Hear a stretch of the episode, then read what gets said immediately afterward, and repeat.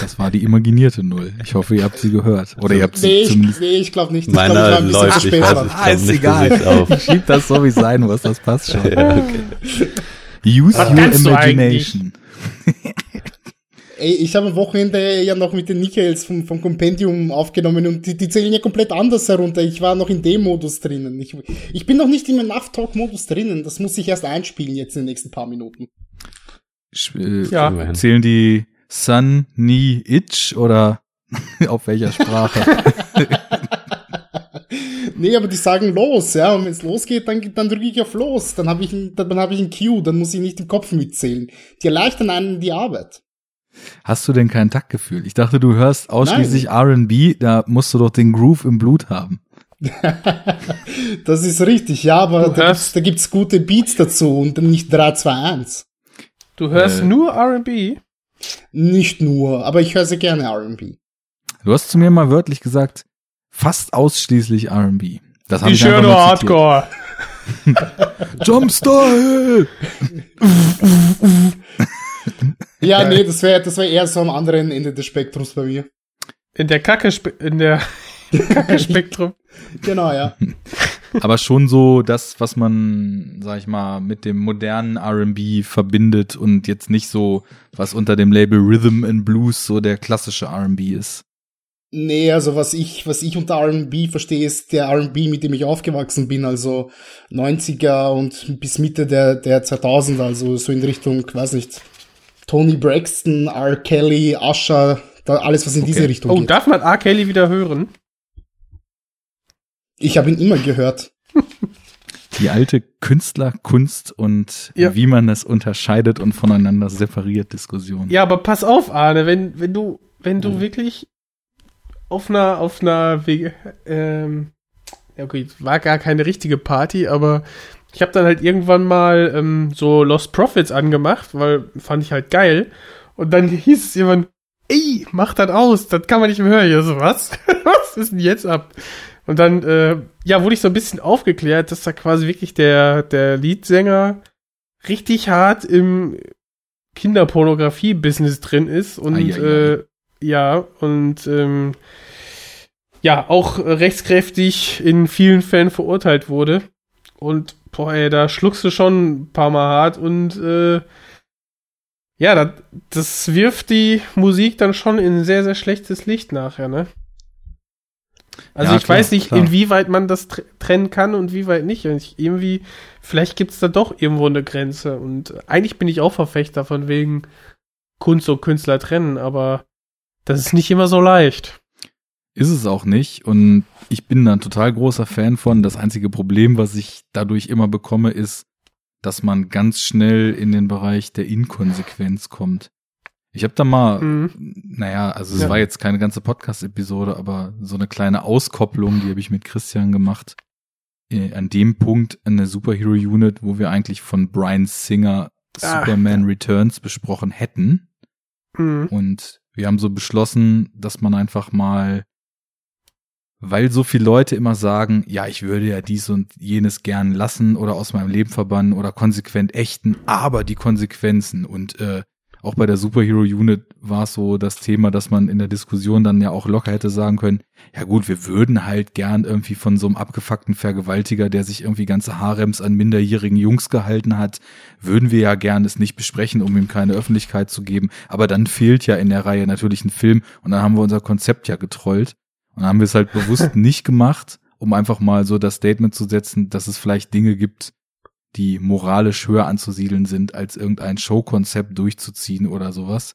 Aber auf der anderen Seite ist es halt so, zum einen musst du natürlich immer gucken, richtig viele Leute, auch im Filmbusiness, im Musikbusiness, überall wo Menschen sind, haben richtig abgefuckten Scheiß gemacht.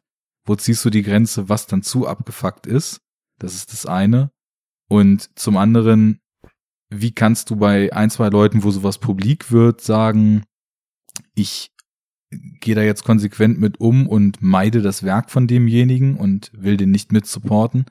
Und auf der anderen Seite würde das ja mit sich ziehen, dass du im Grunde genommen dich über jeden Beteiligten an jedem Film, den du siehst, komplett schlau machen müsstest, um zu wissen, ob du überhaupt alle Beteiligten supporten kannst oder nicht. Und wo ziehst du die Grenze? Genau. Und wo Ist- ziehst du die Grenze? Das Und- ist so schwierig. Also ist es so, ja, äh, der ist halt privat voll das Arschloch und hat, ähm, ja, hat, äh, weiß ich nicht, Frau und Kind sehr schlecht behandelt oder der ist, ähm, weiß ich nicht, wirklich ein sexueller Straftäter, also macht das mit äh, viel mehreren Menschen oder noch schlimmer, ich weiß es nicht, ne? Also das ist äh, echt schwer. es wird nur dann kritisch, wenn wenn quasi die die private Ebene in die Kunst übergeht. Also wenn du Ja. wenn quasi der Künstler das behandelt, was er in Wirklichkeit macht und quasi das so verarbeitet. Gut, Kunst verarbeitet immer irgendwie persönliche Persönlichkeit und Gefühle und so. Aber wenn du einen Woody Allen Film guckst, der dann irgendwie, wo dann irgendwie ein alter Mann wirklich mit einer blutjungen Frau dann irgendwie zusammenkommt, das ist ja alles irgendwie ganz witzig und die haben so ihre Probleme, aber ach, ist ja alles ganz cool. Dann Mhm. ist das auf der Bildebene, ja, kann witzig sein oder halt äh, befremdlich, ja. aber auf der Kontext Kontextebene ist das eklig.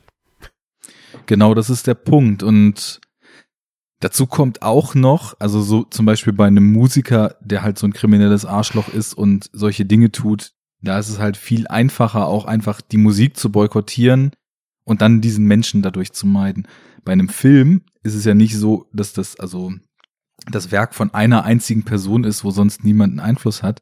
Und da kann man auch wieder sagen, zum Beispiel, das haben wir damals auch in der Diskussion gesagt, so ein Film wie dieser Superman-Film, ich kenne ihn jetzt nicht, der hat mich jetzt auch, äh, also ich mache das ja eher so, um irgendwann richtig abzuranten, diese Superhero-Unit-Reihe.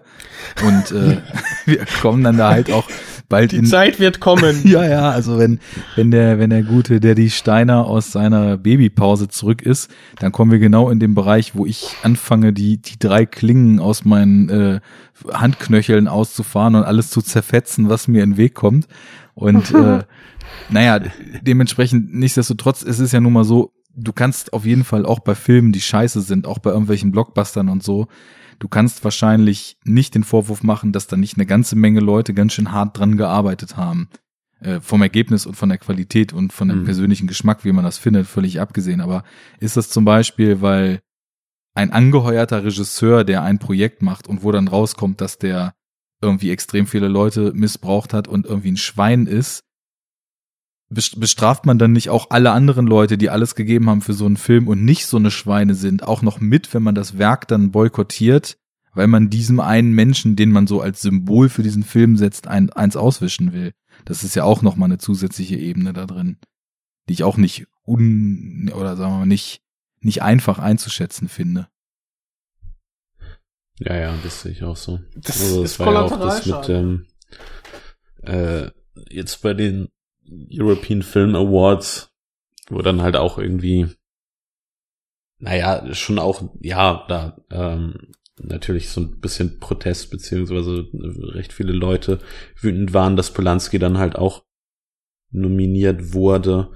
Ähm, und genau bei solchen Sachen ist das halt schwierig. Also da kann ich dann schon verstehen, dass es vielleicht nicht so geil ist, dass er jetzt für irgendwie die Regie vom Film nominiert wird, so, aber ähm, alles andere, da sind halt einfach andere Leute ähm, Ja, ja. beteiligt, ähm, für die so ein Preis recht wichtig sein kann. Ich weiß nicht, wofür der noch nominiert ist, aber keine Ahnung, wenn du da Ausstattung hast oder so, hat jetzt nicht unbedingt dann viel mit Polanski zu tun und für die anderen Leute kann so ein Preis halt echt wichtig sein.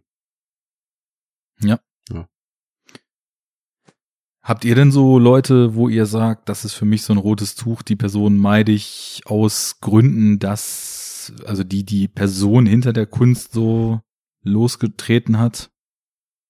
Gar nicht so richtig, aber ich habe also nicht nicht eine Person, aber es ist äh, für mich eigentlich schon so, dass ich eigentlich versuche so, versuch so gut wie möglich Disney zu meiden, Mhm. beziehungsweise ähm, versuch denen eigentlich kein Geld zu geben.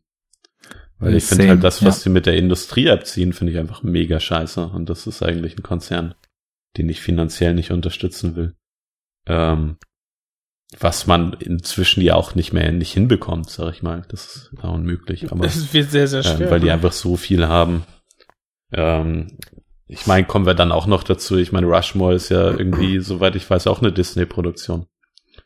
Ähm, Touchstone Pictures war das doch, oder? Hm, Ich habe Ja, ich mein, New Line im Kopf, aber das war Boogie Nights, ne? Oder New Line? da Also, müsste New Line war Boogie Nights. New Line war Boogie Nights, das weiß ich. Das kriegen wir doch irgendwie raus. Ja, aber also Touchstone, als es noch Touchstone war, war es noch Touchstone. Erst, geiler Satz.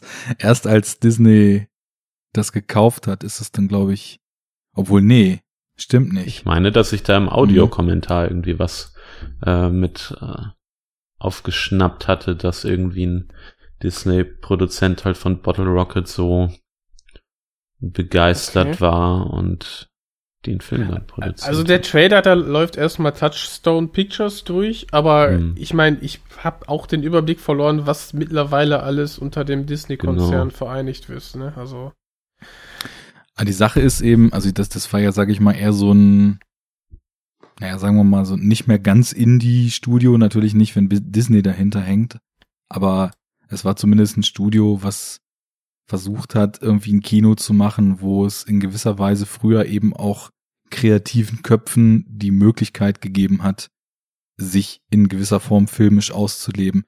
Das ist, also wenn du mal guckst, wo wir bei Bill Murray ankommen werden heute, die haben What About Bob rausgebracht, die haben mehrere Burton-Filme rausgebracht mit Nightmare Mhm. Before Christmas und Ed Wood, die haben den, äh, die haben Con Air und Armageddon rausgebracht, High Fidelity, Prestige, Déjà Vu, also auch verschiedene Tony Scott-Filme, vorher auch schon Enemy of the State. Ähm, dann wird's irgendwann schon so ein bisschen romcommig und Mainstream-mäßig und dann, dann ebbt das Ganze so ein bisschen ab, aber was ja auch, also was ich an Disney heutzutage, weswegen ich da auch mit dir, Juri, voll mitgehe, was ich an denen so extrem zynisch finde, ist auf der einen Seite so dieses ähm, sich so als der warme Wohlfühl-Familienkonzern zu geben und auf der anderen Seite mit so ganz abgefuckten Methoden zu versuchen, das komplette Filmbusiness wirklich so als Monopol an sich zu reißen und auf der einen Seite eben auch Mhm. so für für so total freie, schöne Unterhaltung für alle Altersklassen zu stehen und auf der anderen Seite in den Produktionen so alles andere als frei zu sein, sondern eigentlich nur noch dafür zu stehen, irgendwie sich sich Leute zu holen, denen man die eigene Seele noch austreiben kann, damit die, äh, also speziell bei Marvel Studios jetzt, damit die dann irgendwie genau ein durchkonfektioniertes Produkt auf die Leinwand bringen, was also wenig eigene Vision abseits der Corporate-Vision für diese Reihe hat und eigentlich nur Umsetzmarionette für, für den Regiestuhl sich zu suchen. Das ist, das klingt sehr despektierlich und man muss nach wie vor immer noch sehen, dass jeder Director, der da auf dem Stuhl sitzt, halt auch seinen Job macht und trotzdem die Schauspieler directed und hinten einfach was rauskommt, was halt scheiße ist, aber naja, das ist eben vielleicht auch zu 10% subjektiv und nur zu 90% objektiv scheiße.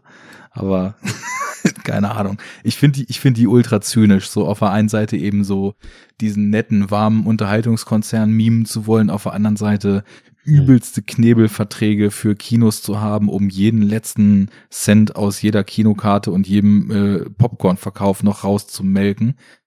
Auch wenn du das hörst, was die in ihren Freizeitparks da an an Politik, an Preisen und an Angebot abrufen, Ja, ja. da kannst du nur kotzen einfach. Ja, ich habe gerade ein Referat über Themenparks gehalten. Mhm.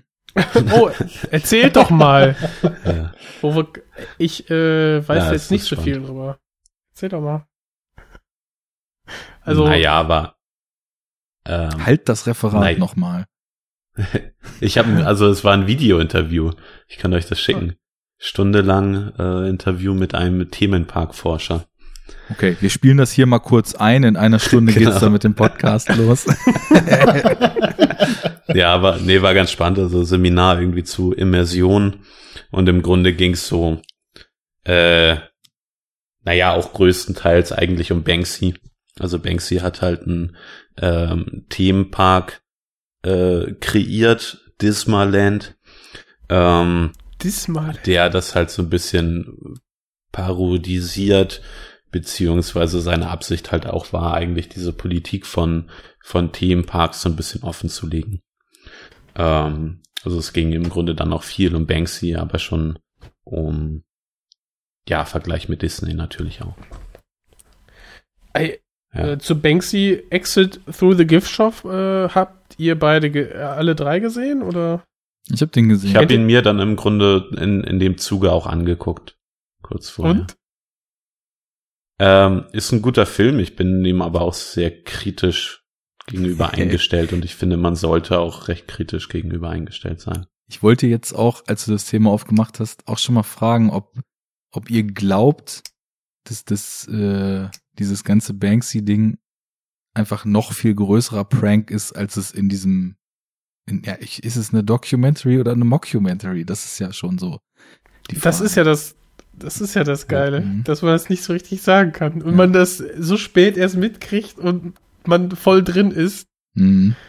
Und das Geile ist, dass ich, dass man ja im Vorfeld ja schon von dieser einen großen ähm, Galerie und der Ausstellung mit dem Elefanten und so, mhm. hast ja schon in den Nachrichten gehört. Ja, das klar. ging so auch durch die, durch die News irgendwie. Und seit es diese Mocu oder Documentary gibt, ist ja der Künstler Banksy oder Banksy heißt er, ne, eine reale, eine reale Größe. Es existieren ja. ja Werke, die offiziell von ihm gemacht sind. Es kommt ständig wieder irgendwas, was er tut, wo die Leute sich dumm und dämlich bezahlen, um das zu sehen oder gar zu bekommen. Mhm. Oder irgendwelche Auktionen. Er hat doch letztens irgendwann mal so ein, so ein selbstentzündendes Porträt versteigert. Nee. Was, oder das so, hat er, nee, der, oder, ja. Bild im hat, Schredder. Er hat was geschreddert. Im Schredder, genau, genau. genau.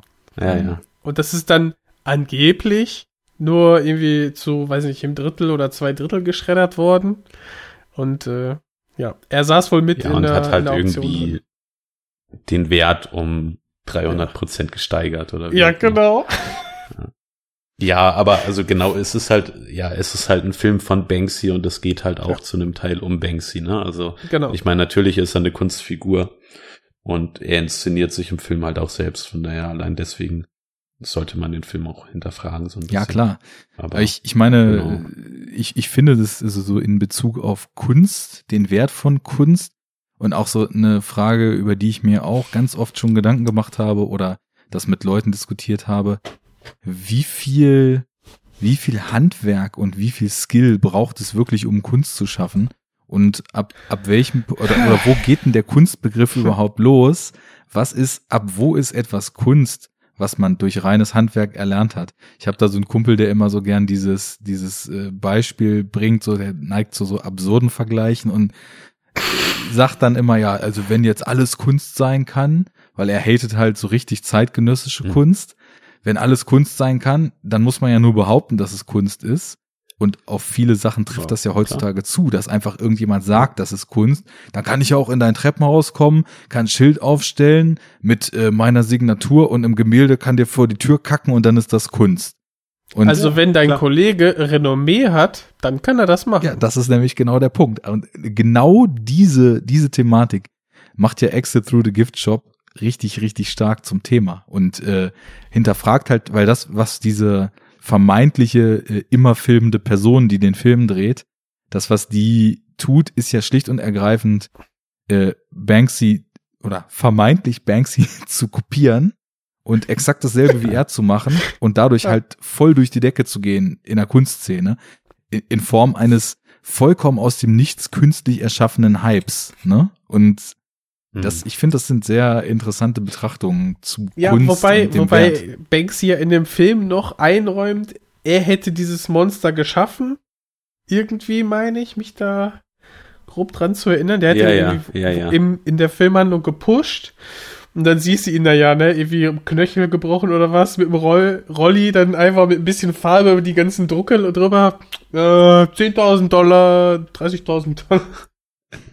ja, er, er sagt ja, glaube ich, auch irgendwie, dass er im Grunde, also es ist dann auch ein heftiges Kommentar eigentlich. Also ich glaube, er sagt irgendwann, dass er im Grunde immer der Meinung war, jeder kann Kunst machen und dass er immer jede, also alle irgendwie ermutigt hat, so dass jeder Kunst machen kann, sozusagen. Und Im- nach der Erfahrung mit dem Typen meinte er, macht er nicht mehr. äh, was halt auch irgendwie ein bisschen krass ist, aber ja. Ich, ich würde ja weitergehen. Ich würde fragen, hat der Typ überhaupt die Kunst erschaffen oder hat Banksy das alles im Hintergrund mitgestaltet und um einfach diesen großen Prank dadurch äh, und diese dieses völlige wir nicht. Unterwandern der der Funktionsmechanismen von einer Kunst-Community so zu Ich glaube, das weiß man nicht, ne? ja eben. Das Und ein zweites, ein geiler ein zweites gutes, äh, genau, Kommentar dazu, der Film Beltrachi. Ich äh, werde ihn immer Hm. wieder ähm, Den muss ich mir echt mal wieder anschauen. positiv hervorheben. Der deutsche Kunstfälscher aus der ähm, ja, Neuzeit. Technisch top. Und ähm, einfach ein Porträt von ihm. Kritisch kann man das auch wieder sehen, weil er quasi im offenen Vollzug war, als dieser Film entstanden ist. Mhm. Aber der Typ ist Ja. einfach Ja, macht ja eine Persönlichkeit. Ja, er hat halt betrogen, ne? Aber wie Ja, das, also genau. Er ist, er ist auf jeden Fall ein Krimineller, aber genau, aber ganz ehrlich, guck dir den Film an, ne? Also der, Ja. der Typ hat einen Charakter, ist so eine Persönlichkeit irgendwie, das ist, ist schon witzig. gibt's den noch auf Netflix? Den gab's irgendwann mal Ich auf mein, Netflix. ja. der läuft noch auf Ich würde den Netflix. gerne ja. mal wieder sehen. Ich habe ihn auch seit Jens ihn vor drei Jahren im Podcast richtig gehypt hat auf der Watchlist. Ja, ich habe den im Kino gesehen. Das muss das ist schon Ich- ewig her, hey. Ah, hab ich den damals im Kino? Ich weiß nicht. Ich glaube, oder? Doch, ich meine schon, dass ich den. Das war auch die Zeit, da haben wir im Enough Talk wirklich nur noch Dinge, die den ultimativen Mainstream ansprechen. Ich glaube, da haben wir in einer Sendung irgendwie äh, Versicherungsvertreter und Bill Traffi gereviewt, beziehungsweise Jens, du hast die gepitcht und ich habe von einer Documenta erzählt, von irgendwelchen Ausstellungen und Kunstfilmen und irgendwelchen äh, auf, auf Video gedrehten äh, Dokumentarfilmen von, von irgendeinem chinesischen Underground-Künstler, die er 95 gefilmt hat, wie er ein, ein Jahr in einer Dreckshöhle gewohnt hat. Also das, das hat wirklich, dass, dass das nicht sogar mehr Leute runtergeladen haben, als wenn man mal Avengers oder so einen Scheiß bespricht, das hat mich echt gewundert. Ey, hättet ihr wenigstens sowas wie, keine Ahnung, Searching for Sugarman hineingeworfen. Aber so, Genau. Hm. So wird das nichts mit den Downloadzahlen. Wir waren schon Wie ist immer unsere drum, Folge eigentlich angekommen, so bis jetzt? muss ich mal gucken. Also die Sache ist ja, ich glaube, viele Leute denken, Enough Talk hätte deutlich mehr Hörer, als Enough Talk eigentlich hat. also das ist eher Ich fand ja, das- spärlich, was das- da in letzter Zeit so passiert. Ähm, Ja, Arne, wir müssen regelmäßig die Dinger raushauen. sonst ranken uns die Algorithmen runter, ne? Genau. Und mal. vielleicht dann das Soundboard auf ein paar Einspielungen begrenzen, um die Leute nicht zu Nein, verschrecken. nein. Nein. ja gut, das Gar war nichts. Zusammenpacken. Nicht dem. Ende. Ihr dürft euch nicht dem, dem, dem Mainstream der, der Masse hingeben. so genau, ist es. werdet, bei werdet nicht zu, zu Disney, der, der Genau. deutschen Film-Podcast-Community. reich. So. Das wollen wir nicht. Nobody fucks with the Jesus. Genau. Ja. So. Nee, aber äh, die Folge ist mir auch im Hinterkopf geblieben. Also war sehr cool. Ja. Wir sollten, also ich nicht, dass es an Obskuritäten äh, mangelt. Also, ich kann so viel sagen, die Folge, die wir das letzte Mal gemacht haben, hat heute auf den Download genau so viel Downloads wie die Folge, die wir eine Woche vorher rausgebracht haben. Das heißt, sie läuft besser als die eine Woche vorher. Wobei, wenn beide nur einmal runtergeladen wurden, ne, dann Nein, also ich würde sagen, solide. Ich glaube einfach, dass wir der Illusion erlegen waren, da- dass unser Plugin uns früher verarscht hat, dass wir ganz schön viele Hörer haben. Und dann irgendwann wurde das Plugin verbessert und dann hat es uns auf den kalten Boden der Realität runtergeholt. Oder, ich sage es immer wieder, oder wir haben halt in der Zeitreisefolge irgendwas so Unfassbares von uns gegeben, dass wir auf einen Schlag zwei Drittel unserer HörerInnen verloren haben. Wer weiß das schon? Hm. Wäre auch nicht auszuschließen, oder? Yeah, well, you know, that's just like uh, Your opinion, man. Arne, ich hab dich das letzte Mal schon gewarnt. Hör auf mit dem Typen. You're entering a world of pain. So ist schaut's aus. ernst. Arne, nehmen Sie es auch ernst. Ich nehme es ernst und ich gebe dir jetzt das Go. Wir haben mit Touchstone schon fast so einen Schwenk in die richtige Richtung gekriegt. Drop das Intro. Main. Ist tatsächlich jetzt äh, Disney und seit ähm, 2016 als inaktiv gemeldeter Studio. War auch von Anfang an Disney. Also wurde 84 von Disney gegründet. Ah, okay. Demnächst Ja. auf Hölle Plus. Ja, da kann man noch weiterschauen. Nee, gut. Dann. Also ne, Äh. das noch einmal für die, für die Gäste. Ihr dürft nicht den Namen dieses neuen Streamingdienstes sagen. Wenn ihr von diesem Streamingdienst sprecht, nennt ihn bitte ausschließlich Hölle Plus bei uns in der Sendung. Okay. Das ist vollkommen in Ordnung für mich. Danke. Ein bisschen. Prinzipien muss man ja haben. Da ist der Nenad wieder. Ja. Muss, muss mal durchkommen. Mal sehen, bring mal die Inhaltszusammenfassung und mal schauen, ob, ob, ob er noch mehr zum Vorschein kommt. Oh oh. Ich rolle das Intro. Ich rolle mit meinem Besten. Liebe Mitbürgerinnen, liebe Mitbürger, wir alle müssen einen Podcast aufnehmen, um Zuneigung und Freundschaft zu zeigen. Es hat seinen Grund, warum die Experten sagen, Enough talk! So retten wir Leben. Ich danke Ihnen.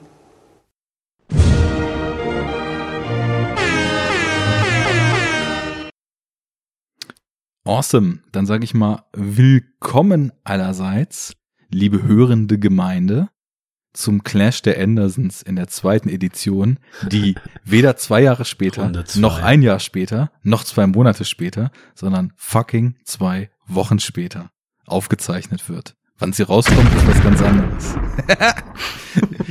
und äh, ja, wir haben das letzte Mal schon etabliert und man hat es im Vorgeplänkel jetzt auch schon eine Weile bestaunen dürfen. Die Bildnachwirkung, aka Juri und Nenad, sind schon wieder am Stesey. Wuhu! Dach. Moin. Das war mal kühl und norddeutsch, ne? moin, moin, moin. Servus, um jetzt hier in österreichischen Jargon zu bleiben. Servus. Grüezi. Oh, das ist bayerisch, oder? Ja, das ist sogar eher, eher Schwa Schweizerdeutsch. Okay. Da müssen wir halt noch mal den Stefan Ja, ja, äh, ja. Gian Ferrari ranholen.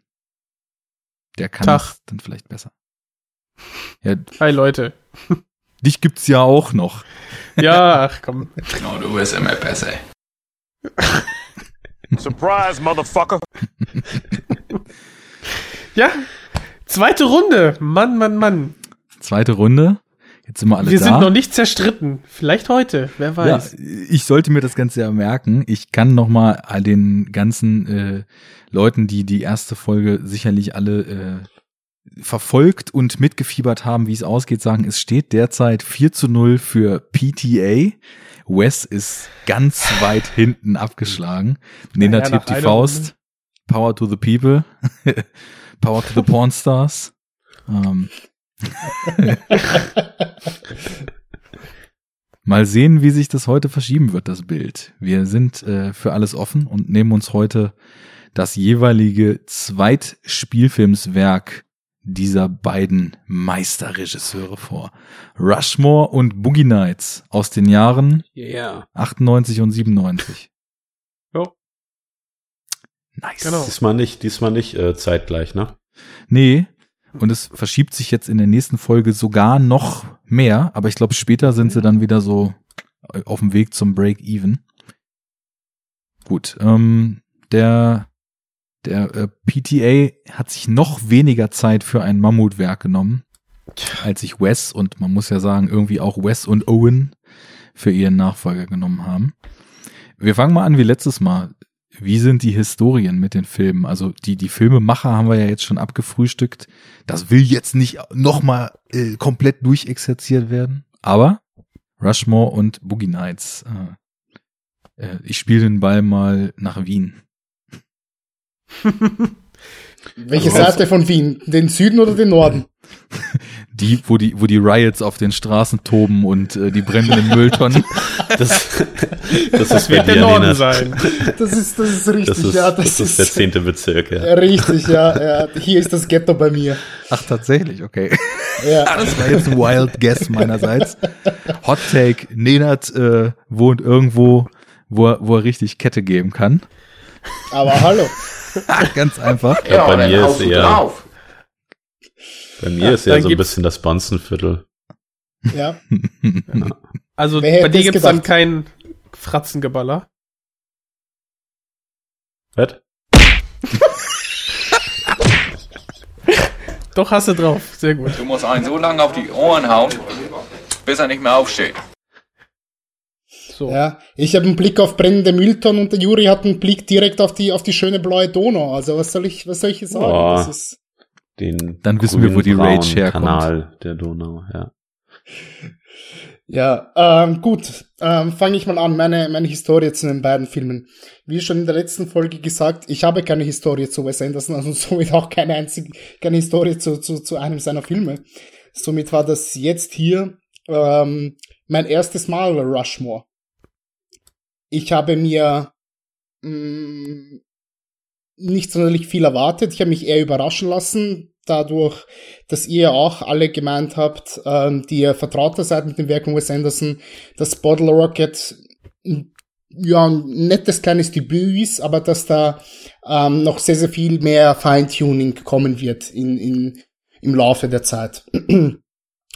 Und wollt mal sehen, wie das so wird. Ne? Bei Boogie Nights sieht das komplett anders aus. ähm, Boogie Nights ist einer meiner Jugendfilme. Ich habe den gesehen das erste Mal im Alter von 14 Jahren, 15 Jahren, sowas. Und seitdem, zumindest in Ausschnitten, ungelogen und ohne zu übertreiben, mindestens 30 Mal. Also es dürfte mit der Film sein, den ich am häufigsten gesehen habe in meinem Leben. Ich kann den wahrscheinlich zu sehr, sehr großen Teilen mitsprechen, sowohl auf Deutsch als auch auf Englisch. Und äh, ich verbinde so unglaublich viel mit diesem Film. Meine komplette Jugendzeit, ähm, als man noch schön auf Partys gegangen ist, als, als ähm, Freunde irgendwie sturmfrei hatten und Alkohol geflossen ist und andere Sachen, die die Runde machten und äh, man äh, pff, ja die ersten Annäherungsversuche beim anderen Geschlecht ähm, gemacht hat und einfach seinen sein, sein Spaß haben wollte und ein bisschen was von der von der Freiheit erleben wollte und ähm, das verbinde ich mit Boogie Nights und ja die Liebe zu dieser Zeit und eben auch dadurch die Liebe zu diesem Film, die ich dann im Näheren beschreiben werde, wenn wir so weit sind. Wundervoll. Das geht Dankeschön. doch runter wie Öl. Äh, joa. Ähm, bei mir ist das ja ein bisschen andersrum. Also ich habe jetzt mit, mit Paul Thomas Anderson ja nicht so keine große ähm, Geschichte. Äh, genau, weil ich die Filme ja eigentlich alle beim ersten Mal gesehen, zum ersten Mal gesehen habe, als wir sie halt bei uns im Podcast besprochen haben. Von daher Boogie Nights war jetzt ähm, die zweite S äh, Sichtung. Äh, genau, genau.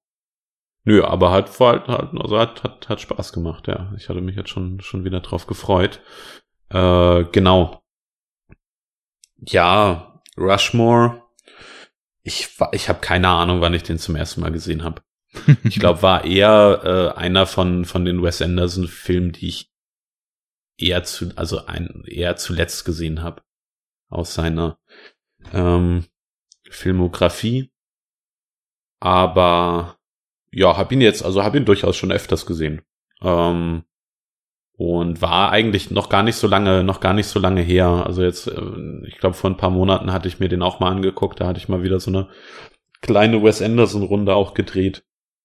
Ähm, Im Spätwinter oder so. Äh, genau, und jetzt, jetzt nochmal, und das ist schon, ist schon schön. Also ist ein Film, den ich immer, den ich immer wieder gerne anguck. Ähm, wo es sehr viel zu entdecken gibt, finde ich. Äh, in beiden Filmen auf jeden Fall. Es passiert in beiden Filmen eine Menge. Ähm, ja, aber eigentlich finde ich auch. Ach, eigentlich ist es ein ganz schöner Zei äh, Film, Film auch für für vielleicht meine, meine Zeit jetzt, beziehungsweise, ähm, ja, schon, schon. Weil Max Fischer halt einfach so enthusiastisch und geladen ist und irgendwie so viel vorhat. Das ist irgendwie schön. ähm, genau. Schön. Ja, ich ich glaube, ich habe im letzten Cast, falls ich es nicht gesagt habe, sage ich es jetzt, äh, Boogie Nights war, glaube ich, der erste ähm, Paul Thomas Anderson Film, den ich gesehen habe. Und dann halt direkt so, so ein Brett. Ähm, und das war, äh, ist bestimmt ungefähr, also es ist maximal zehn Jahre her, glaube ich. Also und dann ähm, habe ich ja irgendwie durch, ich glaube, irgendwelche Foren, Podcasts etc. bin ich halt irgendwie drauf gekommen. Ne? Hier soll ganz gut sein. Paul Thomas Anderson ist ein guter Regisseur und dann, ja, habe ich mir halt den zu Gemüte geführt, war direkt verliebt und dann habe ich gesagt, so, dann gucke ich mir die anderen Filme auch an. und bei Wes Anderson, ähm, ja, war das ja, war das ja Moonrise Kingdom und dann habe ich mir halt auch irgendwann, als es dann auf der DVD günstig war, nach und nach auch seine Erstlingswerke ähm, mir beschafft, weil in Deutschland gibt es ja erstmal nur das Medium DVD äh, für Wes Anderson und ähm, ja, hab dann auch nee, äh, auch mit dem Film dann glaube ich angefangen als ich mir dann die, die Rückschau einmal zu, zugesehen, also mir angeschaut habe. Interessanterweise gab es die, ähm, gab so eine, wie auf DVD, so eine Bill Murray Box, wo dann, ähm, wo dann irgendwie, ja, Rushmore drinne war, dann die Royal Tenbaums und ach, ich weiß nicht, irgendwie noch ein dritter Film halt. Ich glaube, dieser Film, wo er diesen Player spielt, wo sie am Ende auf dieser Treppe zu diesem Einfamilienhaus, der Titel ist mir jetzt entfallen, äh, zu, zu diesem Mehrfamilienhaus da in der Stadt sitzen. Der war da mit drin. Tja, mit Namen habe ich es nicht so. Aber nicht Broken Flowers, ne? Nee, nicht Broken Flowers. Aber mit den Namen von äh, Jim Jarmusch-Filmen habe ich doch sehr. Deswegen, ich komme halt zu meiner Historie. Ich habe nämlich tatsächlich auch Was Rushmore. Hat er da gespielt? äh, ja, so ein, so ein Player-Typen, so, so eine Art Zuhälter-Typen, der irgend so ein Mädel, die in so einer Wohnung, also ich kann mich nur erinnern, da war eine Frau die ganze okay, Zeit in der Wohnung und er hat die irgendwie gepimpt. Kein Plan. okay. Ähm, ich finde das später nochmal im Hintergrund raus, äh, welcher Film das war. Ähm, ja, also bei mir, kann ich mal übernehmen, war tatsächlich auch Bill fucking Murray der Grund, warum ich Rushmore gesehen habe. Ich habe Ed Wood. genau, Ed, in Ed Wood war Bill Murray, der Pimp. das ist der Film, der da drin ist. In Gott. meiner Box. Ja, dann ist ab jetzt Ed Wood der Film, in dem Bill Murray die Dame pimpt. Oh Mann. okay, den meinte ich natürlich nicht. Sein Name ist Mad Dog, meinte ich. Mad Dog and ah. Glory. You know? I don't know. then you don't know. Also, ich war damals jung und unwissend und habe, glaube ich, durch, und jetzt gebe ich euch mal eine absolute Steilvorlage, das am Meisterwerk kratzende ähm, Filmkunstkonstrukt Broken Flowers ähm, das erste Mal gemerkt, Filme können auch cool sein, wenn nicht Sachen explodieren und äh, irgendwie alles nur schnell ist und irgendwie sich gekloppt wird die ganze Zeit. Ja, aber warum musst du dir dann Broken Flowers aussuchen, ausgerechnet?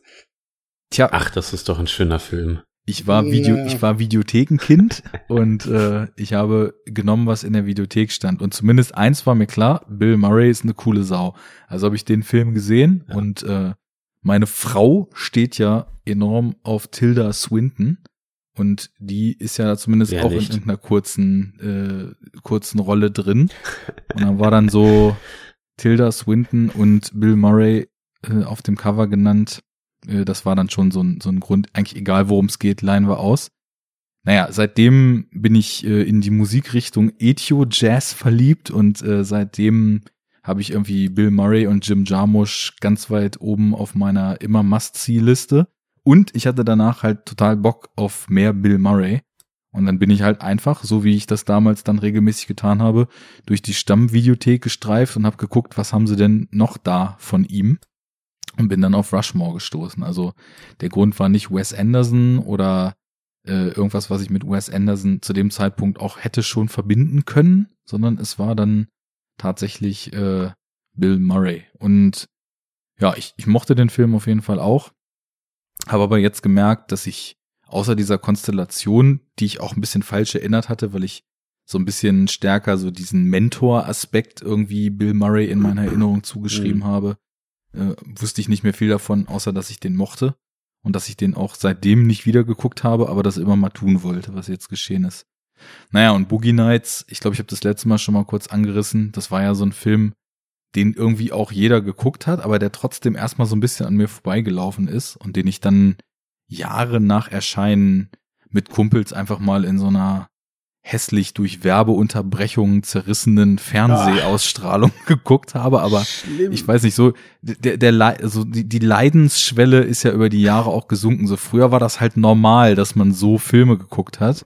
Also zumindest so in dem früher, an das ich mich erinnere, wo Fernsehen und Fernsehausstrahlung noch eine vollkommen legitime und häufig genutzte Form waren, um einfach Filme zu sehen. Definitiv, ja. definitiv. Aber ich meine, irgendwann bist du wahrscheinlich aus, auch ausgestiegen aus den Privatsendern. Ähm, und kurz bevor die ja quasi jetzt ja auch das Bezahlmodell hier in Deutschland eingeführt haben, ähm, das, das war ja teilweise unguckbar. Also äh, da gab es ja irgendwie mal einen Spot, der den Film dann quasi unterbrochen hat und dann unten Werbeeinblendungen und so ein Kram. Also das, äh, gut, das war eine Zeit, da habe ich auch eigentlich keinen äh, Fernsehen mehr gesehen, aktiv bei den Privaten, aber aus äh, irgendwelchen Zusammenhängen dann doch mal. Und äh, also, da wirst du ja kirre bei. Ja. Durch die Werbeunterbrechung. weil deine Konzentration geht auch irgendwie flöten. Also diese, diese Fluss, der dann ja aufgebaut wird bei guten oder bei speziellen Filmen, der ist ja weg. Ja, klar. Äh, ich habe das jetzt nur, also ich sag mal so bei Filmen die man vielleicht so nebenbei laufen lässt und mal hinschielt und ein bisschen giggelt, so Bud Spencer Klopper oder so ein Kram, die auf Kabel 1 im Nachmittagsprogramm am Sonntag laufen. Sowas habe ich dann. Große Kunst, Arne. Natürlich. das ist äh, un, unumstritten, dass das große Kunst ist, vor allem was der große äh, Heiner Brandt dazu gesteuert hat. Aber so richtig ernsthaft habe ich, glaube ich, das letzte Mal da habe ich noch nicht in Hannover gewohnt und auch in, in Braunschweig damals noch in der vorherigen Wohnung gewohnt, also wahrscheinlich so vor 15 Jahren oder so ein, im Kabelfernsehen mit Werbeunterbrechungen, ein Film, von dem ich mir jetzt ernsthaft irgendwas erwartet habe, geguckt. Und ja, nicht umsonst eben vor 15 Jahren das letzte Mal. Mhm. Ich meine, man merkt ja auch, je mehr man sich über die Jahre mit Filmen beschäftigt und auch damit, wie Filme funktionieren und auch Video-Essays dazu guckt und äh, Analysen sich anguckt, was für einen großen Einfluss auf die Wirkung von einem Film auch Editing hat und der Flow eines Films. Ich meine, letztes Jahr, ich weiß nicht, wie lange wir im Parasite Podcast darüber geredet haben, wie brillant dieser Film geschnitten ist und in welchem Rhythmus der Szenen aufbaut und so. Mhm. Und wenn du dann so kurz vor der Szenenklimax so einen Werbeblock reinknallst, ist halt schon schmerzhaft. Naja, nichtsdestotrotz. Kann man machen. Ist dann halt scheiße. Ist dann halt scheiße, ne? Was Boah, stell dir mal vor, in Boogie Nights ist nach der, nach der Silvester-Szene hauen sie dann einfach mal einen Werbeblock rein. Ja, du musst, musst erstmal runterkommen. ja. Dazu sage ich nur. Please don't interrupt me, man, because I'm trying to stay focused on this stuff. ja. Ähm, ja, also ich fand Boogie Nights damals trotzdem cool. Und äh, merke aber auch, ich habe den dann auch irgendwann nochmal gesehen, aber auch relativ zeitnah und dann ganz lang nicht. Bis jetzt nicht. Und meine Erinnerung war ziemlich kaputt an den Film. Da war sehr, sehr wenig nur noch von da. Und alles, was ich jetzt gesehen habe, war nochmal um Welten brillanter als diese Erinnerung, die in Mhm. meinem Hinterkopf schlummerte. Also, Ein Küsschen, Arne. was will man machen, ne? Was will man machen? Es ist einfach. Ja, ich muss schon auch sagen, ich muss schon auch sagen, dass der mich auch ziemlich weggehauen hat eigentlich beim Gucken. Also gerade die ganzen Plansequenzen und so. War schon geil, ja. Ja, ich, ich würde vielleicht äh, sogar sagen, dass das, was wir eben besprochen haben, dieser Flow im Filme machen und diese, dieser Rhythmus des Films in Verbindung mit Musik, wobei wir da auch wieder zwei Filme heute haben, die das einfach fantastisch machen. Aber ähm, gerade so in Boogie Nights, diese ganze leichte, lockere, funkige 70s-Atmosphäre so in den ersten anderthalb Stunden, das hat einfach einen unglaublichen Flow und ich würde sagen, auf die allerbestmögliche Art und Weise. Ähm, ich finde das Wort manchmal ein bisschen schwierig, weil es von vielen so als ich konnte meinen Kopf ausschalten und äh, mich berieseln lassen benutzt wird, aber es ist einfach so verdammt unterhaltsam, diesen Film zu sehen. Der macht Ja. unglaublich Spaß. Der, der hat so einen Rhythmus und einen so großartigen Vibe, ähm, also durchweg. Der kippt dann natürlich total stark gegen Ende, aber gerade so am Anfang, ich war wirklich so, der Film geht los, du siehst dieses Neon-Billboard und bist drin und Mhm. bist im Flow drin und dann geht's weiter. Also das ist schon echt äh, große Kunst, muss man schon sagen. Sofort Mhm. so so stark einen reinzuziehen. Mit allein einer Eröffnungssequenz, wo du gar nicht merkst, was da gerade technisch passiert, weil es einfach so einen Flow hat und irgendwann nach fünf Minuten fällt dir auf, Alter, mit was für einer Mörderplansequenz macht Ja. er denn hier seine Eröffnung gerade? Der olle Poser. Und ich find's auch, ich find's so cool, dass er im Grunde beim ersten Film äh, ja seinen Namen abgeben, den Namen vom Film abgeben musste. Und das erste, was er in Boogie Nights macht, ist einfach in your face ähm, den Titel in großer Neonschrift ähm, Ja, ja. einzublenden. So von wegen fickt euch, den nehmt ihr mir nicht. Finde ich super. Ähm, Wollen wir vielleicht noch äh, Inhaltsangaben machen? Weil ich habe das jeden Gefühl, Fall. eigentlich sind wir schon im Filmgespräch drin, Mhm. aber das sollten wir noch. Dann nehmen wir doch jetzt Einfügen. noch mal bewusst den Flow raus Genau. und machen eine Inhaltsangabe. Alles klar. ähm, Dann- mit welchem fangen wir an? Ja, wir sind doch jetzt bei mit Boogie Nights, Nights. Also ich würde mich sogar mal freiwillig melden und ihr dürft mich dann bombardieren, wenn ich hier wieder groben Unfug erzähle. Also, wir lernen einen jungen Mann kennen in den mittleren 70ern, kann man sagen. Also nein, 75, 76 geht das, glaube ich, los, ne? Ich glaub, 77. Dann 77, siehst du schon in Sag direkt grober Unfug. So, sofort Was? Bullshit. Ja, ja, ich habe ich hab meine Fakten alle im Kopf, Arne. I apologize. That was poor leadership. Ähm, ein junger Mann, gespielt von Mark Wahlberg, der in einem Nightclub als Tellerwäscher arbeitet. In diesem Nightclub werden direkt in der ersten Szene des Films viele tragende Figuren eingeführt. Wir haben, und die ganzen Namen sind mir natürlich wieder alle nicht präsent. Wir haben Jack. Jack ist Regisseur und dreht Erotikfilmchen der knackigen Art ähm, aus den frühen Tagen dieses Kinos, die eben damals auch noch im Kino liefen. Äh, wir lernen Roller Girl, die eine sehr seltsame Beziehung zu diesem Jack und äh, seiner, ich weiß auch nicht was, Partnerin oder Nicht-Partnerin oder Muse oder was auch immer hat. Ähm, Star. wir, wir lernen verschiedene Leute kennen und äh, im, im, im Fortgang ähm, hat Jack erstmal an diesem zu dem Zeitpunkt noch nicht Dirk Diggler heißenden jungen Mann ähm, aufgrund seiner Ausstrahlung Interesse und versucht das so durchzupushen, ihn in einem seiner Filme zu besetzen. Dem Ganzen äh, spielt in die Karten, dass man relativ schnell auch äh, mitbekommt, dass der gute Eddie heißt er, bevor er sich als Künstler Dirk Diggler nennt, dass der gute Eddie auch mit einem außergewöhnlich üppigen Gemächt gesegnet ist. Und ähm, ja, Jack heuert ihn an, nimmt ihn erstmal auf eine Party mit. Da lernen wir weitere Leute kennen, äh, zum Beispiel auch Little Bill, ebenfalls einen äh, seiner Darsteller und Magier, nicht zu vergessen. Ähm, nee, das ist Reed Rothschild. Little Bill ist Ach William klar, H. Little Macy. Bill ist, ach, natürlich. Ja, ich siehste, ich habe gerade eben nur auf die Namensliste geguckt. William Rothschild, H. natürlich. John C. Riley ist Darsteller, Little Bill ist, ja, was ist er denn? Beleuchter, irgendwie Kameraassistent Ja, Regieassistent. Regieassistent. Ja, ja, sowas, ja. von So William das H. auch- Macy und gespielt. Irgendwie so ein bisschen Bestman, ne? Er rennt ja irgendwie Ja. überall am Set rum. Ja. Und den Tonmeister Scotty, gespielt von Philip Seymour Hoffman. Und Oh ja. ein äh, auch in verschiedenen Filmen aufgetretenen Star namens Buck, den Cowboy, gespielt von Don Cheadle. Und äh, wir, jemand, der aus diesem Nightclub äh, entstammt und da irgendwie eine Funktion hat, von Luis Guzman gespielt. Und die Liste hört nicht auf. Naja, zumindest geht's dann in die Richtung, dass ich bin so schlecht mit solchen Inhaltsangaben, dass der gute Eddie zu Hause rausfliegt, weil er auch die Schule nicht fertig gemacht hat und seine Mutter findet das alles nicht so gut, wie er seinen Lebensunterhalt als äh, Gläserwäscher in einem Nachtclub verdient. Dann macht er seinen ersten Film. Es kommt aber raus, er ist sehr gut in dem, was er da tut.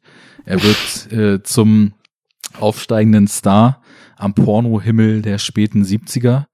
Und äh, mit dem Erfolg kommt natürlich auch die, die Droge in sein Leben, was dann im Laufe des Films zu einem immer stärkeren Verfall und immer stärkeren Abbau dieser Figur führt. Äh, wir wissen ja schließlich alle, das haben wir schon in der Grundschule gelernt, mit dem Rauschgift kommt dann auch die Kriminalität und das führt alles zu nichts Gutem.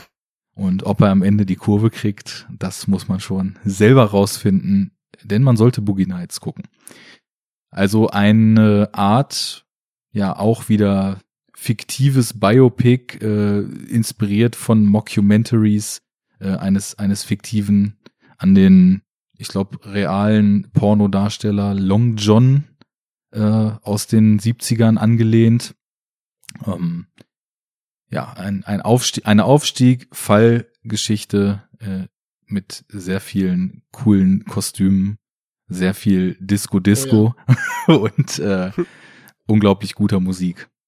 Ja, ja.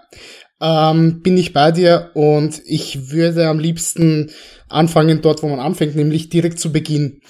Denn ähm, das erste, bevor wir überhaupt mit dem, mit dem ganzen Disco Disco anfangen und mit dem mit der flashy Plansequenz, uns im Vorbeigehen quasi die, die, die Hauptfiguren präsentiert werden, hat man ja schon ähm, etwas, was sehr, sehr oft vergessen wird bei Boogie Nights. Ähm, es gibt nämlich auch noch einen Score dort. Also nicht nur, nicht nur den Soundtrack, der sehr geprägt ist von so, ja, Disco, Uptempo, Jazz, also so in Richtung Boney M, Earth, Wind and Fire und, und all das ganze Zeug, was in den 70ern auf den Best-of-Playlisten gelaufen ist. Also wir beginnen ja eigentlich relativ tragisch mit einer unglaublich melancholischen Musik. Ähm, wir haben ein schwarzes Bild, wir wissen nicht so ganz, wie es losgeht, bevor wir dann eben nicht das große Neon-Schild haben des Clubs, der, der von Luis Guzman gemanagt wird und wir dann ihn verfolgen, wie er sich dann hineinbegibt in sein Reich und seine, seine Kundinnen und Kunden begrüßt, bis wir dann am Ende des Tages, ähm, also am Ende der zweieinhalb, drei Minuten bei, bei Eddie Adams landen, wie er gerade sein, sein Geschirr dort zusammenräumt. Hervorragend. Bis zum heutigen Tag wahrscheinlich mit meine liebste Plansequenz, die ich gesehen habe. Ähm, natürlich sieht man da irgendwo die Inspirationsquellen äh, für, für, für Paul Thomas Anderson, nämlich ähm, Martin Scorsese würde ich da drin sehen und, und ganz klar auch äh, Touch of Evil so ein bisschen, also Orson Welles. Ja. Ähm, aber ich nehme es ihm überhaupt nicht übel. Ich meine, er war Ende 20 damals und wie er selber auf dem Audiokommentar gesagt hat, er hat einfach Bock gehabt, Filme zu machen. Bock gehabt auf, auf das, was ihn interessiert. Er hat, er hat Bock gehabt, diesen Kurzfilm, den er damals mit 17 gemacht hat, The Dirk Diggler Story, einfach im großen Umfang mit einem, mit einem größeren Budget irgendwie herauszubringen, nachdem ihm bei, bei Sydney beziehungsweise Hard Eight äh, so von, von Studioseite gegen den Karren gefahren wurde und er noch zig Sachen herauskürzen musste, die, äh, die er eigentlich nicht haben wollte. Er den Film gar nicht so benennen konnte, wie er wollte, dass er irgendwann gesagt hat, ey Leute, fuck you, ich schreibe hier einen ein, ein, ein 300-seitiges Drehbuch, der Film wird dreieinhalb Stunden lang dauern und der wird ein X-Rating haben, mir ist scheißegal. Und ähm, am Ende hat er schon ein paar, ist er schon ein paar Kompromisse eingegangen, aber man, man sieht einfach die Liebe in diesem Film drin, in, in so, so, so unglaublich vielen Einstellungen, in so, so vielen Kamerafahrten, in der Musik drin. Und man sieht auch, wenn ich das wirklich, wenn ich das so sagen darf, so frei heraus, die Eier von ihm drinnen. Dass er so viele, passt irgendwie ganz gut dazu, oder? Als hätte ich es gewollt. Richtig, ja. ähm, also ich, ich denke dann an, Dankeschön, Dankeschön. ich denke da sehr, sehr gerne an, an zwei Momente zurück. Zum einen ist das, als ähm, wir Eddie sehen, wie er das erste Mal nach Hause kommt. Ähm, da haben, da haben wir ja, ich glaube, das ist eine Parallelmontage mit, mit William H. Macy, als er seine Frau beim, beim Vögeln erwischt das erste Mal. Ähm, als, er, als er nach Hause kommt, in das Jugendzimmer kommt und dort alles zugepflastert ist mit so Zeug, das er einfach geil findet. Bruce Lee, Am American Muscle Cars, äh, Topmodels, äh, Serpico-Plakate, was weiß ich was alles, ja. Und ähm, wir, wir die, die, die Musik, die sehr, sehr tragische von, von von der Einführung von Little Bill mitnehmen und während, während wir so 360 Grad uns in diesem Zimmer umschauen, kommt dann einfach so, so, so eine, so eine Upbeat-Musik hinein, die dich so richtig in Feierlaune versetzt, ja. Und du musst mal die Eier haben, dass du, dass du die Zuschauer nicht verlierst bei so etwas. Das ist so eine smooth Transition. Das ist einfach nur geil. Geil, geil, geil, geil, geil. Oder eben auch, ähm, wenn wir das dann haben bei der, bei der ersten Party, ähm, mit, dem, mit dem Colonel, als wir den das erste Mal sehen, wie er, wie er vorfährt vor das Haus von Jack. Und ähm, dort aus seiner, aus seiner Limo her ähm, heraus begleitet wird. Und wir so eine Art, ja, wie soll man das da nennen, Jump Cuts mit sehr, sehr kurzen Frame-Überblenden drinnen sehen. Das sind so, so kleine Spielereien drinnen, die, macht er heute nicht mehr. Die werden wir heute von ihm nicht mehr sehen. Und die sieht man so auch nicht mehr von, von einem Filmemacher irgendwo an, Anfang 50, ja.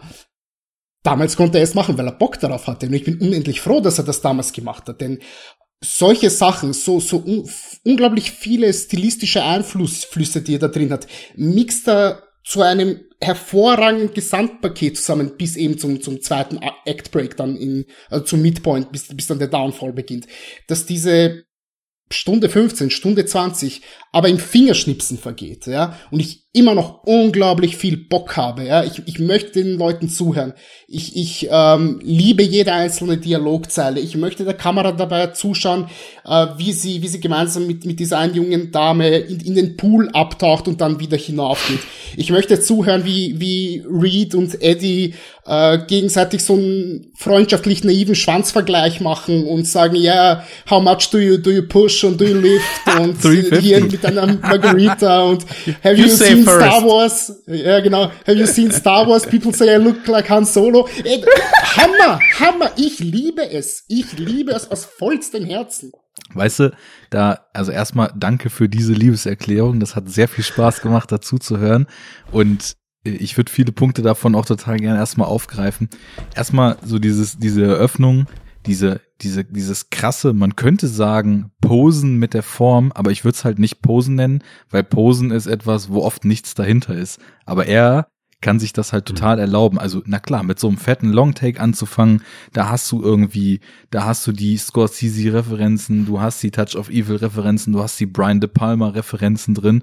Aber was er hier ja macht, ist nicht einfach nur zeigen, ich kann so eine Sequenz stagen und kann die inszenieren, sondern was er in der Szene ja macht, ist im Grunde genommen innerhalb der ersten fünf Minuten in einem Take, ich habe ja schon vorhin mir einen zusammengestammelt, wie viele Figuren man da schon kennenlernt, und er schafft es in ja. diesem Take rein visuell, rein über das Zeigen darüber, wie sie agieren und wie er es inszeniert, uns schon total viel über den Charakter dieser Figuren zu erzählen. Und mhm. das ist eine Tendenz, ähm, die geht eben weiter. Also du hast völlig recht, so diese Form, diese Cuts, ähm, die Art, wie plötzlich so ganz schnelle 90-Grad-Schwenks mit der Kamera zwischendurch gemacht werden.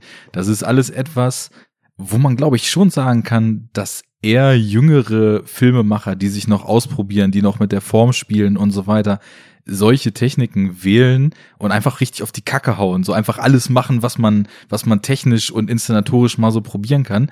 Nur die Sache ist halt, er, ähm, ich finde das total super, weil erstmal mag ich so eine Spielereien, aber der Fokus ist, das haben wir letzte Folge schon gesagt, und das ist hier noch viel stärker ausgeprägt, immer bei den Figuren. Jede dieser Figuren ist in jeder Einstellung, in jeder Szene ähm, irgendwie in einer Art und Weise unterwegs, dass du sie besser kennenlernst, dass der Charakter sich ja. weiter ausformt.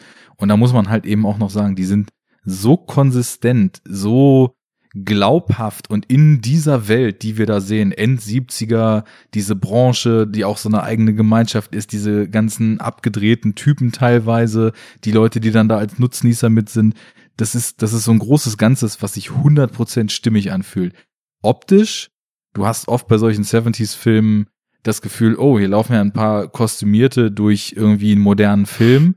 Hier siehst du die 70s genauso wie er sie sich erträumt und diese ganzen Figuren, äh, der, der, die, der, die quirlige Figur von John C. Reilly, die, die melancholisch depressive Figur von William H. Macy, diese äh, total, ich finde, das ist wieder so was, das hatte schon Philip Baker Hall in Hard Eight und hier ist es eben Burt Reynolds als Jack, diese würdevolle Vater-Mentor-Figur, die irgendwie in ihrer ganzen Gestik und ihrer ganzen Art so total ähm, irgendwie eine Offenheit und so was Schützendes um, um seine, er, er legt ja immer um den Newcomer Eddie den Arm und du hast halt nicht das Gefühl, er wittert Kohle und will ihn ausnutzen, sondern du hast das Gefühl, er träumt ja auch immer so von seinen großen Stories, die er in seinen Erotikfilmen mit äh, unterbringen will und von seinem großen Film.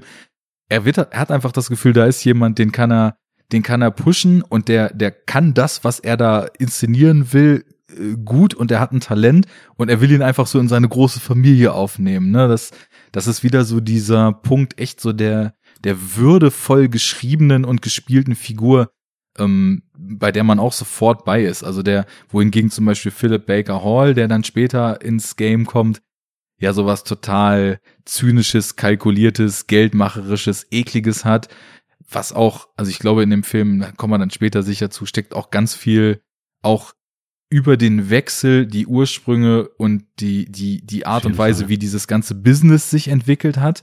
Ich glaube, sowohl konkret diese Pornoindustrie als auch im übertragenen Sinne die Filmindustrie als Ganzes, wo früher die Klasse, das, das, äh, das Erlebnis im Kino zu sitzen, auch wenn es hier natürlich eine andere Form von Erlebniskino ist, äh, eine Rolle gespielt es, hat und dann eben so ging ja nicht anders.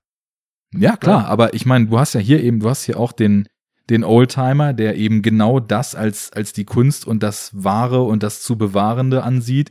Und du hast eben den New Schooler, was natürlich eine interessante Perspektive ist, der dann sagt, Video ist die Zukunft, wo dann natürlich äh, ein Paul Thomas Anderson auch seine ersten Gehversuche mit Video gemacht hat und das hat ihm ermöglicht, Filmemacher zu werden, dann aber später in seinen, in seinen Mammutwerken angefangen hat, wieder auf 70 Millimeter statt 35 zu filmen und das pure Kino auch wieder über diese Materialität, diese Greifbarkeit, den Look, die Haptik und so weiter umzusetzen. Also äh, ganz viele tolle Gedanken und ja, der, der Vibe, der Spirit, die Figuren, da, da ist viel Form, da ist viel Spielerei, da ist viel probieren und zeigen, dass man auch es irgendwie drauf hat zu inszenieren, aber ich finde, es ist immer berechtigt und er kann sich's einfach immer rausnehmen die ganze Zeit, ne?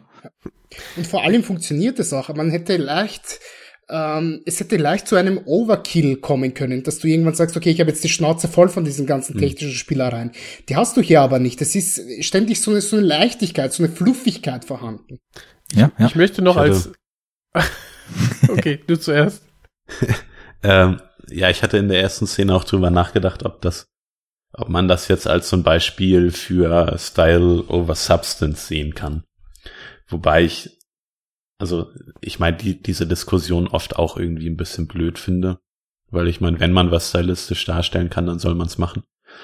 Und Style kann auch Substance nie. sein. Ja. Ähm, und ja, also diese Szene ist es auf jeden Fall nicht so, weil man halt äh, genau ganz viel, ganz viele erste Einblicke in die Figuren bekommt. Ähm, ich meine, allein auch äh, ist es für, ist es ja auch zu einem ähm, gewissen Teil im Grunde die Szene von, von, von Guzman im Grunde. Also im Grunde, das ist ja seine größte Szene im, im Film eigentlich, ne? Und er spielt auch diesen schleimigen Clubbesitzer, spielt er einfach auch unglaublich gut. Und dass man da halt, ich meine, ähm, ja, auch relativ detailliert eigentlich eine kleine Nebenrolle ähm, schon zeigt, ist schön.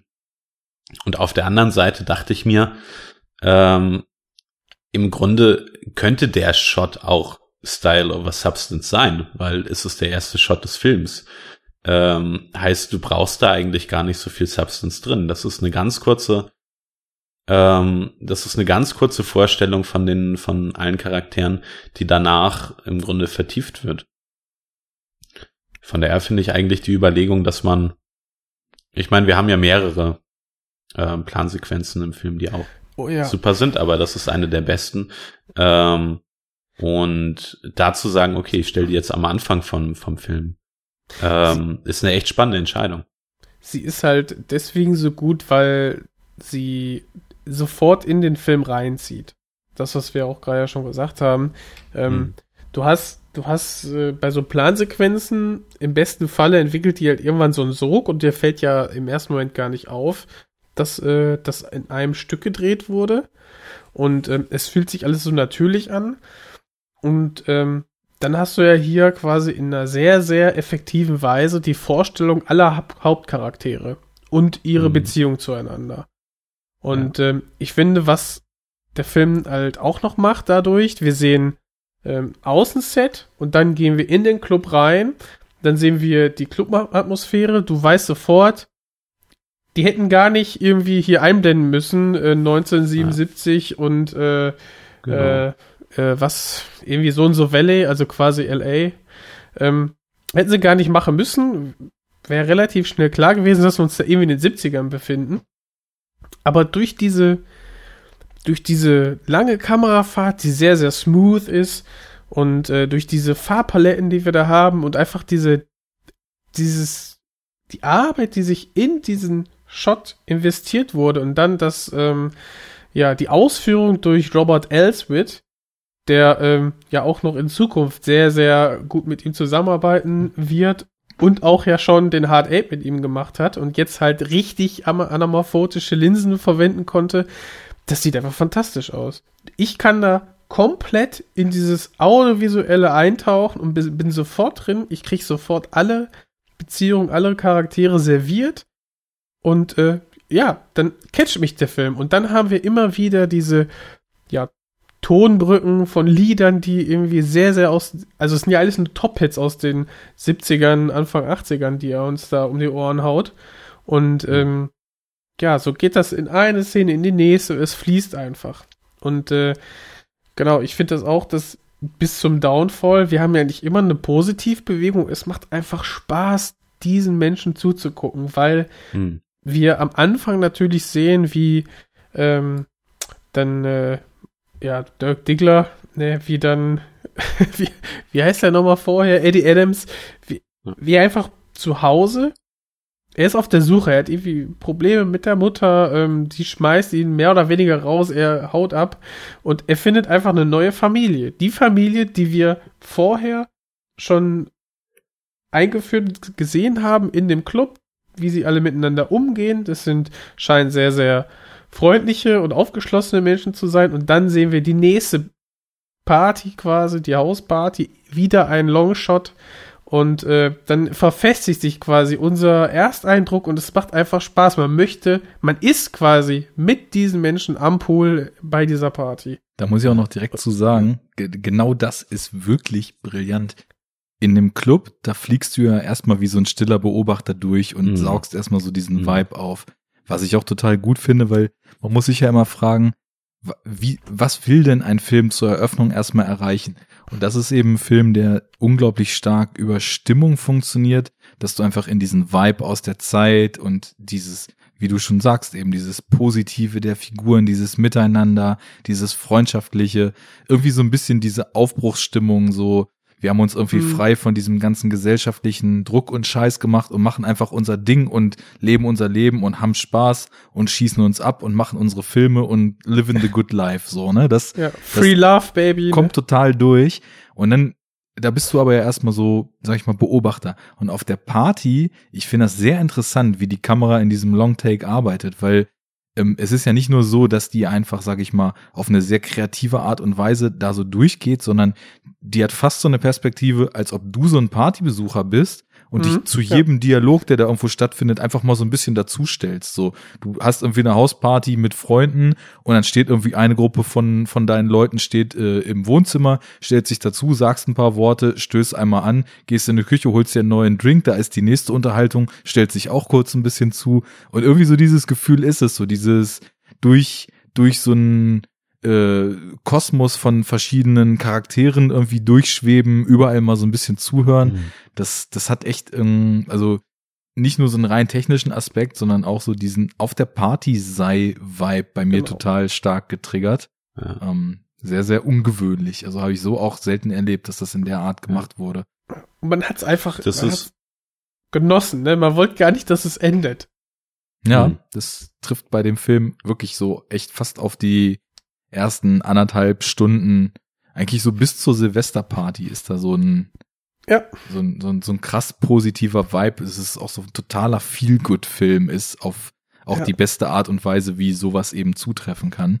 Vor allem, aber gerade die Party, die Silvester-Szene, da kommen wir gleich wahrscheinlich nochmal zu, ähm, wie man vorher diesen, diesen armen Charakter äh, vom William H. Macy, also Little Bill, das war schon irgendwie witzig. Ich meine, ey, der arbeitet in der Pornoindustrie und irgendwie, ich weiß nicht, ob die Frau da auch irgendwie mit drinne hängt, aber dauernd schläft die mit jemand anderen so. Und er kann irgendwie nichts machen und ach man, schon wieder und so ärgerlich. Und dann nimmt das solche ähm, Zustände an, dass, äh, also damit rechnet man nicht, wenn man den Film zum ersten Mal sieht. Mhm. Mhm, ja, Also ja. ich finde ich finde es unglaublich lustig.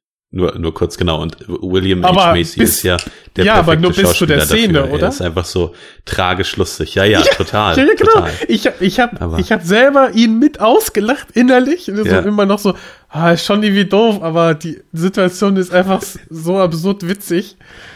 Aber auch Ja. da würde ich sagen, dass Anderson da von Anfang an Definitiv. es gelingt, so eine ja, schon so eine leichte Melancholie und so eine unterschwellig immer vorhandene Mhm. Tragik auch in diese Figur einzuweben. Ja. Das, das fiel mir so auf, ähm, nachdem ich schon so beim, beim Sehen der Eröffnungssequenz bemerkt hatte, wie unglaublich gut er mit so einer Selbstverständlichkeit Figuren einführt, dass mir das dann zum Beispiel auch bei ihm aufgefallen, als er dann nach Hause kommt, da gibt's diese Szene, das, das sind nur so kleine Gesten, aber da, da schafft es das Bild und das, was passiert, total, ihn als so eine unsichere Person zu etablieren. Da will er, glaube ich, so seinen Schlüssel irgendwie auf den Fernseher oder in so eine Schale werfen Ja. und er wirft ihn und trifft nicht und der Schlüssel fällt runter. Und das ist so, da merkt man erstmal, was so kleine Charaktermomente über eine Figur sagen können, wenn das auch entsprechend gespielt ist. Und gut, ich meine, William H. Macy hat diese Melancholie und diese leicht tragik, äh, tragische, vielleicht tragikomische Komponente in der Zeit sowieso immer sehr gut gemacht. Ob es nun The Cooler oder Fargo oder dieser Film ist, so der 90er William H. Macy, der, der hat schon Mhm. äh, eine starke Wirkung, finde ich. Und ähm, hier ist es eben auch so. Also er, er wirft, er, er schafft es einfach nur, so eine Geste, die sonst zum Beispiel jemand kommt rein, schmeißt einfach so beiläufig was in die Ecke und wirkt dadurch so cool und lässig und beherrscht und on point, dadurch, dass er das schafft. Und er will es machen und trifft nicht. Und dadurch hast du sofort so ein Gefühl, diese Figur ist irgendwie unsicher, vielleicht ein bisschen schwach oder tollpatschig, unsicher, was das eigene Selbstbild betrifft. Und dann kommt die Szene mit dem Schlafzimmer hinterher und untermauert genau dieses Gefühl, was aufgemacht wurde. Total krass. Also da, da ist Ja. wirklich alles Ja. bewusst geschrieben, ne? Und sein, Also und sein Spitzname, ne, der Telling Name. ja, Little Bill. ja, wird wahrscheinlich nicht von ungefähr kommen. Ja. Äh, oder kann man sich zumindest so zusammenreimen. Ja, ich meine, bei, bei Little Bill als Figur sieht man das eben sehr, sehr stark, diese, diese, diese Unsicherheit, diese, diese Tragik in dieser Figur ab der ersten Sekunde ähm, und immer und immer und immer wieder drinnen. Aber Wir sehen das bei meiner Meinung nach jeder einzelnen Figur, äh, auch, auch in der ersten Hälfte schon. Also wenn man da beispielsweise zurückdenkt an, weiß nicht, äh, Roller Girl, als sie ihren, ihren Test da schreiben will und dann panisch wegrennt. Ähm, bei Eddie, mhm. der, der von zu Hause abhaut, weil ihn seine alkoholkranke Mutter rauswirft und sein Vater sitzt jämmerlich am Bett mhm. und kann ihm keine Vaterfigur sein. Er verlässt das Haus, Schnitt, er betritt ein neues Haus in, in, hin zu einer neuen Familie, ja, ist die sich ihm vorher vorgestellt hat als eben neue Familie. Als sie im Diner sitzen, so, so eine typisch idyllische 50er Jahre, weiß nicht, äh, Projektion, die sich im, im Hirn auf, aufreiht, dass wir haben Jack und Amber auf der einen Seite des Tisches und Roller Girl und, und Eddie auf der anderen Seite des Tisches. Und wir haben ähm, während des Gesprächs, während Jack darüber spricht, wie er unbedingt äh, seine, seine tollen Filme machen will, dass wenn, wenn die Leute äh, abspritzen, dass sie gefälligst mit dem Saft sitzen bleiben sollen und das zu Ende schauen sollen wegen der Story. super, super Dialog, wirklich. Ich, ich, ich liebe, ich liebe alles, alles das, was er erzählt, ja. Aber währenddessen ähm, haben wir ein Close-up auf Julian Julian Moores Gesicht und sie ist so ein bisschen am, am, linken Ende des Bildkaders und auf der rechten Seite, ja, auf der rechten Hälfte ist alles leer. Wir sehen einen Gegenschuss auf, auf Eddie, also auf, auf Mark Wahlberg, er ist auf der rechten Seite des Bildkaders, auf der linken Seite ist alles leer. Und das zieht sich so durch, durch, durch diesen Film, dass er jemand ist, also dass, dass Eddie jemand ist, er braucht eine Mutterfigur, er braucht eine Vaterfigur, er braucht Familie. Hm. Und ja. bei, bei Amy, bei, bei äh, Amber Waves heißt sie, nicht, ich wollte gerade Amy Adams sagen. ähm, bei, bei äh, die, die Haarfarbe bringt mich durcheinander. Ähm, bei Amber Waves, Amber Waves, ja, so. Ja. ja. Verflucht nochmal. Ähm, bei ihr ist es eben dieses starke Muttergefühl. Sie will als Mutter anerkannt genau. werden, sie will als Mutter gesehen werden, weil sie eben ähm, ihr, ihr Kind nicht mehr zu Gesicht bekommt und äh, den Drogenrausch verfallen ist, ähm, auch öfters anspricht, dass sie Mutter werden will und auch als sie dann, während sie, wenn man, während man sie sieht, dass sie das erste Mal ihre Line Koks zieht, äh, sie beobachtet, wie, wie Eddie in Slow Motion, äh, ja, diesen, diesen Vorwärtssalto in den, in den Pool macht. Ich sehe da nichts Sexuelles drinnen, so jetzt unbedingt in dem Fall, sondern mhm. wirklich so etwas, äh, ich möchte mich um dich kümmern, mit, mit all meinem Herz und dir etwas Gutes tun. Natürlich ist sie auch irgendwo angezogen, ja, aber ich würde eher sa sagen, dass sie so etwas Zerbrechliches in ihm sieht und versucht, ihn von dieser Welt da draußen zu beschützen, nur aufgrund dessen, dass sie selbst innerlich kaputt ist, gelingt es ihr schlichtweg nicht zu diesem Zeitpunkt. Sie möchte ihm eine Mutter sein, auf jeden Fall. Das ja. ist so ihre Schwäche, dass sie ihren leiblichen Sohn, glaube ich, äh, ja verloren hat oder verloren verlieren wird auch dann durch das und. Jugendamt und aber ich finde schon, dass wir wir sind ja im, im Pornomilieu, was irgendwie durch Anderson wunderbar geschafft wird, sympathisch dargestellt zu werden, ohne jetzt äh, irgendwie ja total äh, pervers oder oder oder anrüchig ähm, dargestellt zu werden. Das kommt dann erst später dann im Bereich mit, äh, ja, wenn er quasi das Video dann den Heimkinomarkt dann erobern wird. Ähm, aber diese, diese Geschichte zwischen Amber Waves, also Julian Moore und dann ähm, Dirk Diggler, also Mark Wahlberg, ich finde, dadurch, dass es halt äh, im Pornomilieu ist und sie dann quasi auch so die, die erste äh, ähm, ähm, Leinwandpartnerin von ihm ist. Ne? Also er erlebt mit ihr so das erste Mal vor der Kamera und ähm, sie möchte ihm eine Mutterfigur sein. Er sieht dann irgendwann auch in ihr so eine, eine Mutterfigur. Ähm, ja, hat das schon eine sehr ja, sexuelle ähm, Konnotation auf jeden Fall. Also. Mm, naja, aber würdest du es so sehen? Ich finde zum Beispiel den, den Pornodreh, den wir sehen, den, ja. den ersten, der sich auch sehr, sehr lange hinzieht und der, der fabulös eingefangen ist. Man denke da alleine an die Reaction-Shots, ja. als, als wir, als, ja, als die ja. ganze Crew äh, das erste Mal den, den Dödel von Dirk Diggler sehen. Das, Aber alle, alle, alle, meine, ja. Da das ja zieht sich ja durch, durch den äh, Film. Das ist so ein guter Running Gag. Die sind toll, ja. Ich, ich liebe es immer noch, wie Philipp Seymour Hoffman dort die, diese Ton, Tonangel hält und dabei beinahe ejakuliert, er Ja. Döner sieht. Es ist, es ist wundervoll, ja. Super. Ähm, aber dieser, dieser Pornodreh, der hat ja rein gar nichts Sexuelles. Das ist ja, weiß nicht. Äh, ich hab Aber- das Gefühl, aber die als, Szene, als, würde ich- als wäre ich bei einer Prostata-Untersuchung währenddessen. Am Anfang das, hatte das ich finde das ich nichts auch nicht. Mystisches, nichts Sexuelles. Ja, Am Anfang, am Anfang wirkt es sehr, ja, professionell und, und mechanisch irgendwie. Aber dadurch, dass er unsicher ist und sie ihn ja so ein bisschen äh, ähm, Komfort, also Komfort gibt, also ihnen Mut zuspricht, so ein bisschen und ja, und das wird schon und bla bla. Und dann innerhalb der Szene sagt sie dann ja auch irgendwann, ich möchte, dass du, äh, sagt sie nicht, ich möchte, dass du in mir kommst. Ja, Ja. sagt sie. Ja. Genau.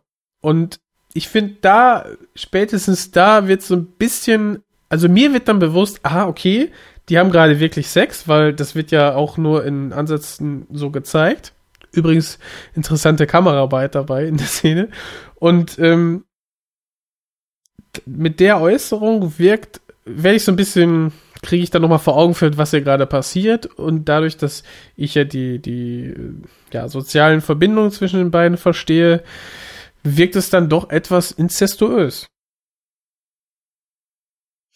Das auf jeden Fall, das möchte ich dem Ganzen nicht absprechen. Nur wie gesagt, für mich, für mich ist das nicht sexy, wenn ich, wenn ich da dabei zusehe. Ich meine, ähm, Nein, sexy nicht. Ich finde. Ach, Ja. ah, okay. Oh, Dann waren wir, haben wir uns äh, ein bisschen aneinander vorbeigeredet. Ich meinte, wollte auf das Inzestuöse ähm, hinaus, aber ich bin dabei, dass ich da jetzt irgendwie nicht, äh, dass mich das nicht äh, antörnt, wenn ich das sehe. Das auf keinen Fall. Also ich sehe das auch als, naja, also es ist auf jeden Fall was Sexuelles.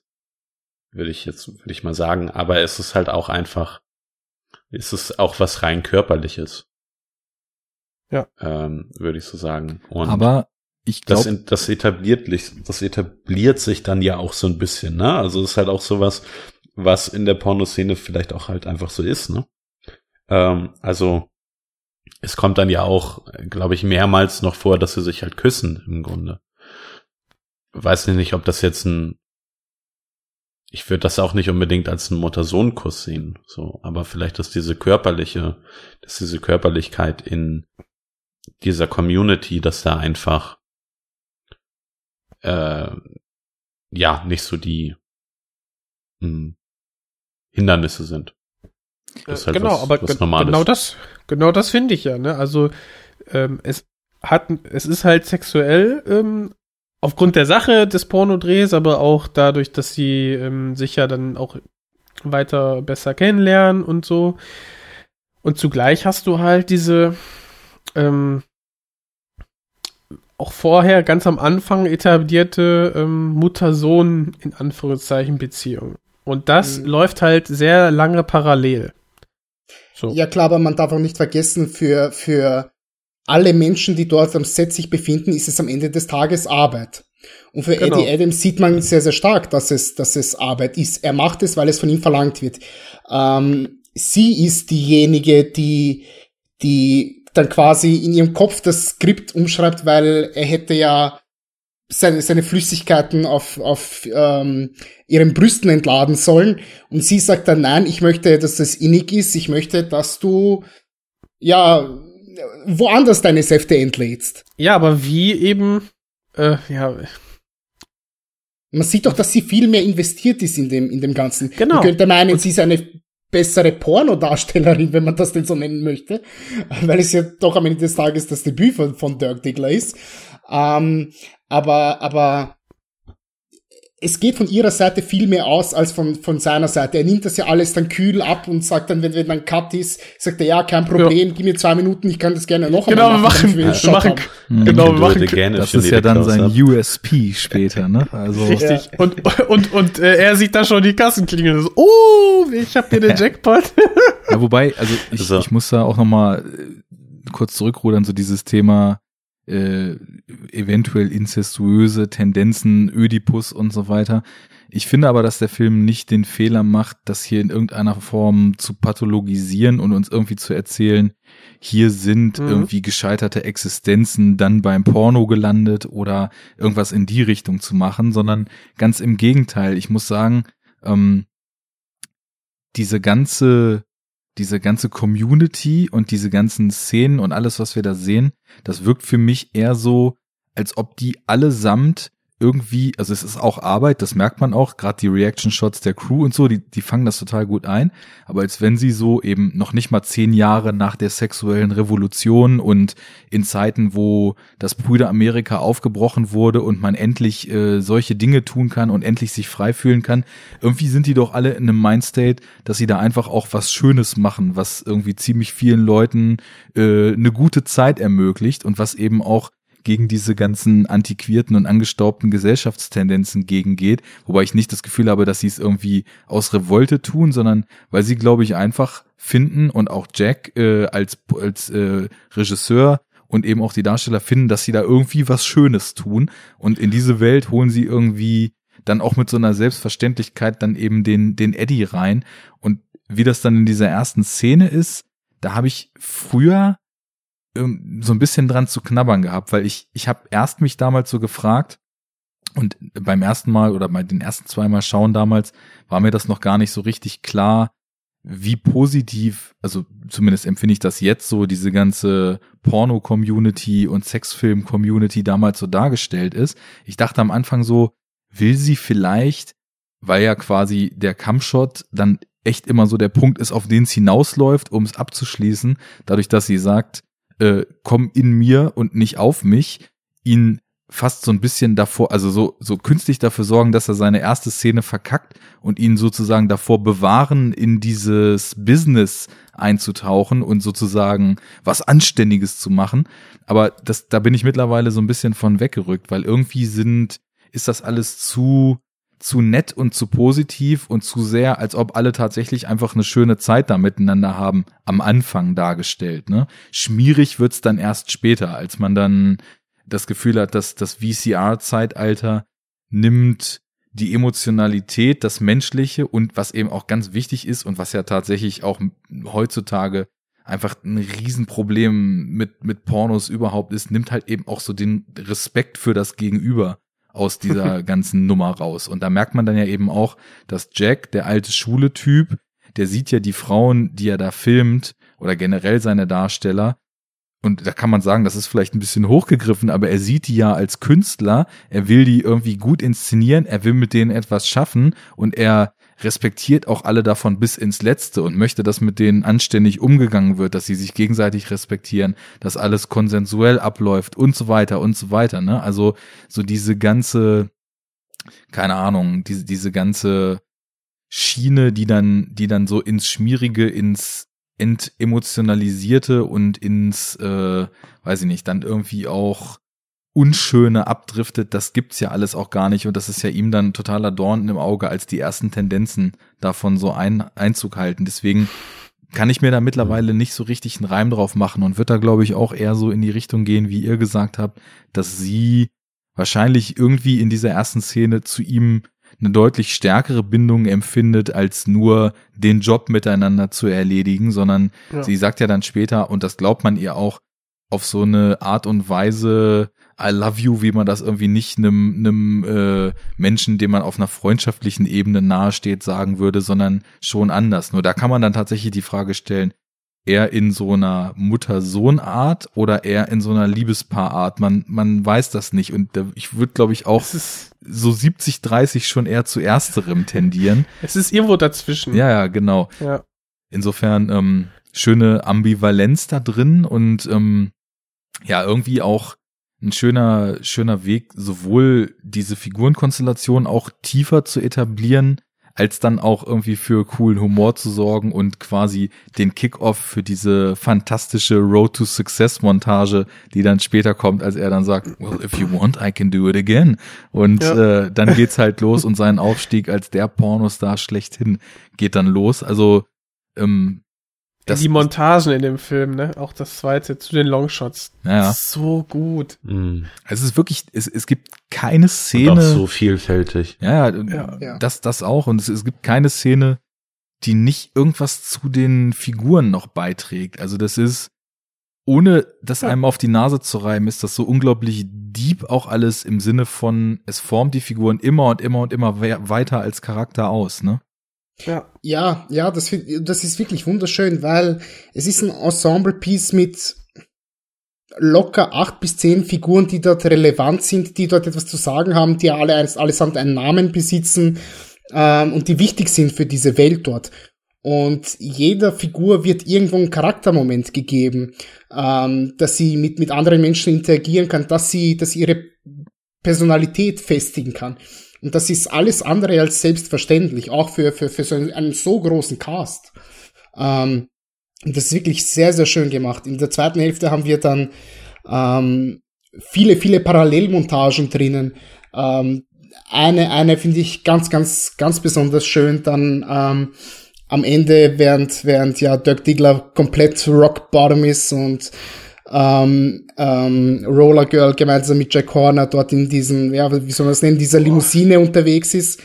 Und, Quiz-Taxi, ach nee. Äh, ja, genau, richtig, ja. die, und, die Urvariante des Bang Bus. Ja, genau. Ähm, ich finde, ich finde die so perfekt montiert, so perfekt hm. geschnitten.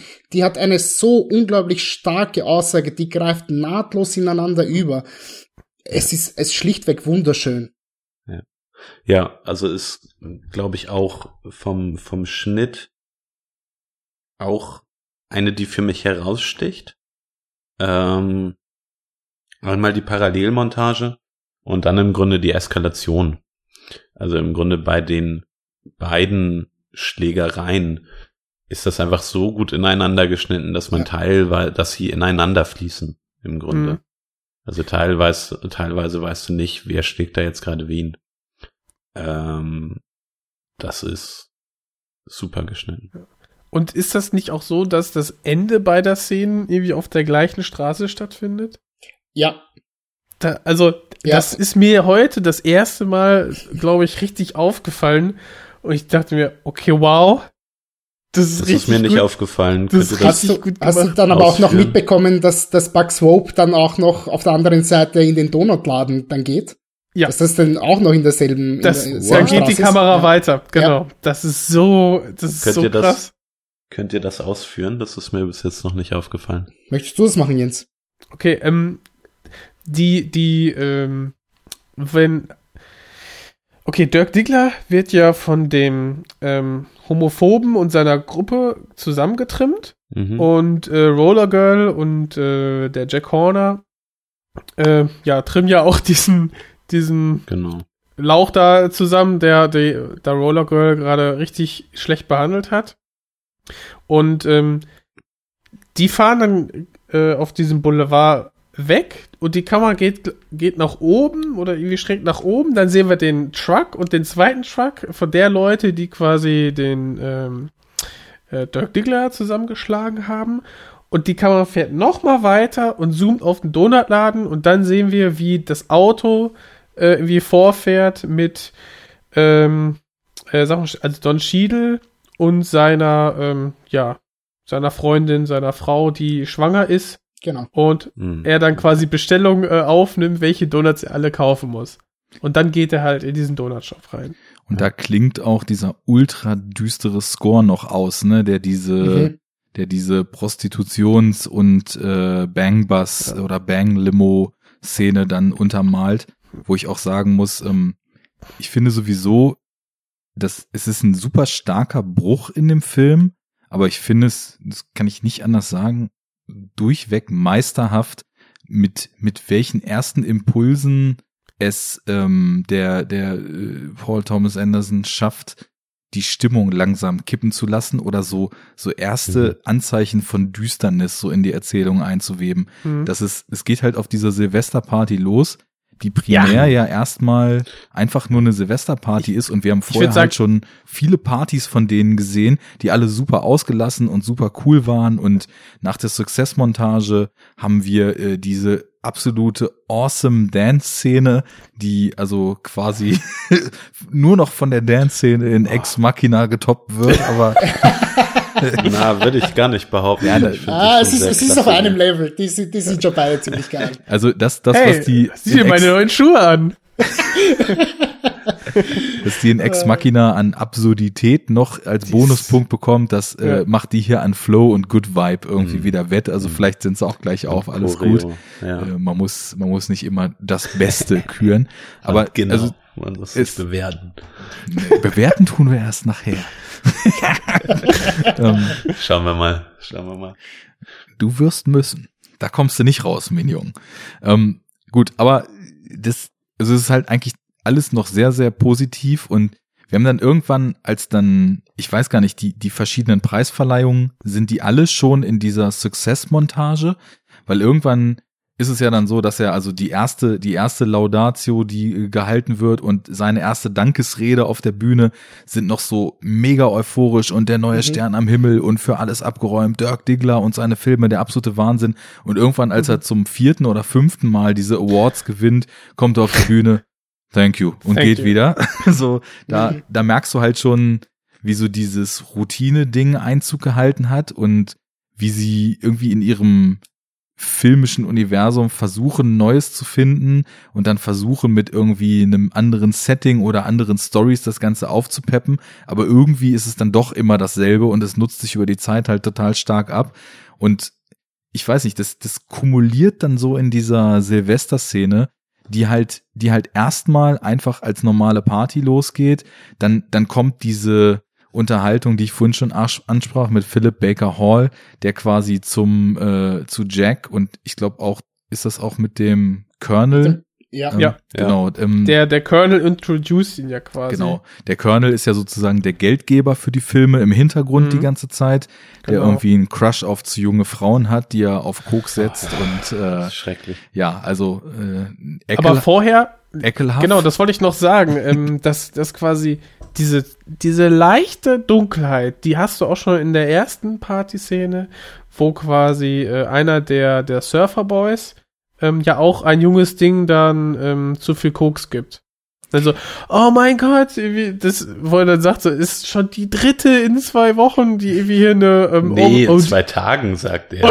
Ja, ja. zwei Tagen, die hier eine Overdose von mir bekommen, weil das kann ja alles nicht ganz wahr sein. Also, vielleicht solltest du dir mal anderes Koks besorgen. So ganz trocken. Ja, das Und sieht dann man- tragen das sie sie da. auch- Das sieht man auch, wie, wie, wie kühl alle anderen um ihn herum sind. Der Colonel, Ja. für den ist das das Normalste der Welt- der Welt. Selbst für Jack, den wir eigentlich durchgehend als sehr, sehr sympathische Figur wahrnehmen, der immer, Ja. der immer so eine gewisse Ruhe bewahrt, auch wenn es in ihm drinnen vielleicht nicht unbedingt ähm, toll aussieht, auch wenn er äh, äh, Dirk ähm, so irgendwann gegen, gegen Ende hin so ein paar Animositäten gegenüber verspürt, obwohl er keinen Bock hat auf die ganzen VHS-Tapes, der aber dennoch so eine Beherrschtheit hat, ja, dass selbst ihm das mehr oder weniger am Arsch vorbeigeht, obwohl es in seinem Haus ist und da gerade ein vielleicht 18-jähriges ähm, Mädel anfängt Zuckungen zu bekommen und wahrscheinlich an einer Überdosis stirbt, dass da so, so eine Dunkelheit, so eine, so eine hässliche Fratze, Facette in seine Figur hineingebracht wird. Aber Das sieht man das, ja schon. das strahlt Ähm. noch nicht so stark. Du hast, du Nein, hast irgendwie nur so einen genau. kleinen Peak hinter diese Fassade. Ja. Und diese Ja. Fassade, Das wollte ich auch gerade sagen. die so, die ist so shiny, da ist Funk, da ist Sex, da ist Spaß, da ist irgendwie alles, was einem Freude bereitet. Und das gibt uns schon mal so, so ganz früh, und das taucht dann auch lange nicht mehr auf, finde ich, so einen kleinen Einblick, dass so in, in dem Fundament oder unter dem Fundament dieser Welt es vielleicht etwas düster zugeht und dann irgendwie auch Typen unterwegs sind, für die das alles nicht große Kunst und freie Liebe und wir haben uns alle lieb ist, sondern für die eben andere Dinge zählen. Aber das gerät dann erstmal ziemlich stark in Vergessenheit und Genau, das, Ich- das, äh, so wie du sagst, wir hatten ja den Spaß, ne, die ganze Zeit. Und die coole Party, die geht dann ja nachher auch weiter. Und ähm, ja, wir sind dann auch bereit, das wieder so ein bisschen in den Hintergrund zu drängen. Genauso eben wie äh, ja unsere Hauptperson, ne, Dirk Dickler, der in Mhm. das, diese Welt hineinkommt und erstmal den Spaß haben will. Ja. Und dann Mhm. Silvester, äh, dann geht's dann los. Dann kommt diese Diskussion übers Videozeitalter, die so einen ganz, ganz düsteren Unterton schon hat. Dann kommt die Koks-Szene, wo Dirk Diggler eben das erste Mal das Koks zieht und die Addiction anfängt ihren Lauf zu nehmen. Dann kommt Direkt der, zwei Lines, ja, natürlich, äh, ein für jede Nase, jedes Nasenloch. direkt Dann- Full Monty.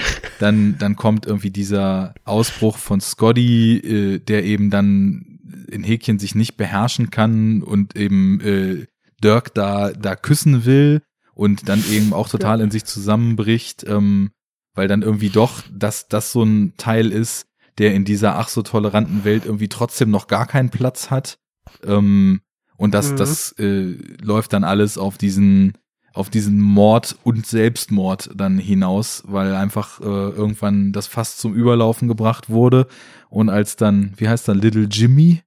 Ähm, Little Bill. Little, Little Bill. Bill, Little Bill, ähm, das wahrscheinlich, wir haben es, also wir kriegen es ja irgendwie drei, viermal gezeigt, aber wahrscheinlich das hundertste, zweihundertste, dreihundertste Mal seine Frau damit irgendwem vögeln und ihn eben nicht wie alle anderen miteinander umgehen, respektvoll, äh, sondern, sondern ihn wie das letzte Arschloch und von oben herab da rauskommandieren sieht und äh, wie ein Stück Scheiße behandeln.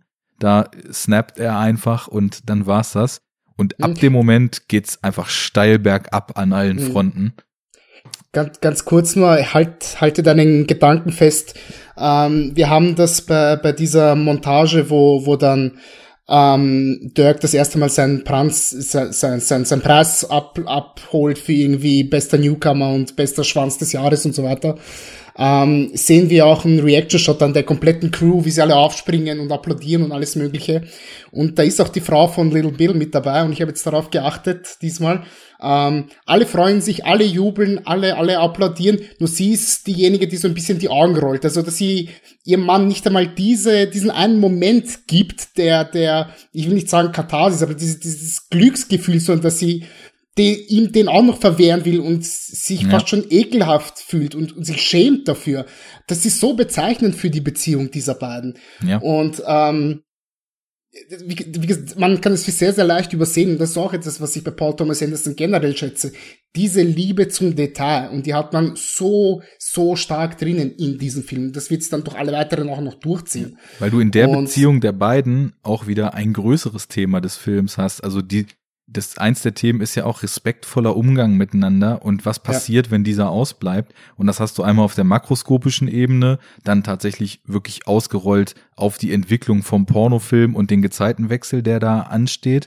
Und du hast es im Kleinen in dieser Beziehung, wo wir auch ganz drastisch vorgeführt bekommen, was passiert, wenn Menschen einfach nicht mehr respektvoll miteinander umgehen, sondern den anderen mit Füßen treten und wie den Bettvorleger benutzen. Und äh, das, das ist einfach, da, da korrelieren wieder so Themen, die sich in alle Ebenen des Films eingeflochten haben, die ihm anscheinend in der Erzählung auch wichtig waren. Und ähm, du findest sie überall wieder. Das ist, das ist so eine, da ist so eine Selbstverständlichkeit irgendwie im Writing, die einem dann auch erst so beim mehrfachen Schauen vielleicht auffällt, weil ich finde, bei ihm gibt es eine ganz krasse Diskrepanz, nenne ich es jetzt mal dazwischen, wie unglaublich durchdacht alles ist, aber wie natürlich es sich anfühlt. Und das, das ist eben so, glaube ich, die große Kunst, weil du hast viele, es gibt viele Regisseure, Drehbuchautoren und so weiter, bei denen wirkt vieles dann so total konstruiert, soll aber natürlich wirken und das funktioniert dann halt überhaupt nicht. Und hier ist genau das Gegenteil. Also je tiefer du dich reindenkst, desto mehr, mehr merkst du, wie eben in diesem ganzen Miteinander aus Drehbuch, aus Inszenierung, auch der Darsteller, die das stemmen können, weil er hat ja wirklich echt immer Top-Leute am Start, wie dann alles mit Substanz aufgeladen ist und äh, trotzdem einfach du du es weggucken kannst und du es durchdenken kannst und es halt beiden Ansätzen dann eben standhält. Mhm.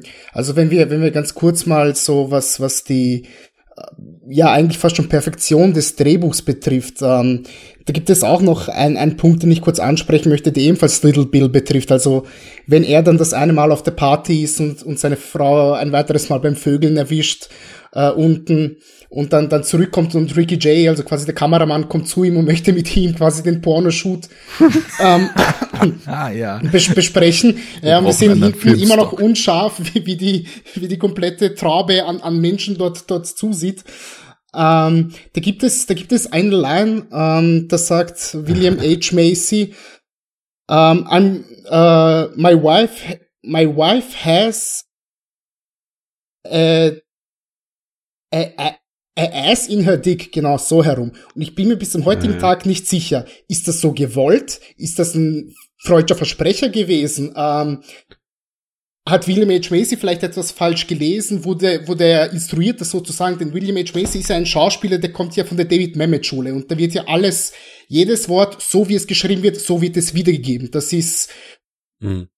100 Prozent professionell. Dass man da vielleicht auch sehen kann, so ein bisschen, ähm, ebenfalls schon diese Brüchigkeiten in seiner Figur drinnen, dass das einfach er impulsgetrieben etwas von sich gibt und gar nicht mehr darüber, darüber nachdenkt, was er jetzt gerade hier sagt. Und dass man auch merkt, okay, der ist jetzt pisst und dem unterlaufen jetzt einfach mal so ein paar Fehler, dass er, dass er Scheiße von sich labert, mehr oder weniger. ähm, mir sagt das Also Thomas gar nichts. Kannst du das nochmal ähm, ausführen sagt- mit der Schauspiel, mit dem Schauspielansatz? Äh, also David Mamet sagt euch etwas, oder? Nee. nicht? Ähm, pff, ja, wie, wie soll man das nennen? Also ähm, er, er verfolgt so eine Art des Drehbuchschreibens, die immer sehr, sehr gezielt ist, die sehr auf Wortbetonungen achtet und die sehr auf ihre, ihre Schauspieler quasi ja ausgelegt ist. Und William H. Macy ist eben einer jener Schauspieler, die diese, Schule besucht haben von ihm und die das aufgesaugt haben. Heather Graham jetzt hier in dem, dem Film jetzt beispielsweise auch. Und die jede Zeile, so wie sie geschrieben wird, mit jeder Betonung ähm, auf, auf, auf welche Silbe wie, wie betont werden soll, wie reagiert werden soll, wie mit ähm, wie welches Wort ausgesprochen werden soll, wie klar es ausgesprochen werden soll und so weiter und so fort. Darauf wird sehr, sehr großen Wert gelegt bei ihm. Und ähm, William H. Macy ist einer der Schauspieler, die das in meinen Augen perfekt rüberbringt. Ja, bei ihm sitzt jede einzelne Line, die, die, die soll so sein. Jedes Mal, wenn er etwas sagen soll, die ist darauf, wie soll, wie soll ich das nennen? Ähm, er macht keine Fehler. Weißt du, was Mhm. ich meine? Hm? Also das ist, ähm, das, das wirkt so ein bisschen merkwürdig, dass ausgerechnet so etwas dann da drin gelandet ist in dem Film. Und ich frage mich bis zum heutigen Tag, warum ist das gelandet? Ist es vielleicht irgendwie so ein äh, äh, Bad Take gewesen oder hat man sich dann im, im Nachhinein gedacht bei der Post-Production, aha, okay, cool, ist ja eine interessante Idee, ich werfe das noch, noch mit hinein, weil das noch so eine Facette der Figur aufmacht. Ist das, steht das so im Drehbuch vielleicht drinnen, dass er es falsch aufsagen soll? Ähm, das ist das, was mich jetzt so ein bisschen beschäftigt hat. Also ist es ja auch, dass äh, Paul Thomas Anderson im Kommentar vom Film ja sogar sagt, dass man bei William H. Macy ähm, schauen muss, was man schreibt, weil Ja. er das so sagen wird. Von daher denke ich, kann man äh, hier schon davon ausgehen, dass es so geschrieben war. Ähm, und ich würde es dann eher, glaube ich, der äh, Situation, ja, der Gefühlssituation vielleicht von der, ähm, von der Figur zuschreiben. Beziehungsweise ist, ist es ja auch lustig wieder. Ja. Also es ist ja auch eine Situation, wo ähm, ich meine, die ganze Szene auch im Grunde so wie es geblockt ist, dass man noch schön die Menschentraube im Hintergrund sieht und sie im Grunde Mhm. über den Filmshoot vom nächsten Tag reden. ja. Das, genau das ist ja diese tragisch lustige Situation, von der wir vorhin irgendwie gesprochen haben, ne? Und, Und- da passt und das auch- dann vielleicht auch ganz gut rein. Ja klar, ich und auch dann, wenn, wenn William H. Macy dann sich verpieselt und aus dem Bildkader geht, äh, Ricky Jay sich umdreht und sich auch zur, zur Menschentraube gesellt und zugucken, wie möchte. Aber auch einfach die Situation, dass das das Normalste von der Welt ist, dass da gerade jemand gevögelt wird, hm, okay. Aber auch eben, dass es seine Frau ist. Und keiner nimmt da irgendwie besondere Notiz dran, weil, ja, ist halt seine Frau. Sie vögelt halt mit, mit allem, äh, was nicht bei drei auf den Bäumen ist, so. Ja.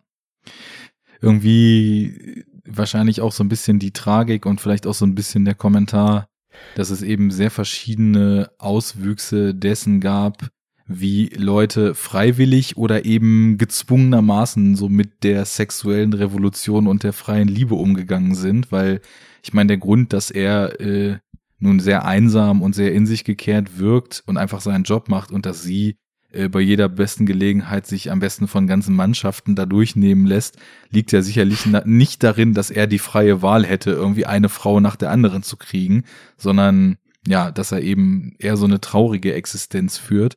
Und Ja. klar, da, da sieht man dann eben auch, wie, wie solche Themen wie freie Liebe und so weiter natürlich auch in einer Zweierkonstellation nur funktionieren, wenn beide damit cool sind und wenn beide da ihren Weg gefunden haben. Und hier leben zwei Menschen zusammen, deren Lebensweg irgendwie nun so gar nicht zusammenpasst. Also, so wie er einfach und das muss man dann auch William H. Macy wiedergeben, er ist ja einer der Figuren, die relativ wenig Screentime eigentlich haben, aber ich finde, man hat trotzdem ein super starkes Gefühl dafür, was in ihm vorgeht und wie er tickt und was ihn bewegt und was ihn bedrückt. Und ähm, er bräuchte, so wie man die Figur eben dann deutet und wahrnimmt, definitiv eine Partnerin, die viel gibt, die, die ihm Wärme gibt, die ihn auffängt so und, und nicht, die so voll ihr eigenes Ding äh, fährt. Und naja, man fragt sich dann auch eben, was ist denn eigentlich mit ihr los? Also warum ist sie denn mit ihm überhaupt verheiratet? Ich weiß nicht, wie viel Geld er mit der Regieassistenz da beim Pornofilmdreh verdient. Es scheint ja schon so irgendwie durch, dass die durchaus ganz gutes Geld äh, mit ihrem Business da machen. Also vielleicht ist das auch so einer der Gründe, weiß man nicht, aber definitiv die falsche Partnerin und der falsche Umgang mit der am Ende der 60er Jahre neu erlangten Freiheit, ne? Also zumindest passt das miteinander überhaupt nicht.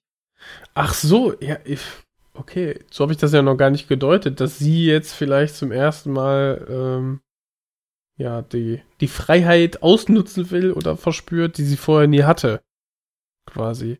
Und der William H. Macy Charakter damit total überfordert ist. Na gut, ich, ich kann mir auf sie echt keinen Reim machen. Vielleicht könnt ihr das besser. Also ich, ich verstehe echt. Naja, also ich kann mir schon auch vorstellen, dass sie halt ähm, auch, dass sie eine Pornodarstellerin ist.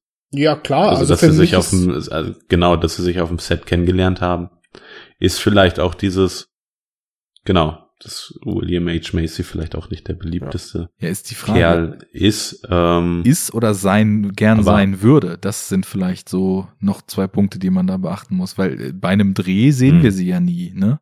Wir sehen sie immer nur privat. Ja, genau. Ja, vielleicht ist sie so ein bisschen aber die Idee ja, nahe, sie ist ja auch schon ja, ein bisschen älter. Also sie ist jetzt vielleicht auch nicht mehr so die nachgefragteste Darstellerin dann. Lustiger, lustigerweise, lustigerweise wird sie ja selbst von einer Pornodarstellerin dargestellt. Wollte ich jetzt nicht so sagen, aber. Ja, ist Komm, ja so. Drop das Fachwissen.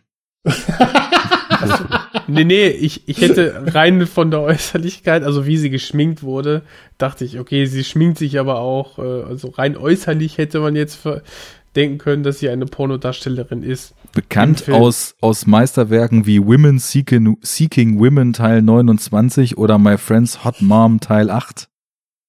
Ja.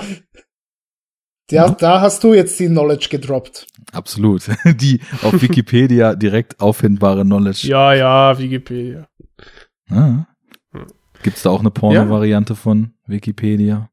So YouPorn-mäßig, so Pornopedia. Wikipornia. Wikipedia. Wiki oh, Wikipedia. ja. Ja. Ähm, genau, aber dann sind wir beim Downfall so langsam, ne? Ich meine. Schon voll äh, drin, würde ich sagen. Genau. Ich hm. wollte noch eine Kleinigkeit sagen zur, ähm, ähm, ja, als dann die, das, das, äh, Videomaterial quasi vorgestellt wurde, dass ähm, ja quasi der eine große Pornoproduzent jetzt umsatteln wird und ähm, im Prinzip ähm, in einem ja Business-to-Business-Gespräch Burt Reynolds quasi eine eine ähm, ja ein Geschäft vorschlägt, was er dann ja sehr rü rüde im Prinzip äh, dann ausschlägt. Ähm, da nimmt er, bringt er quasi schon drei Darsteller mit und meint, das ist die Zukunft der Pornoindustrie. Habt ihr das Bild im Kopf? Ja. Ja, ja. ja. Und, Im Grunde äh, ist das ja, wo er durch die Tür reinkommt, viermal genau. und dann da steht. Genau, und dieser, boah, also dieser Kontrast dieser drei Darsteller zu dieser ganzen Familie, die ja dargestellt wird bei ähm, Burt Reynolds beziehungsweise Jack Horner, ähm, Ach, also da, das äh, fand ich auch ja sehr, sehr stark irgendwie dann dargestellt äh, im Film, weil die sahen alle sehr jung aus, aber irgendwie relativ, also so runtergekommen, irgendwie, als hätten sie gerade irgendwie einen Penner von der Straße genommen, den irgendwie schick frisiert und dann in ein neues T-Shirt dahingestellt. Die wussten, sie sind total rausgefallen. Standen also da so wie, wie auf Droge, irgendwie total paralysiert, jung, aber irgendwie schon verbraucht. Also eine ganz, ganz äh, interessante Darstellung dieser, also allein durch das Visuelle denkst du, okay, die sind fertig. Also so wie ich das verstanden habe, ähm, waren das im Grunde Amateurdarsteller. Also auch so dieses, das sind die Stars von morgen. Mhm. So von wegen, jeder kann jetzt Pornos machen. Ja. Ähm, genau, also dass du halt, dass diese professionelle Riege jetzt im Grunde von den genau heruntergekommenen Amateuren da abgelöst wird, so ein bisschen. Mhm. Was auch zu seiner, seiner Philosophie passen würde. Billig. Äh, kleine Side Note, hat ihr noch den, den Namen von, ähm, von, von der Figur im, im Kopf von Philip Baker Hall? Das wäre irgendwas Italienisches, oder? Ja, James Gandoli. Und James Gandoli, den Namen haben wir schon mal gehört, nämlich in Hard Eight. Als, als äh, Sydney und Jimmy sich gegenüber sitzen in diesem einen Hotelzimmer, ähm, erzählt ja Jimmy so ein bisschen, ja, und ich kenne die Leute hier in Atlantic City und äh, zählt ein paar Namen auf und einer der Namen, den er aufzählt, ist James Gandoli. Mhm. Also Zufall? Fragezeichen. Das Anderson-Verse. Kommt der noch öfters vor, weißt du das? Oder? Nee, soweit ich weiß nicht. Auf, ja, ja. Also bei äh, IMDb Vielleicht Gandoli auf den jeden Fall, da stand jetzt irgendwie Floyd Gandoli. Oder Floyd Gandoli kann auch sein, ja. Genau. Aber im Prinzip hat er da dann so eine Verbindung schon aufgebaut. Nee, cool. Ja, ähm, finde ich immer schön. So, ich meine, sowas wird ja dann auch meistens irgendwie nur bei Tarantino so massenwirksam ausgeschlachtet, die Verbindung zwischen den Filmen und so weiter, Ja. aber auch sowas da einzubauen. Es, es gibt so viele schöne Parallelen zwischen den Filmen, die wir heute besprechen. Wir haben irgendwie dieses beiläufige Figuren etablieren, das in beiden Filmen stattfindet. Wir haben Serpico, der in beiden Filmen eine Rolle spielt. Ähm, Ja. wir und äh, wir haben Okay, okay, gut, ja, das, das muss ich dir lassen. wir haben vor allem auch in beiden Filmen irgendwie dann anscheinend auch so kleine nette Referenzen. In diesem Fall hier an einen Teil der Filmografie, der schon bestand von PTA. Im anderen Film an einen Teil der Filmografie, der noch kommen wird von Wes Anderson. Also da sind irgendwie, das ist, es passt schon wieder wie Arsch auf Eimer, was wir hier vorhaben heute. Ja. Ähm, ja, und ich, ich finde, der Gandoli ähm, ist, ist einfach auch echt hier so der Hebel, der umgelegt wird, der im Film auch für so einen Genrewechsel sorgt, ne? Also das finde Mhm. ich, das finde ich eh ganz spannend. Ähm, wir hatten das ja auch schon so bei äh, Sydney, Last Exit Reno, Hard Eight festgestellt, dass der Film verschiedene Genre-Elemente auch bedient und irgendwie dramatische Aspekte drin hat, noir-eske äh, Aspekte drin hat. Und hier ist es irgendwie, ich, ich weiß nicht, wie ich die erste Hälfte oder vielleicht sogar die ersten zwei Drittel nennen würde. Irgendwie, also natürlich ist das keine Komödie, aber das ist irgendwie ein Feel-Good-Film, das ist vielleicht ein Mockumentary, Bi Biopic, irgendwas in der Richtung, das ist ein Zeitdokument, ein Period-Piece aus einer coolen, lässigen Zeit.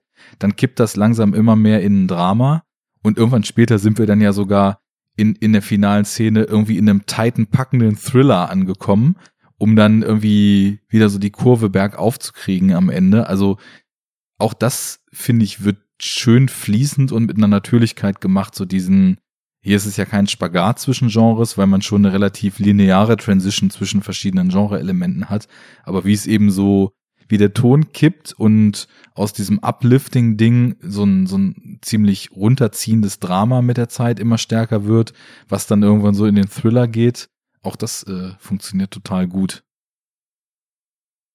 Ja, ja, bin ich, bin ich voll und ganz bei dir. Ähm, ich denke, was wir hier nicht vergessen dürfen, ist, ähm, wir haben ja schon sehr, sehr viele Namen von Darstellern und Darstellerinnen genannt und das sind ja alles Namen, die sind in Hollywood mittlerweile bekannt und werden gecastet in Filmen über und über. Ähm, zur damaligen Zeit würde ich behaupten, bis auf Burt Reynolds, der seine besten Tage schon hinter sich hatte, und Julian Moore, ähm, waren das alle relative Newcomer oder, oder gerade so, so Leute, die, die herauf, herausgekommen sind. Ne? Also John C. Reilly hat vorher in drei Filmen mitgespielt, soweit ich weiß. Sydney war einer davon.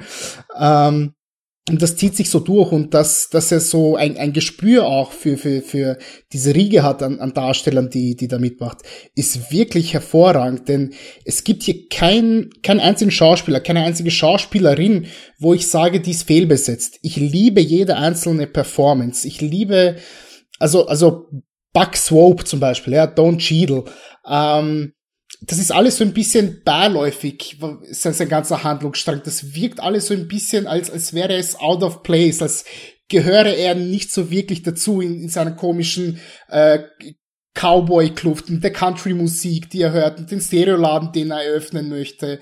Und ähm, der, der Kredit, der ihm verwehrt wird, weil er, weil er Pornodarsteller ist und dann am Ende, als er dann seinen, Por seinen, seinen Pornoladen, sage ich schon, seinen Audio-Hi-Fi-Laden hat, dass er dort fast schon in dieser, ja, wie soll man das nennen, in dieser früh 80er Hip-Hop-Kluft da Werbung versucht zu machen, irgendwie mit seiner, mit seiner Schirmträgermütze so halb von der Seite. Das ist so eine Figur, die weiß nie so wirklich, wo sie ist. Die ist fehlbesetzt. Permanent. Die zieht sich immer und immer wieder neue Kostüme an. Und erst als er dann eben seine Frau kennenlernt und mit ihr ein Baby bekommt, hat er irgendwie so, so einen Platz im Leben gefunden. Ja.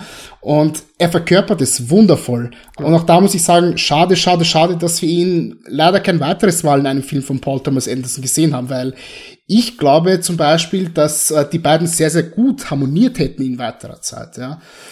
Und ähm, es zieht sich durch. Heather Graham macht ihre Sache hervorragend. Luis Guzman, auch wenn er nicht sehr viel zu tun hat, hat seine Momente und die macht er ganz, ganz toll. Ja. Ähm, ich liebe ihn in all seinen Nebenrollen, ja. in, in jedem einzelnen Film, wo ich ihn gesehen habe. Wurscht, wie der heißt, ja. Ähm, selbst mit Laura Waters, die, die ganz, ganz kurz nur zu sehen ist. Ähm, super, super, super, super, super. Also ich liebe jede jeden Darsteller, jeden Dar jede Darstellerin in diesem Film. Ganz besonders Julian ja. Moore natürlich, das muss ich noch dazu erwähnen.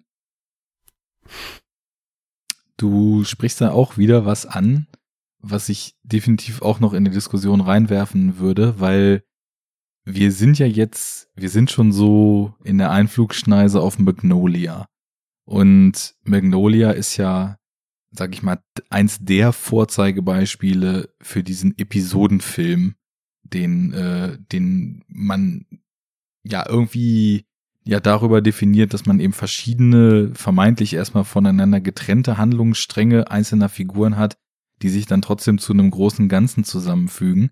Und mir ist jetzt bei diesem Schauen von Boogie Nights auch aufgefallen, dass diese Tendenz, jeder Figur mehr als nur ein paar Lines zu geben, sondern jeder Figur auch eine eigene Geschichte, eine eigene Dramatik, eigene Wünsche, Träume und so weiter zu geben, dass das hier eben auch schon sehr stark vertreten ist. Und das habe ich tatsächlich auch bei der Figur von Don Cheadle, die am Anfang mhm. erstmal nur für so ein, naja, man könnte auch schon sagen, irgendwie minorly racist Joke, so. Ich meine, der Witz kommt erstmal, dass ein Schwarzer auf Cow Cowboy macht halt, ne? Ähm, aber geschenkt so, also ich, da, da würde ich sagen, da hat, da hat niemand irgendwelche Intentionen gehabt. Von daher egal. Und äh, ich, ich meine, später ist es dann auch der Witz, dass er eben einem bestimmten Klischee genau entspricht oder es überzeichnet. Das passt soweit, aber ja, diese, diese Geschichte, diese Suche oder dieses Aufgehen dann in Familie, in Liebe, in, in Geborgenheit, in einer Beziehung, das ist ja dann auch genau der Punkt, der sich auch wieder auf dem, auf dem großen Level durch den Film zieht, die Suche nach Familie, nach, nach einer Heimat, nach jemandem, der einen quasi unter seine Fittiche nimmt und einem irgendwie einen sicheren Hafen so bietet.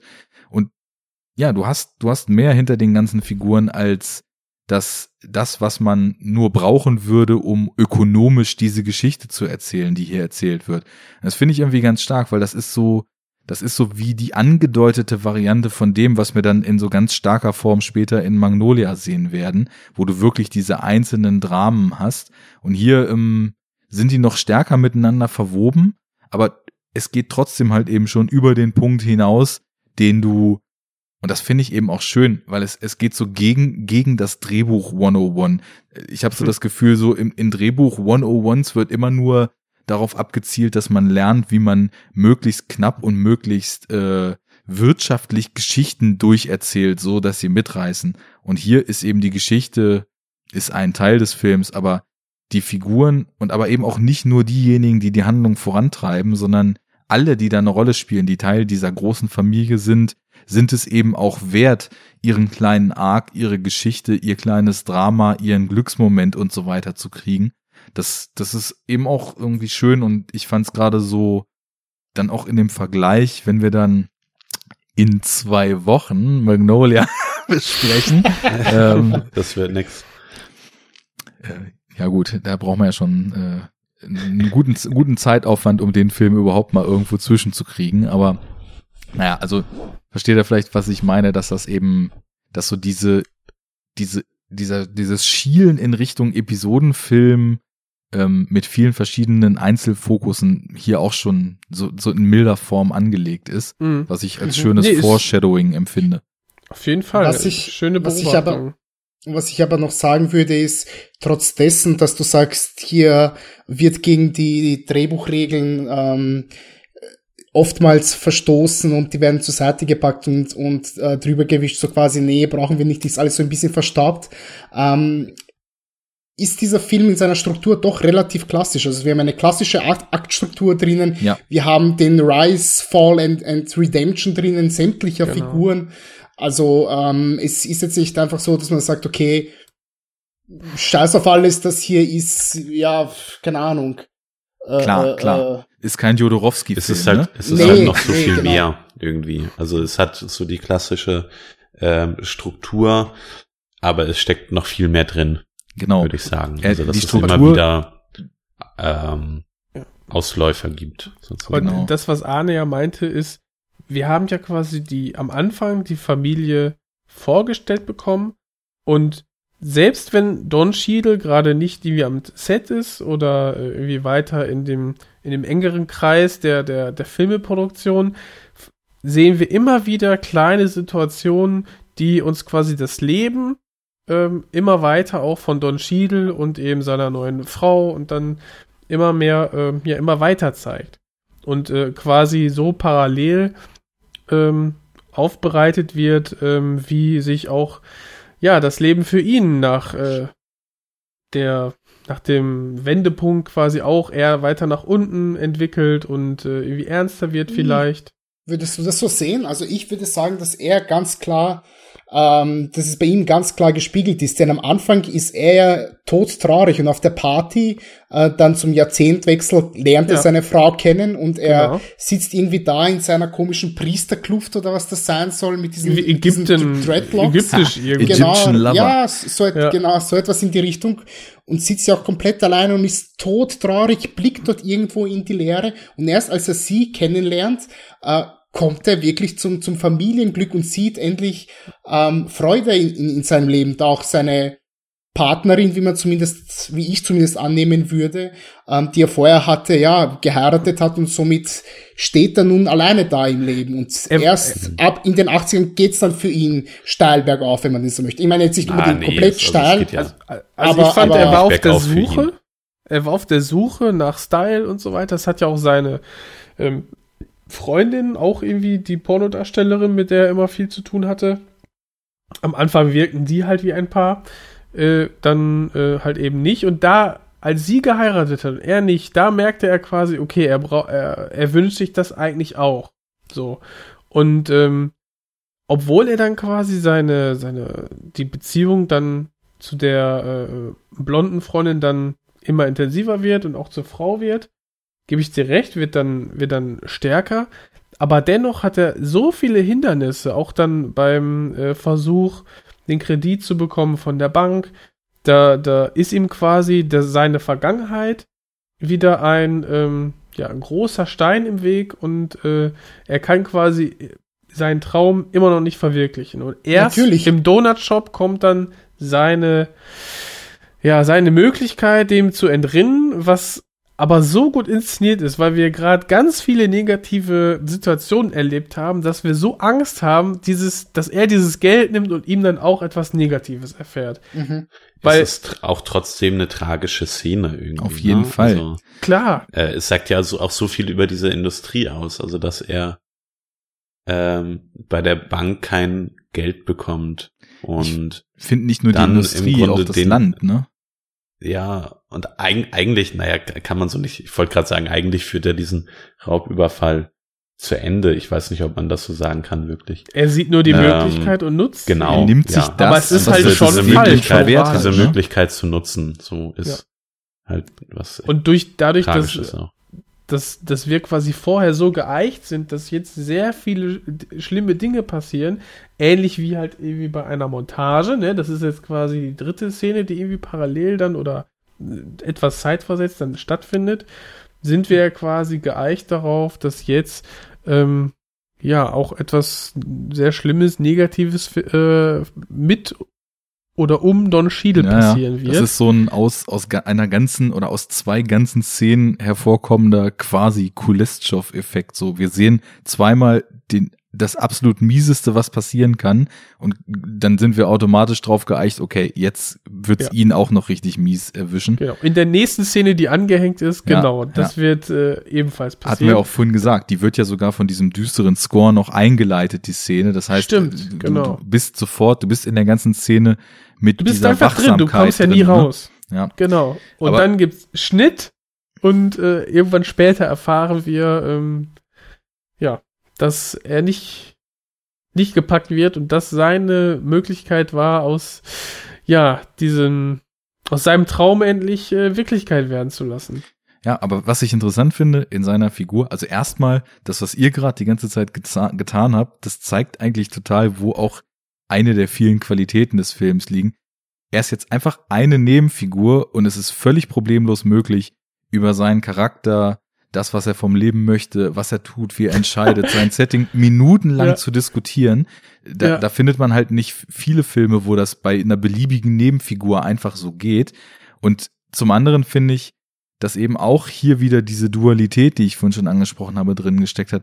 Ihm wird ein ernsthafter Charakter zugestanden vom Drehbuch, ihm, ihm wird ein Arc äh, zugesteuert, aber es ist halt trotzdem nicht so, dass es nur um seine Figur geht und um seinen Weg, sondern irgendwie erzählt diese Figur auch über das hinaus schon wieder auf so einer Metaebene noch mehr, nämlich auch zum einen, wie ja, wie, wie wir zwar so diesen Teil von Amerika zu der Zeit jetzt hier die ganze Zeit sehen, der sich von diesem Spießbürgertum, von diesen strengen Regeln und von dieser konservativen Gestrigkeit freigemacht hat, aber dass die, dass die trotzdem nicht im luftleeren Raum existieren, sondern dass die ja auch noch in einer Gesellschaft eingebettet sind, die zu großen Teilen überhaupt noch nicht so tickt, wie diese Gruppe tickt, die wir da sehen. Und ich meine, er, er tut ja nun, und das ist eben auch so am Anfang halt der Gag und später vielleicht auch die Tragik, er tut ja eigentlich alles, um so der All-American Guy zu sein. Er, er Mhm. das Uramerikanische ist der Cowboy. Er rennt im Cowboy-Look rum. Er hört Folk- und Country-Musik, wo er dann als Schwarzer von einem Weißen noch für angemacht wird, dass, dass er irgendwie Country-Musik hört.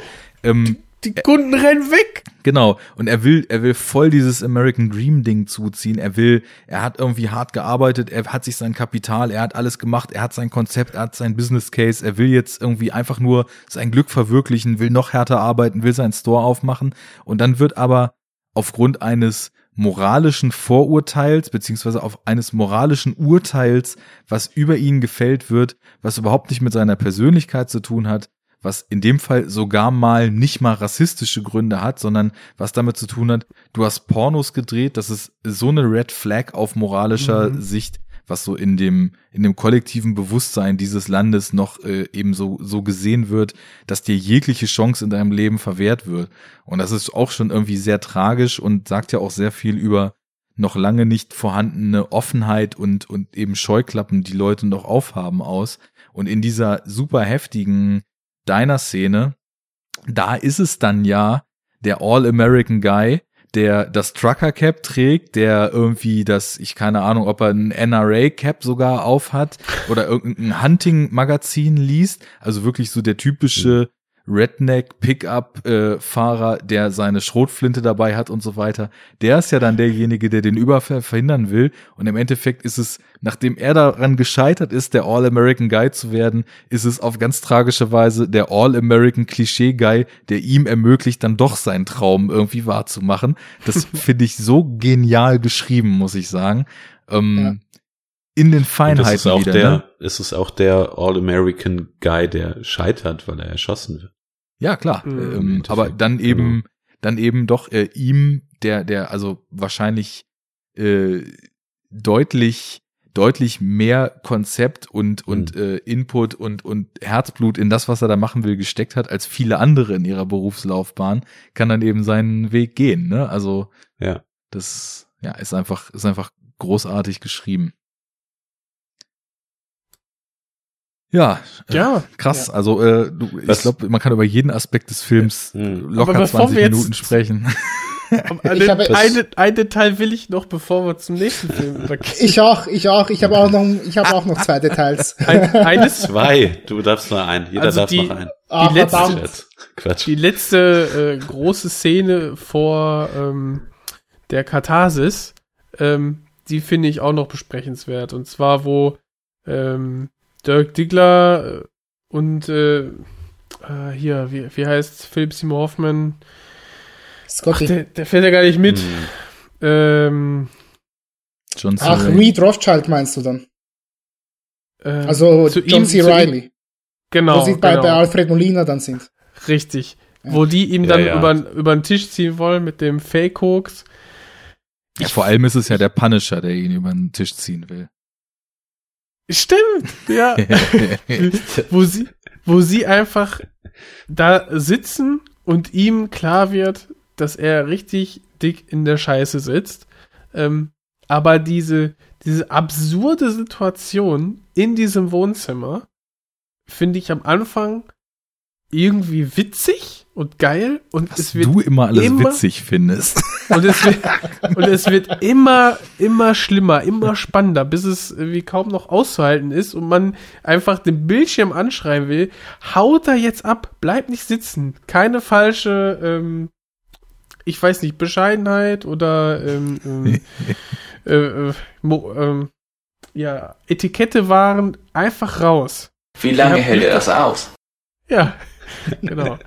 Und ähm, was ich halt so witzig fand, ist, wie, wie quasi dieser Koks-Dealer sie irgendwie wirklich nicht überprüft, ob das irgendwie Fake-Koks ist, ähm, dann irgendwie auf super freundlich mit dem ein bisschen Musik hören will, aber total drauf ist und irgendwie einen Asiaten in seiner Wohnung hält, keiner weiß, was der da macht und einfach Böller in die. Wohnung schmeißt. Also es ist, es Also ist gut, so ich finde- abstrus. Das ist abstrus, Bekloppt. aber da ist auch diese düstere Komponente wieder drin, weil dieser Aber Asiate, ja, dieser Asiate ist halt nicht wirklich alt und er ist halt so total Playboy-mäßig in seinem äh, Samtkimono oder Samtbademantel, nur mit Unterbuchse und völlig druff Ja. da unterwegs. Also du musst ja nicht viel zusammenrechnen, um dir vorzustellen, Mhm. weswegen dieser Asiate da in der Bude ist und weswegen da der fette Bodyguard noch am Start ist, der irgendwie alles von außen raushält. Und das ist Der dann fette wieder so Bodyguard, diese, das verstehe ich schon. Aber gut, ich habe jetzt nicht assoziiert, dass dieser Asiate irgendwie ein Kind sein soll.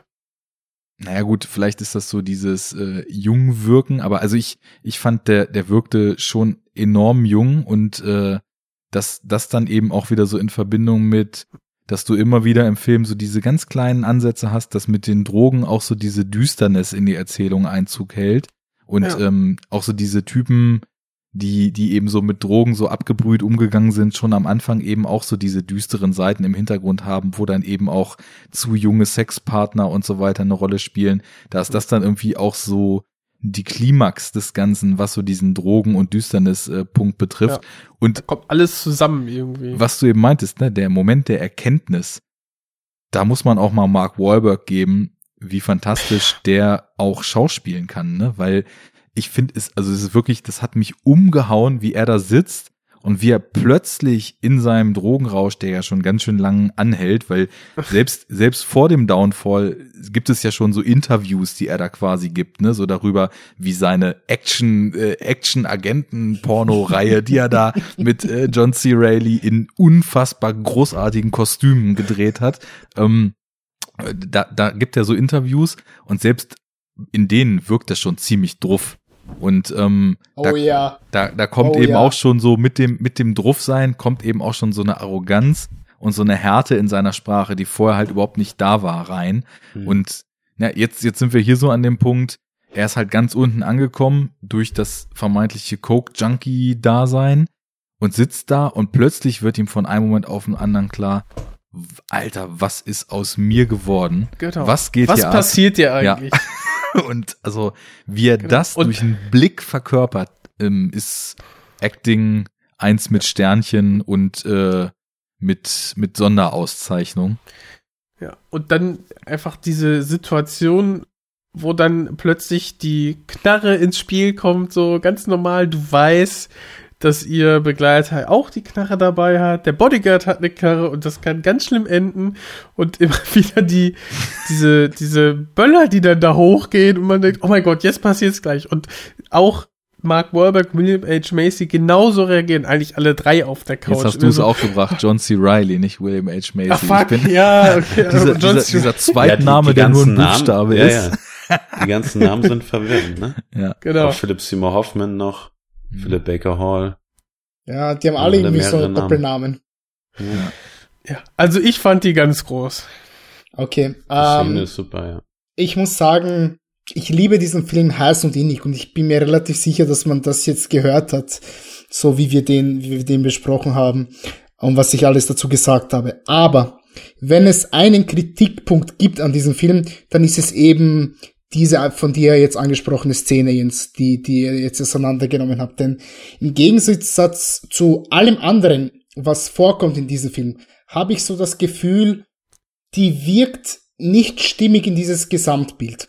Ähm, warum? Mh, mm, mir ist schon klar, dass man, dass man Dirk Diggler irgendwie so ein, so ein Vehikel geben muss, dass er, dass er eine Einsicht hat, ja, und dass er diesen Redemption Point erreicht. Aber wozu die, dieser Alfred Molina dann? Wozu, wozu hat man Thomas Jane überhaupt hineingebracht? Das, das ist auch eine, eine Figur, die hat man hineingeworfen, weil sie irgendwann mal auf einer Party da ist, aber zu der erfährt man nicht so wirklich was. Er ist halt einfach so der, der Kokain-Guy, an den sich dann alle, alle Leute wenden, wenn es, genau, wenn es so er ist, ist. Er ist der Dealer also ich, für alle. Ich sehe genau, ja, seh ihn auch, dass er jemand ist, der ähm, Dirk Dickler im Grunde äh, verführt so ein bisschen. Hm. Weil wir haben dann ja auch noch die Szene, die, ähm, wo Jack Horner dann im Grunde mit dem neuen, mit dem neuen Darsteller im Club sitzt oder so. Ja. Und da ist es im Grunde, wo er dann ähm, im Grunde Dirk Dickler auf so einen Arm um ihn wirft und ihn im Grunde so rausgeleitet. Und das mhm. ist schon so eine Entfernung ähm, von dieser Familie. Also er ja, ist im klar. Grunde und er ist der, der ihn in die Drogen, Drogenwelt einführt im Grunde. Also ich und er ist auch der bei ihm schon auch eine wichtige ich sehe ihn schon als eine wichtige Rolle auch. Ja, weil er ja auch eine ganz andere Grundeinstellung zu diesem ganzen ja. Leben hat. Also er ist ja scheinbar irgendwie Stripper, aber so diese ganz, dieses ganze Positive, dieses Miteinander, dieser, nennen wir es mal vielleicht irgendwie auch milde Hippie-Geist, den diese ganze Pornodreh-Community hat, da ist er ja überhaupt nicht mit dabei. Er ist halt eher so ein zynischer Nutznießer, der irgendwie so Bro-mäßig durch die Welt geht, ja, yeah, alter, Hauptsache ich kann ficken und mich wegballern und mhm. diesen Spirit halt auch total auf Dirk Diggler überträgt über die Zeit, weil eben halt auch dieser Wesenswechsel durch die Coke Addiction da mit reinkommt, ne? Also ich finde, er ist sicherlich, er ist eine der funktionalsten Figuren im, im Plot und schon jemand, den man wirklich so ganz klar auch als Negativeffekt für Dirk Digglers Entwicklung dort mit reingeschrieben hat. Aber ich finde, dass also zum einen, ähm, es geht dann relativ schnell von er dreht nicht mehr mit Jack, also Dirk Diggler, und ähm, zieht sich immer mehr Drogen rein, versucht Mucke zu machen, was auch äh, dann ja leider irgendwie an der, an der Addiction scheitert und ähm, ist dann irgendwann ganz unten, geht relativ schnell. Ich finde aber, dass diese Fuck it Attitude, dieses über Leichen gehen und dieses zur Not auch ähm, irgendwie einen Typen mit der Knarre bedrohen, um jetzt sich Geld zu ergaunern, das ist irgendwie ab dem ersten Satz schon in der Figur von Thomas Jane angelegt. Insofern, wir, wir sehen ihn immer mal wieder und er wirkt auch immer mal wieder wie derjenige, dem man sowas irgendwie von vornherein schon zugetraut hätte. Mhm. Das passt für mich. Und ich weiß nicht, so die Absurdität und der Aufbau der Szene ist auch äh, sehr gelungen, meiner Meinung nach. Ist, wie, wie seine Figur, wie seine Figur tickt, finde ich vollkommen in Ordnung. Ähm, was ich weniger in Ordnung finde, ist eben, wie sie eingeführt wird, dass sie aus dem Nichts hereinplatzt und dass sie auch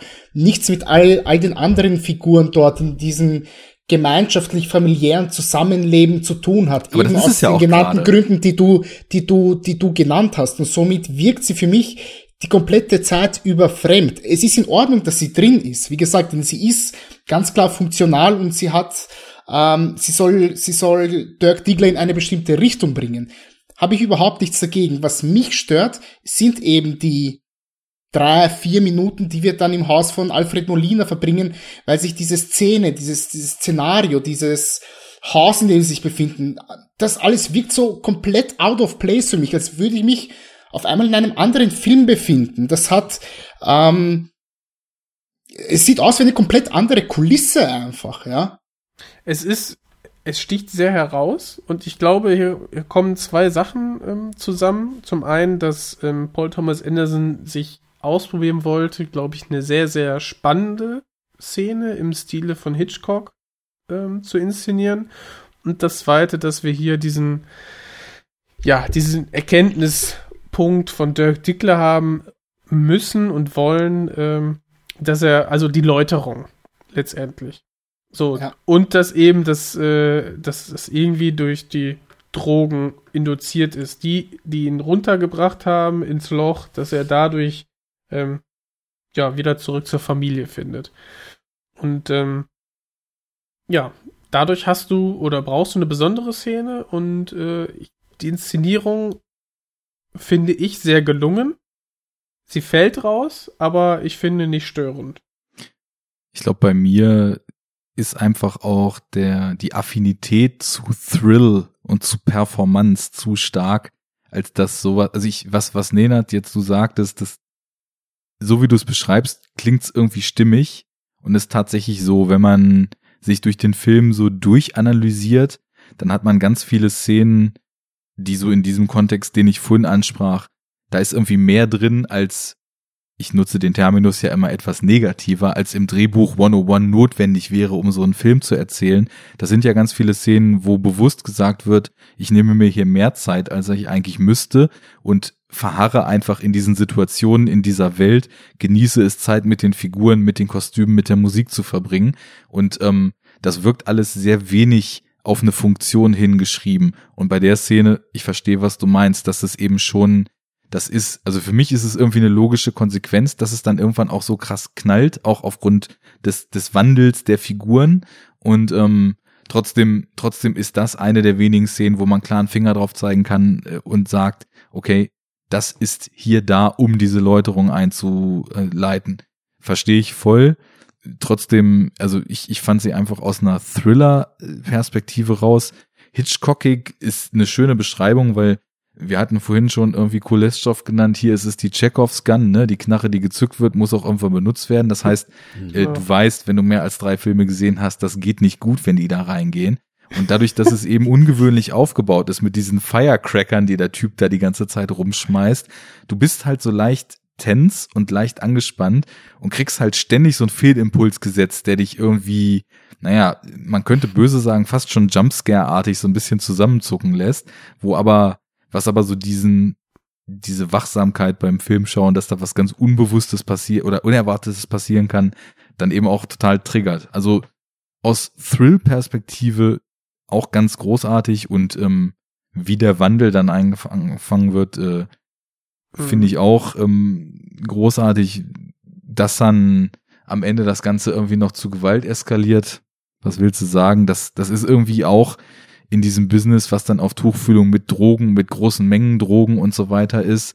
Ähm, du hast auch vorher schon Typen, die eher wirkten wie Gangster, die halt im Hintergrund dieses Porno-Business die Fäden ziehen. Ähm, irgendwann knallt's dann. Wenn du einen platt machst, dann musst du einen so platt machen, dass er auf, der nicht mehr aufsteht. Und ja, so ist das. Insofern, ich glaube, dein, dein Aber ist auch ein ganz mildes Aber, oder? Ja, ja, ja, auf jeden Fall. Auf jeden und Fall. Ich meine.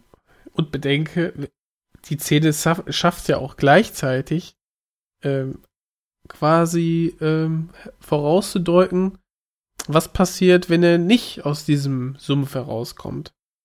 Ja. Klar. Dann ja, wird's interessant. ähm, wie gesagt, für mich ist dieser Film ähm, es hört sich vielleicht ein bisschen dumm und, und klischeehaft an, ja, aber ähm, ich muss hier tatsächlich in einem Superlativ sprechen. Für mich ist dieser Film an sich perfekt, wenn diese Szene etwas anders gelöst worden wäre, weil ich so unglaublich viel damit, damit verbinde und ich selbst heute noch beim, wie gesagt, 30. Malen noch unglaublich viel Freude damit habe. Er sich filmanalytisch so wunderschön auseinandernehmen lässt und wir, wir hier, weiß nicht, mit Sicherheit schon anderthalb Stunden äh, nur lobende Worte im Prinzip finden. Zwei. ja, siehst, na, siehste. Und ähm, Alright, shakalaka-doo, shakalaka-dooby-dooby-doo, shakalaka-doo. Oje. Und von dem her, ähm, es sind wirklich, es, es ist keine Geschmacksverehrung, ich nehme es hin, ich kann es gut nicht einmal mehr weg, also wegignorieren, selbst das wäre noch zu hart. Es ist okay, es gehört zum Film dazu, ähm, aber für mich ist, ist und bleibt Boogie Nights einer meiner mit Sicherheit zehn liebsten Filme und wird es auch immer bleiben, weil er einen ganz, ganz besonderen Platz in meinem Herzen hat. I'd buy that for a dollar. Also zusammengefasst würdest du sagen, Oh Gott. Okay, ich glaube, ich glaube, really pisses you off. Apropos Pissen und so, ne? ja, ich wollte auch gerade sagen, ich glaube, an der Anzahl der Einspieler sehen wir, dass wir vielleicht äh, am Ende unserer Boogie Nights Besprechung angekommen sind. wirklich, wirklich. Ja. Ja, was, was sagst du denn dazu? Zu der Szene, Wer? Juri, und zum Film. Mhm. Äh, zum Film. Gott, wo soll ich anfangen? Äh, nee, also die Szene, ähm, ja, stimme ich, stimme ich auf jeden Fall auch zu, dass sie ein bisschen rausfällt. Also auch diesen Fluss, den wir beschrieben haben, dass es vielleicht nicht ganz so reinpasst. Ist eigentlich auch interessant, ähm, Paul Thomas Anderson erzählt halt im Audiokommentar, ähm, wie er diese Szene im Grunde noch weiter geführt hätte, beziehungsweise hat. Also das ist eine enorme, ich weiß nicht, ich glaube nicht, dass sie die gedreht haben, aber so auf dem, auf dem Blatt eine enorme Szene, die noch um einiges weitergeht. Und ich glaube, das hat er eigentlich auch bei mehreren Sachen. Ähm, und von daher finde ich es eigentlich schon auch sehr gut ähm, geschnitten. Äh, aber ja, ich muss auf jeden Fall auch sagen, dass ich die Szene gerne, sehr gerne mag. Ähm, ich hatte auch, auch jetzt länger drüber nachgedacht, wo dran, an welchen Stil sie mich erinnert und ich komme da nicht so richtig drauf, weil ich sehe es nicht unbedingt als Hitchcock ähnlich. Ich hatte so ein bisschen über Gaspar Noé nachgedacht. Ähm, Ernsthaft? Grade, also gerade die Böller, dieses unterschwellige, ähm, schlechte Gefühl, was man bei der Szene hat. Ähm, es ist aber auch keine Gaspar Noé-Szene. Ähm, Vor allem, Ich mein- weil bei Noé die, die, die schlechte, schlechte Ja, Laune, das schlechte stärker. Ja, ja, Gefühl viel- anders, anders klar, transportiert wird, nicht durch plötzliche er ähm, Eruption. Okay, wir wollen- wir wollen- sondern, okay, wir wollen das okay, fast nicht aufmachen. Hast Ähm, recht, aber- ist besser so. Äh, ja, genau, aber ich finde ich finde sie klasse. Auch, Mhm. also wenn man sie al- also für sich alleine nimmt, auf jeden Fall. Ähm, man muss dazu ja, glaube ich, auch sagen, dass er ähm, das Element der Böller im Grunde ähm, von einem anderen Film übernommen hat. Ich weiß nicht mehr welcher. Ähm, ja. Nö, ist gut. Zu dem, zum Hitchcock wollte ich äh, noch kurz ergänzen oder klarstellen, dass ich nicht, dass ich die äh, Inszenierung der Spannung Hitchcockig anfühlt, Mhm. weil äh, er quasi Szene immer weiter in die Länge zieht und durch die ähm, Szenen davor, also quasi die, dadurch, dass wir ja schon Mhm. geeicht sind darauf, dass etwas Negatives passieren wird und dass wir drei Chekhovs Guns haben in dieser Wohnung, Ja, das dass stimmt. wir ja. wissen, es wird was Schlimmes passieren, Ja. die werden da wahrscheinlich nicht alle heil rauskommen und dann ja, wird es immer weiter auf die Spitze getrieben, ne? Und die Spannung reißt nicht ab. Das fand ich sehr, sehr stark Da hast du recht, ja. an Hitchcock. Na wunderbar. Ich glaube, ich Also- kann es kurz fassen. Mein Fazit zum Film. Oberburner. Ja, Ja, so ist das. Ja. auf jeden Fall groovy. Warte. Ja, so ist das. Leider geil. Das Ding. Bringt Spaß. Dann würde ich sagen, wir machen So. einen Mikrobreak. Wir Pause. treffen uns in fünf Minuten in alter Frische. Passt. Und geleerter Blase wieder. Massaker zu sprechen.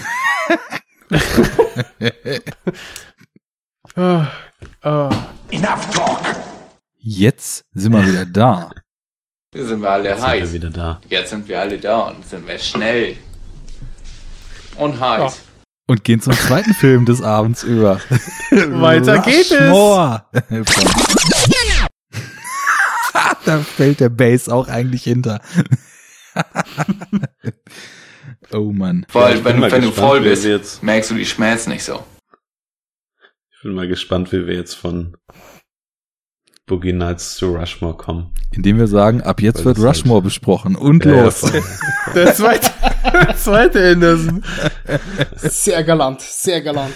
Ich bin der King der Überleitung. Äh, Das ist definitiv klar. Und da ich ähm, nicht der King der Inhaltsangaben bin, wie wir vorhin gehört haben, würde ich das jetzt einfach mal delegieren.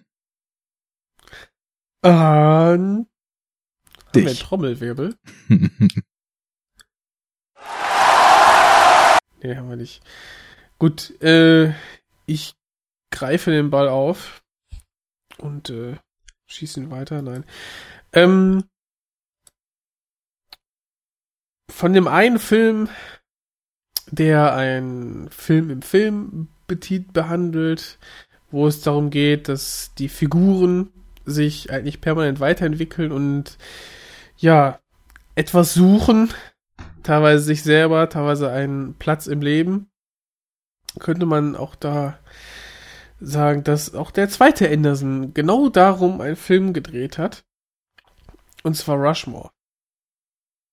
Ähm, in Rushmore haben wir den jungen Max Fisher gespielt von einem etwas älteren Jason Schwartzman, der auf der auf seiner Highschool, die Rushmore, ähm, ja, ein sehr, sich sehr, sehr gut eingerichtet hat. Im Prinzip zig Kurse und äh, Nebentätigkeiten, also quasi äh, neben der Schule irgendwie, ich weiß nicht, fechten und er hat auch einen Kartkurs und äh, ganz, ganz viele, ich weiß nicht, ich glaube zu deutschen Neigungsgruppen, äh, die er da initiiert und leitet und äh, nebenbei quasi seine schulischen Leistungen irgendwie so ins Hintertreffen geraten und ähm, im Prinzip ihm nahegelegt wird, ja, dass er jetzt die die Schule verlassen muss und irgendwie seine sein auf einer staatlichen Schule, auf keiner privaten Schule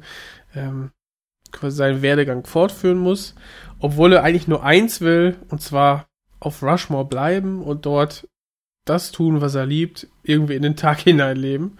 Und ähm, im Prinzip lernt er auch auf, in dieser Situation zwei weitere Menschen kennen. Einmal Bill Murray, ein Vater seiner, boah, ich weiß nicht, sind es Klassenkameraden, äh, zu dem er irgendwie ein, ja, irgendwie ein, ein freundschaftliches Verhältnis aufbaut und eine Lehrerin, die Rosemary Cross, gespielt von Olivia Williams, ne?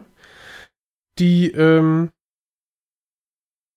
ja, in die er sich eigentlich verliebt und eben auch Bill Murray, der sich auch äh, hineinverguckt und die beiden so eine kindliche Rivalität an den Tag legen, um irgendwie das Herz ihrer äh, Angebeteten dann ja zu gewinnen. Und im Prinzip ist es ein ja, Coming-of-Age-Film von äh, eben Max Fischer, der irgendwie ja so sein seine Lehren im Leben ziehen muss äh, und äh, ja sich irgendwie weiterentwickelt und merkt, dass er vielleicht auch auf seiner ähm, nicht mehr Privatschule, sondern in der öffentlichen Schule auch naja, sich einfach weiterentwickeln muss, obwohl er es vielleicht gar nicht so will. Das Interessante ist, dass wir, dass hier todernst ähm, eine Liebesgeschichte, eine Rivalität äh, von zwei Nebulern und eben dieses Coming of Age und Abnabeln von und, und Eingehen in diese ernstere Lebensphase, dass wir das alles in diesem Highschool-Setting haben, was irgendwie absurd, ähm, ja, kitschig und nied, irgendwie total verniedlich dargestellt wird. Und irgendwie eigentlich, wie ich finde, sehr charmant. Komische. Inhaltsangabe. Du kannst das mit den Inhaltsangaben auf jeden Fall besser als Icke. Ein bisschen vielleicht, aber ist aber auch irgendwie komisch. Also hier jetzt äh, nur auf den Inhalt zu gehen, tja, Naja, das ist, das wäre jetzt so wie Schwierig. vorher bei Boogie Nights, äh, wo wir ja auch gemerkt haben, du kannst, wenn du die Kunst der Inhaltsangabe beherrscht, wahrscheinlich in zehn oder in, in einer Minute äh, runterleiern, was die Story ist. Es geht aber um ganz andere Dinge. Und äh, da ist auch schon wieder die Parallele, weil ähm, Ja. wir haben jetzt hier einen anderen Filmemacher, der seine Themen, und das ist auch wieder was, was man eben merkt, wenn man das Debüt Bottle Rocket jetzt eben mit diesem Film vergleicht, fallen schon gewisse Parallelen auf. Aber auch wenn man die Kenntnis des späteren Werkes hat, dann, dann merkt man, dass hier nun endgültig der absolute Grundstein für gewisse Dinge gelegt ist und die eben auch schon Ja. in stärkerer Form durchexerziert werden, als das noch im Debüt war, ähm, wo jemand eben wirklich auch Kernelemente im eigenen Schaffen hat und die auf eine sehr, sehr eigene Art und Weise verpackt. Ähm, ja, also ich, ich glaube, die, der, der Werdegang von, von Max Fischer ähm, ist irgendwie für, für sehr viele Dinge, die Wes Anderson ausmachen, hier schon ein schönes Symbol und es stecken auch irgendwie sehr viele Sachen drin, die Wes Anderson so ausmachen. Und ich finde, wie du auch sagst, Jens, das Ganze ist irgendwie einfach total charmant und total niedlich. Nee, Okay. scheinbar nicht. nee, nee, überhaupt nicht. Ähm, ja, wie, wie anfangs schon angesprochen, ähm, ich habe ja noch keine, keine weitere Kenntnis bezüglich der Filmografie von, von Wes Anderson, somit ähm, war mir auch nicht wirklich bewusst, was ich da zu, zu erwarten habe. Ähm, ich sag mal so, ich mag Coming-of-Age-Filme prinzipiell eigentlich, eigentlich relativ gerne. Ich sehe nur verschiedene Sparten der, der Coming-of-Age-Filme. Ähm, diese hier gehört für mich gedanklich zumindest in die Sparte, die ich am wenigsten laden kann. Ähm, und die ich, wo ich, wo ich ums, ja, nicht, nicht ums Verrecken nicht nachvollziehen kann, warum die Menschen das, das so toll finden, aber die mich schlichtweg nicht, nicht ansprechen. Und zwar sind es diese,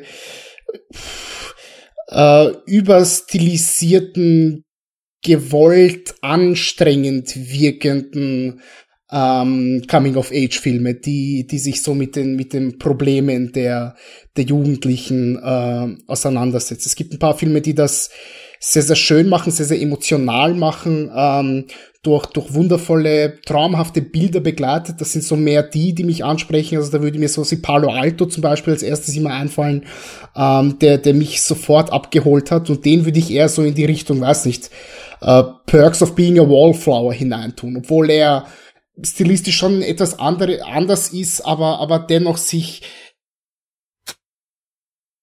unglaublich an, anstrengend anfühlt für mich. Ähm, wenn ich nicht äh, angepisst war von diesem Film und angestrengt gestrengt war von diesem Film, habe ich eigentlich auf die Timecodes geschaut und gehofft, bitte, bitte, lass das endlich vorbei sein.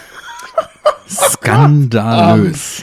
Ich weiß, es, es, es tut mir leid, ihr könnt mich auch gerne alle, alle widerlegen jetzt bald. Ich weiß, dass ich jetzt gegen eine geschlossene Front schießen werde und, und mir alles am Schädel fällt, was ich euch jetzt entgegenwerfe.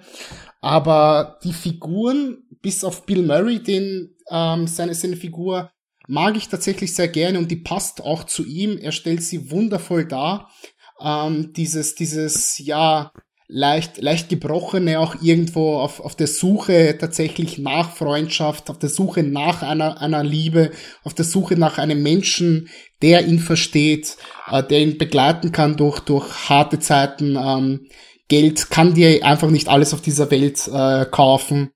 Oder vielleicht auch doch. Sehen wir mal, für ein Aquarium reicht's auf jeden Fall.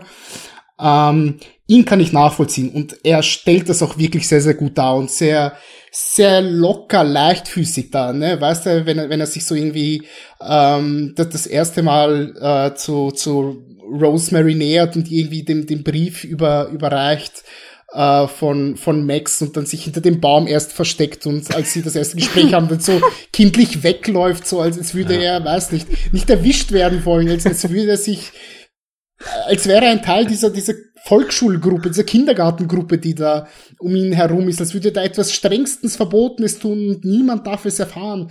Ähm, das, das passt zu der Figur, wie sie geschrieben ist und seine, seine Darstellung passt auch sehr gut. Die restlichen Figuren aber, alter Verwalter, gingen mir die auf die Nerven. Ähm, vor allem eben leider die, die, die Hauptfigur, um die sich hier alles dreht, nämlich Max.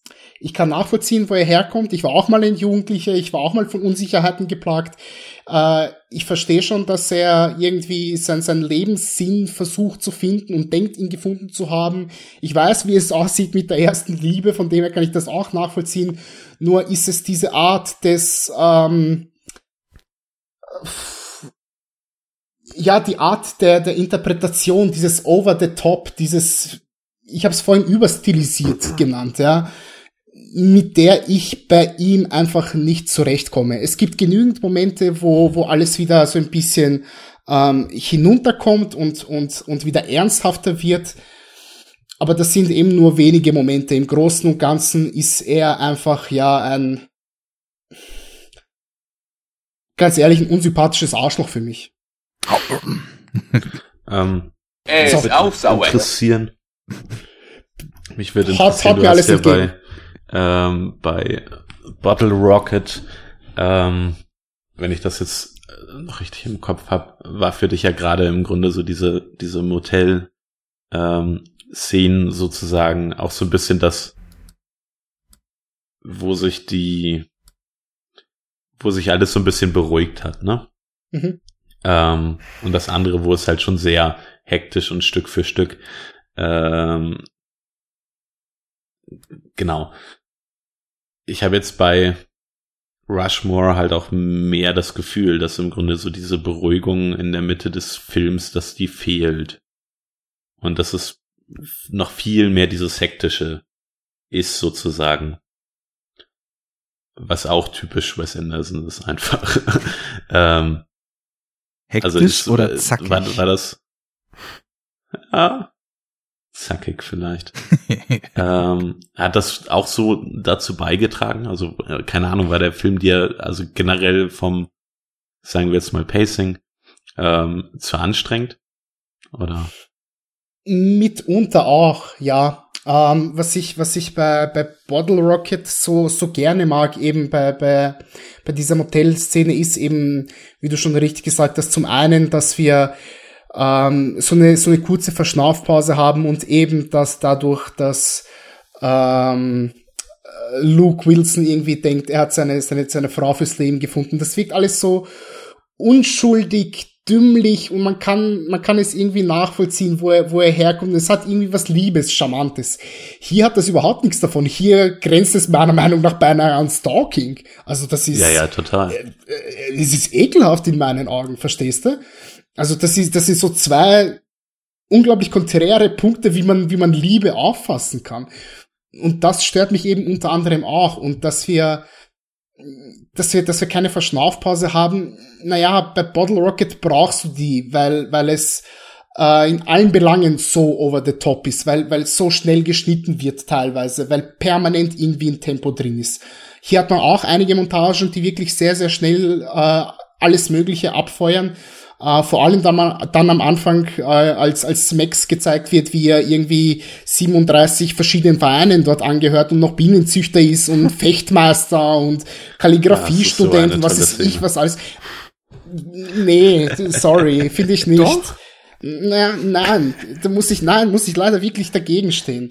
Ähm, es, Ja, es du musst ja nicht dagegen stehen, du kannst ja eine andere Meinung haben, das ist kein Problem. Tu ich, tu ich in dem Fall. ähm, es ist am Ende des Tages aber, wie gesagt, nicht das, das Pacing, das mir, das mir diesen Film irgendwie so unschmackhaft macht. Ich kann damit zähneknirschend noch irgendwie leben. Es sind, wie gesagt, in erster Linie tatsächlich die, die Figuren.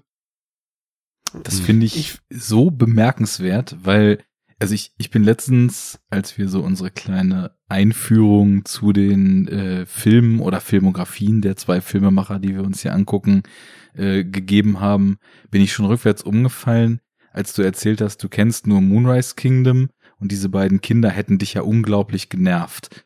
Und das war schon, das war schon so für mich so ein, Okay. äh, wie kann es eine Welt geben, in der diese zwei Kinder auch nur irgendwen nerven? Moment.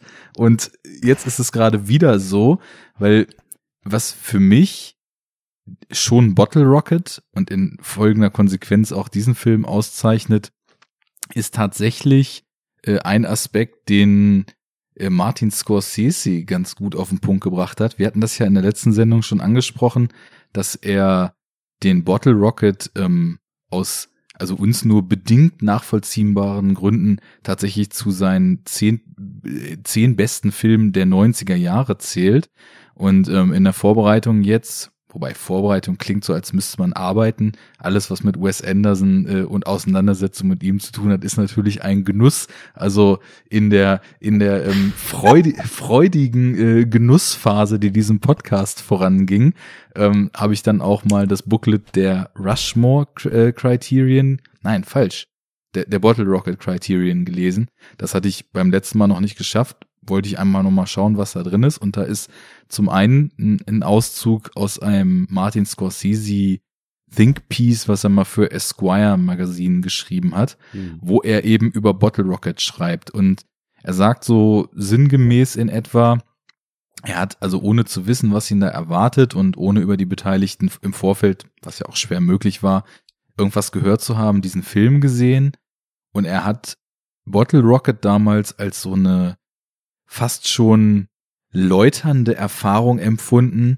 weil er das überhaupt nicht mehr kannte, dass es Filme gibt, die in der, in der Sicht der Dinge ihres Filmemachers, was eben aus den Bildern und den Momenten spricht, so bi- bis ins letzte Frame kein bisschen zynisch sind und einfach nur durch und durch mit allen ihren Eigenarten und allem, was dazugehört, pure Liebe für die eigenen Figuren empfinden.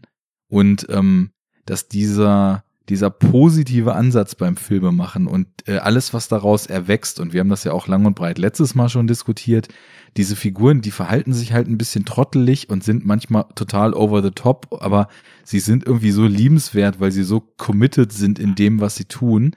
Und ich würde schon so weit mitgehen, dass der Max hier tatsächlich so ein Teenager-Gefühle spielen völlig verrückt und äh, fördern dann auch eben das Schlechteste aus ihm zeitweise zutage, was finde ich äh, nach wie vor trotzdem ganz, ganz äh, niedlich und zeitweise witzig inszeniert ist. Aber er kriegt ja am Ende die Kurve und abgesehen davon ist das eben etwas, was ich hier auch wieder sehe.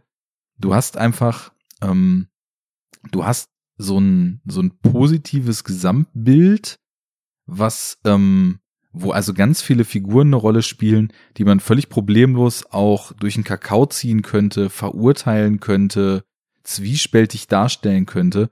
Aber Anderson und ich muss eben dann auch Owen Wilson stark noch dazu nennen, weil der ja hier auch wieder das Drehbuch mitgeschrieben hat und die beiden halt wirklich in den ersten Jahren ihrer Karrieren tatsächlich so eine Personalunion gebildet haben. Also letztes Mal hatten wir ja schon gesagt, die haben da in, in Dallas oder wo das war, in der gleichen WG gewohnt, haben da ewig Drehbücher geschrieben und sich über Filme machen Gedanken gemacht, sind dann ja, um Bottle Rocket zu überarbeiten, nach Hollywood übergesiedelt, haben dort zusammen gewohnt, äh, zusammen Writing Session gemacht, haben alle Termine mit den Produzenten gemeinsam gemacht und haben eben auch den Film hier wieder in kompletter Personalunion produziert, bis eben darauf, dass Owen Wilson hier nicht aktiv als Schauspieler partizipiert hat, sondern eben in Häkchen nur das Skript mitgeschrieben hat, beim Dreh dabei war und äh, bei den bei den Kinderfotos von der ähm, von der verstorbenen äh, dem verstorbenen Mann von Miss Cross ähm, Kinderfotos von Owen Wilson genommen wurden, die dann da an die Wand gehängt wurden. Aber ich finde das alles, ähm, also die beiden sagen halt auch aktiv, ähm, ich muss das Zitat mal gerade raussuchen, ähm, We always see our movies as kind of fables. Und ähm, das, das merkst du ja im Ansatz schon total stark jetzt hier, dass diese Welt, die fühlt sich ja nicht an wie unsere Welt. Die ist du hast schon teilweise dieses Puppenhausmäßig überhöhte.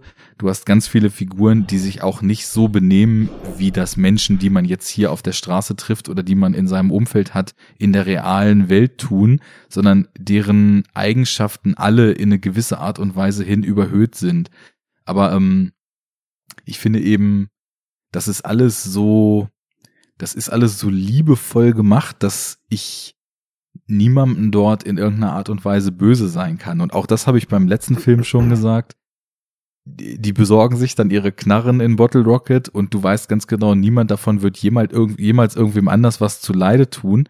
Und irgendwie, das, obwohl, ich meine, diese Sachen später mit dem Auto und so, der Film inszeniert das eben so, als ob es nicht auf dieser Welt ist. Das ist schon ziemlich böse, was da passiert aus der Verzweiflung und dem Liebeskummer herausgeboren, aber trotzdem ähm, schafft der Film in seinem Ton es, für mich eben das trotzdem so zu verpacken, dass sich Max, der jetzt ja gerade eben Mr. Blooms Auto sabotiert hat, weil er eben eifersüchtig ist, dass Mr. Bloom anscheinend bei Miss Cross landet und nicht er selbst, der ja viel zu jung für Miss Cross wäre, ähm, schafft der Film es trotzdem mir Max nicht als, als Creep oder als, als irgendwie eine, eine evil Figur zu verkaufen, sondern ich habe irgendwie Verständnis dafür, was der tut, weil ich irgendwie total gut nachvollziehen kann, wie sein Gefühlskarussell gerade am Rödeln ist und der ganze Ton und die ganze Inszenierung und vor allem eben auch das ganze Setup seiner Figur, wie er tickt, wie er uns vorgestellt wird,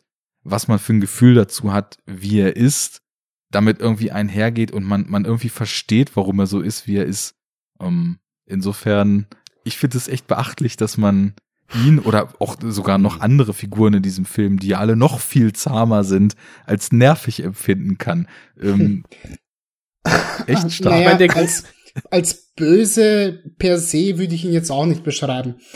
Aber du hast das Wort Creep gesagt und da würde ich ihn auf, aber auf jeden Fall drinnen sehen. So wie er sich verhält, wie er, wie er eben mit, mit Miss Cross redet, ähm, teilweise auch mit, mit Bloom redet.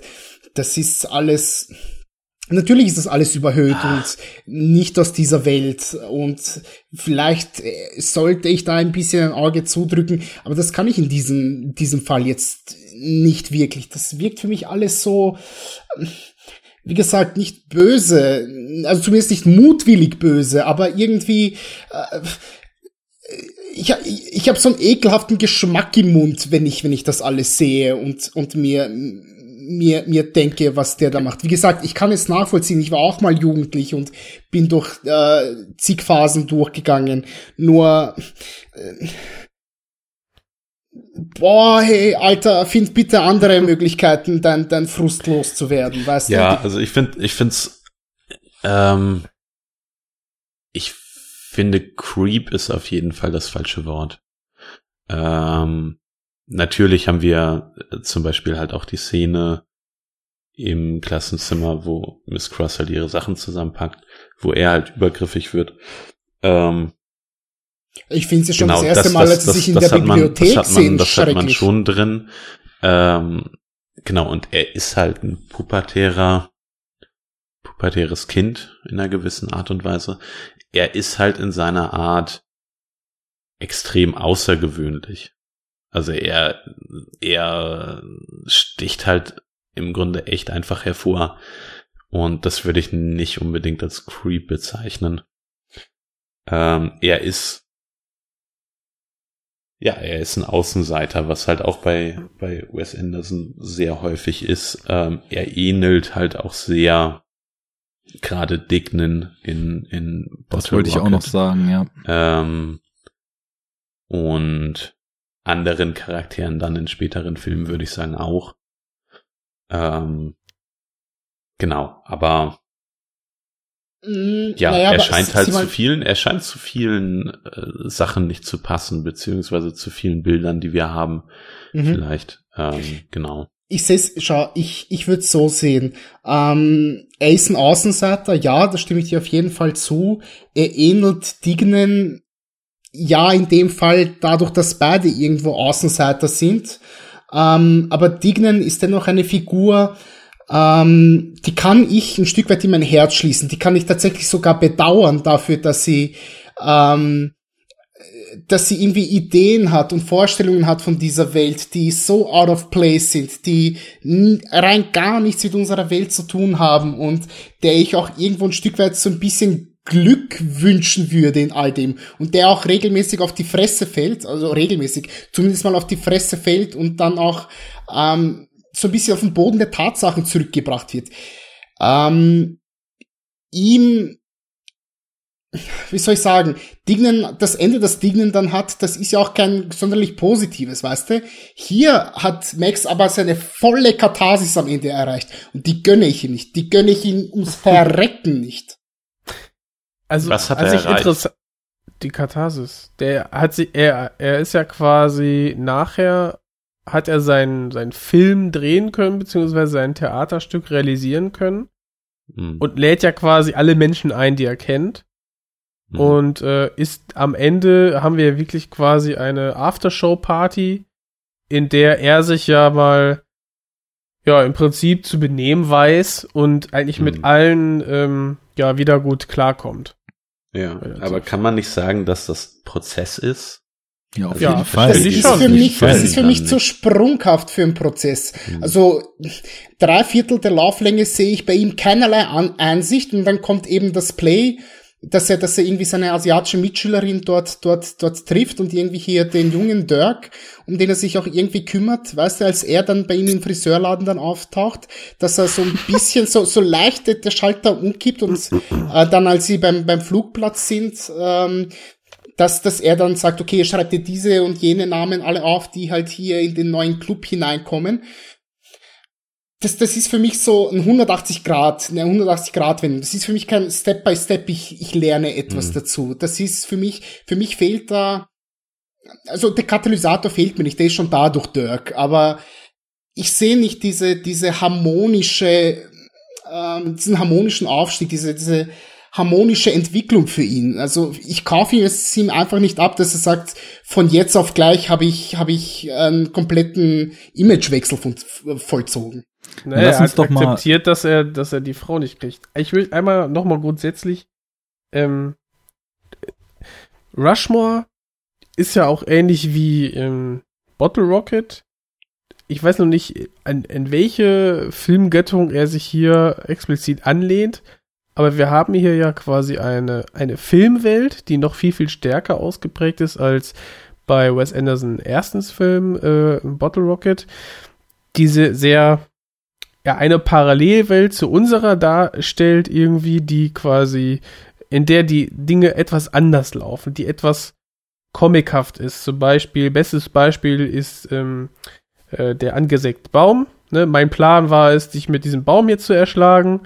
Dann geht er ja weg und äh, ja, Bill Murray beziehungsweise Hermann Blum oder Blume berührt dann diesen Baum und dann haben wir eine totale und der Baum fällt quasi einmal komplett um, dann ist Schnitt. So, da haben wir einmal diesen visuellen Gag und eben das Wissen, okay, er stand halt die ganze Zeit da äh, und erst nach dieser kaum dagewesenen Berührung fällt er um. Also wir sind quasi in einer Welt, die unserer ähnlich sieht, aber halt ganz anders funktioniert.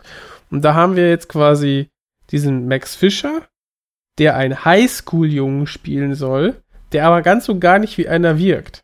Beziehungsweise seine Ambition und das, was er tut, das hat ja eigentlich nichts mit Schule zu tun.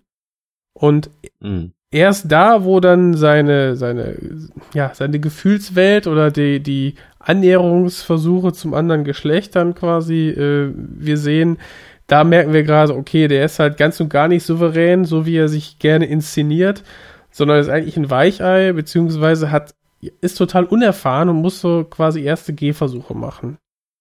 Und ähm, auch Bill Murray hält sich eigentlich nicht wie der klassische äh, äh, ja, Vater der, der Klassenkameraden, sondern eher wie jemand, ja, er ist halt auch jemand auf der Suche, der irgendwie sich sehr kindlich verhält.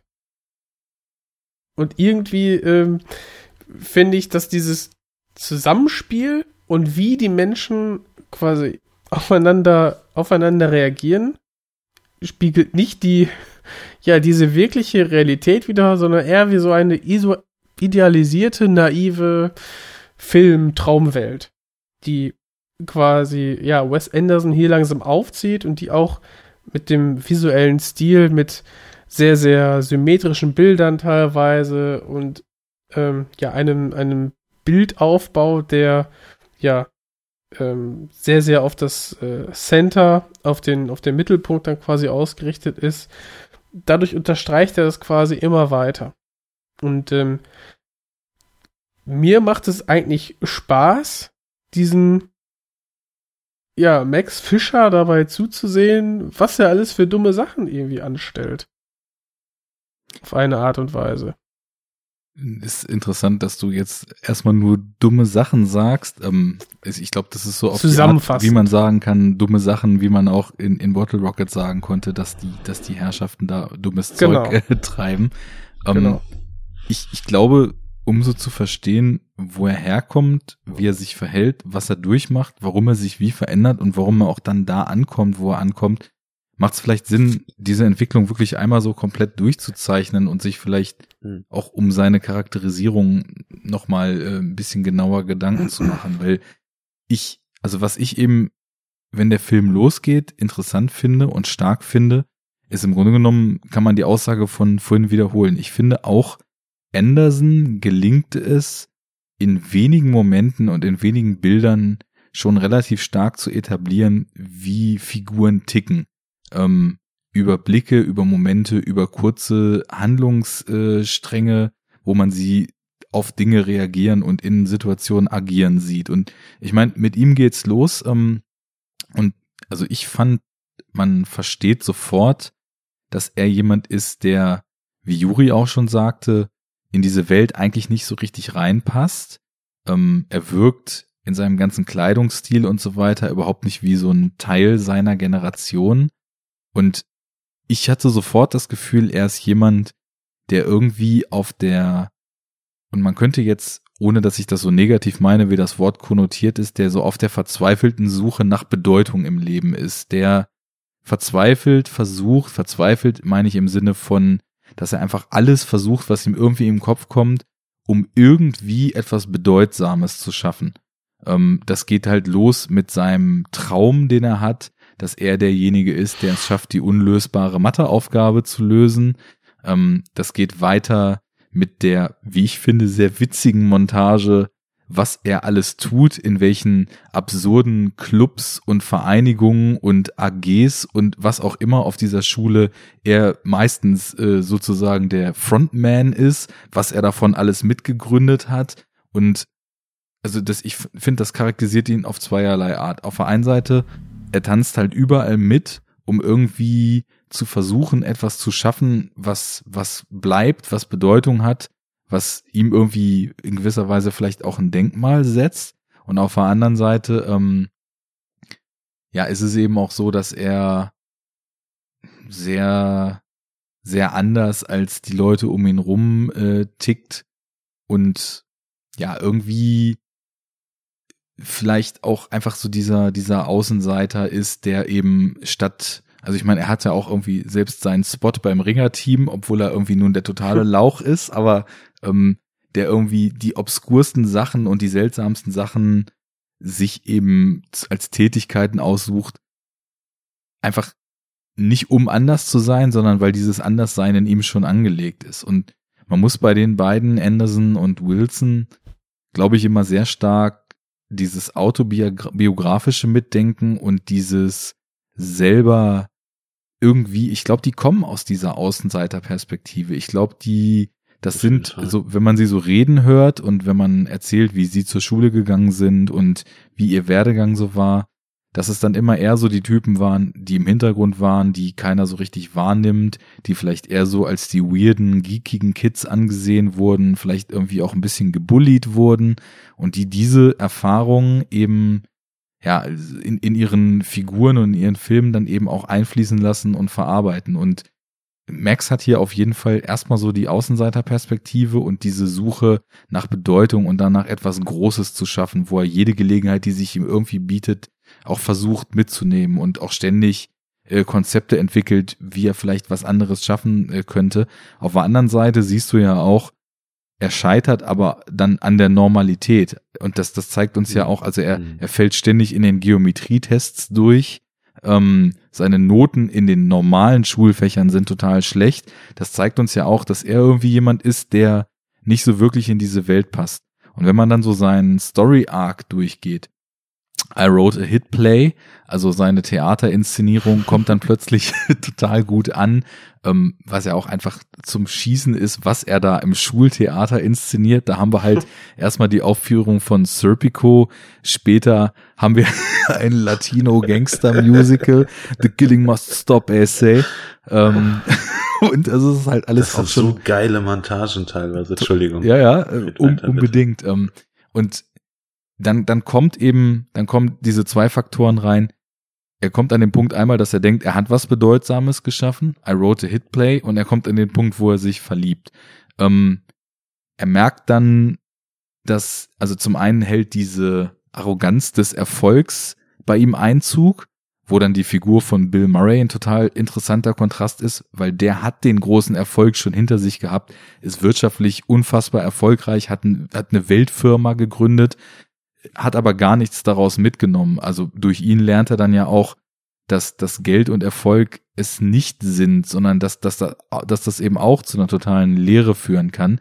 Und dann kommt eben später so dieses Thema rein, es ist diese, diese uner, unerwiderte Liebe, die ihn erstmal so abdrehen lässt, aber irgendwann über die, die wieder aufkeimende Bindung zu seinem Vater, über die Bindung zu Mr. Bloom als so eine Art Mentor, was aber auch so Nehmen und Geben ist zwischen den beiden und über die Freundschaft zu seinem kleinen Kumpel Dirk, die erstmal ins Wanken gerät, die in Gefahr gerät, die dann aber auch wieder aufflammt, kommen wir halt zu dem typischen Wes Anderson-Thema, dass er irgendwann dann realisiert, dass das, was einem erstmal im Leben die wirkliche Basis für ein gutes Leben und für Erfolg gibt, dass das eben freundschaftliche und familiäre Geborgenheit ist.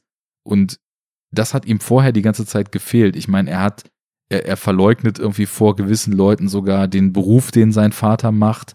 Ähm, er hat zu den Kumpels, die er da hat, dem kleinen Dirk und so weiter, das wirkt eher wie so eine Business-Beziehung, wo er der CEO ist und der kleine Dirk ist sein Assistant. und ähm, ich glaube, der Arc, den wir im Film sehen, ist, dass er lernt, was Freundschaft ist und was der wirkliche Wert von Geborgenheit und von menschlichem Miteinander ist.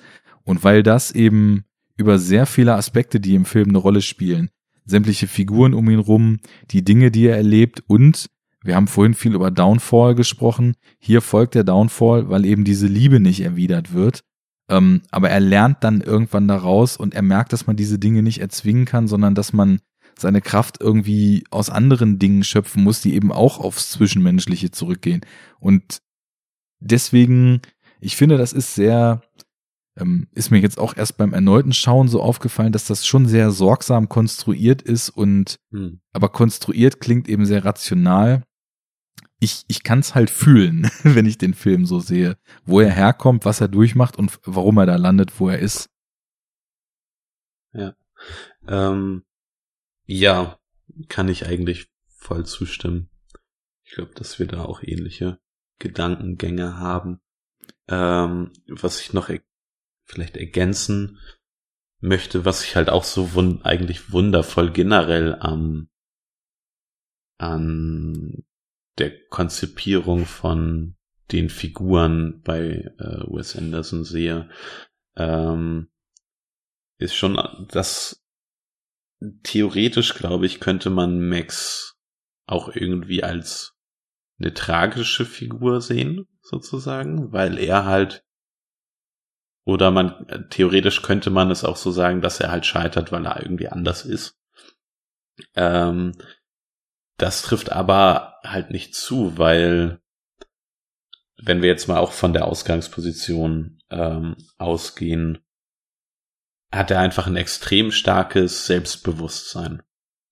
Also er ist ein Außenseiter, aber jetzt von der Ausgangsposition habe ich nicht das Gefühl, dass er das Bedürfnis hat, ähm, reinzupassen. Nee, das nicht. In, in die Gesellschaft, genau. Und das, das finde ich, das finde ich so schön. Ähm, und Aber er möchte gerne Erfolg. Er, er kann ja, ja, aber er kann ja vieles auch sehr gut. Ähm, also er hat halt die ganzen Clubs, die Theaterstücke, die er schreibt. Er ist ja im Grunde, äh, er ist an dieser Schule, er ist anders, aber zufrieden und im Grunde mit dem, mit der Situation, wie er lebt, an der Schule ist er ja voll und ganz zufrieden.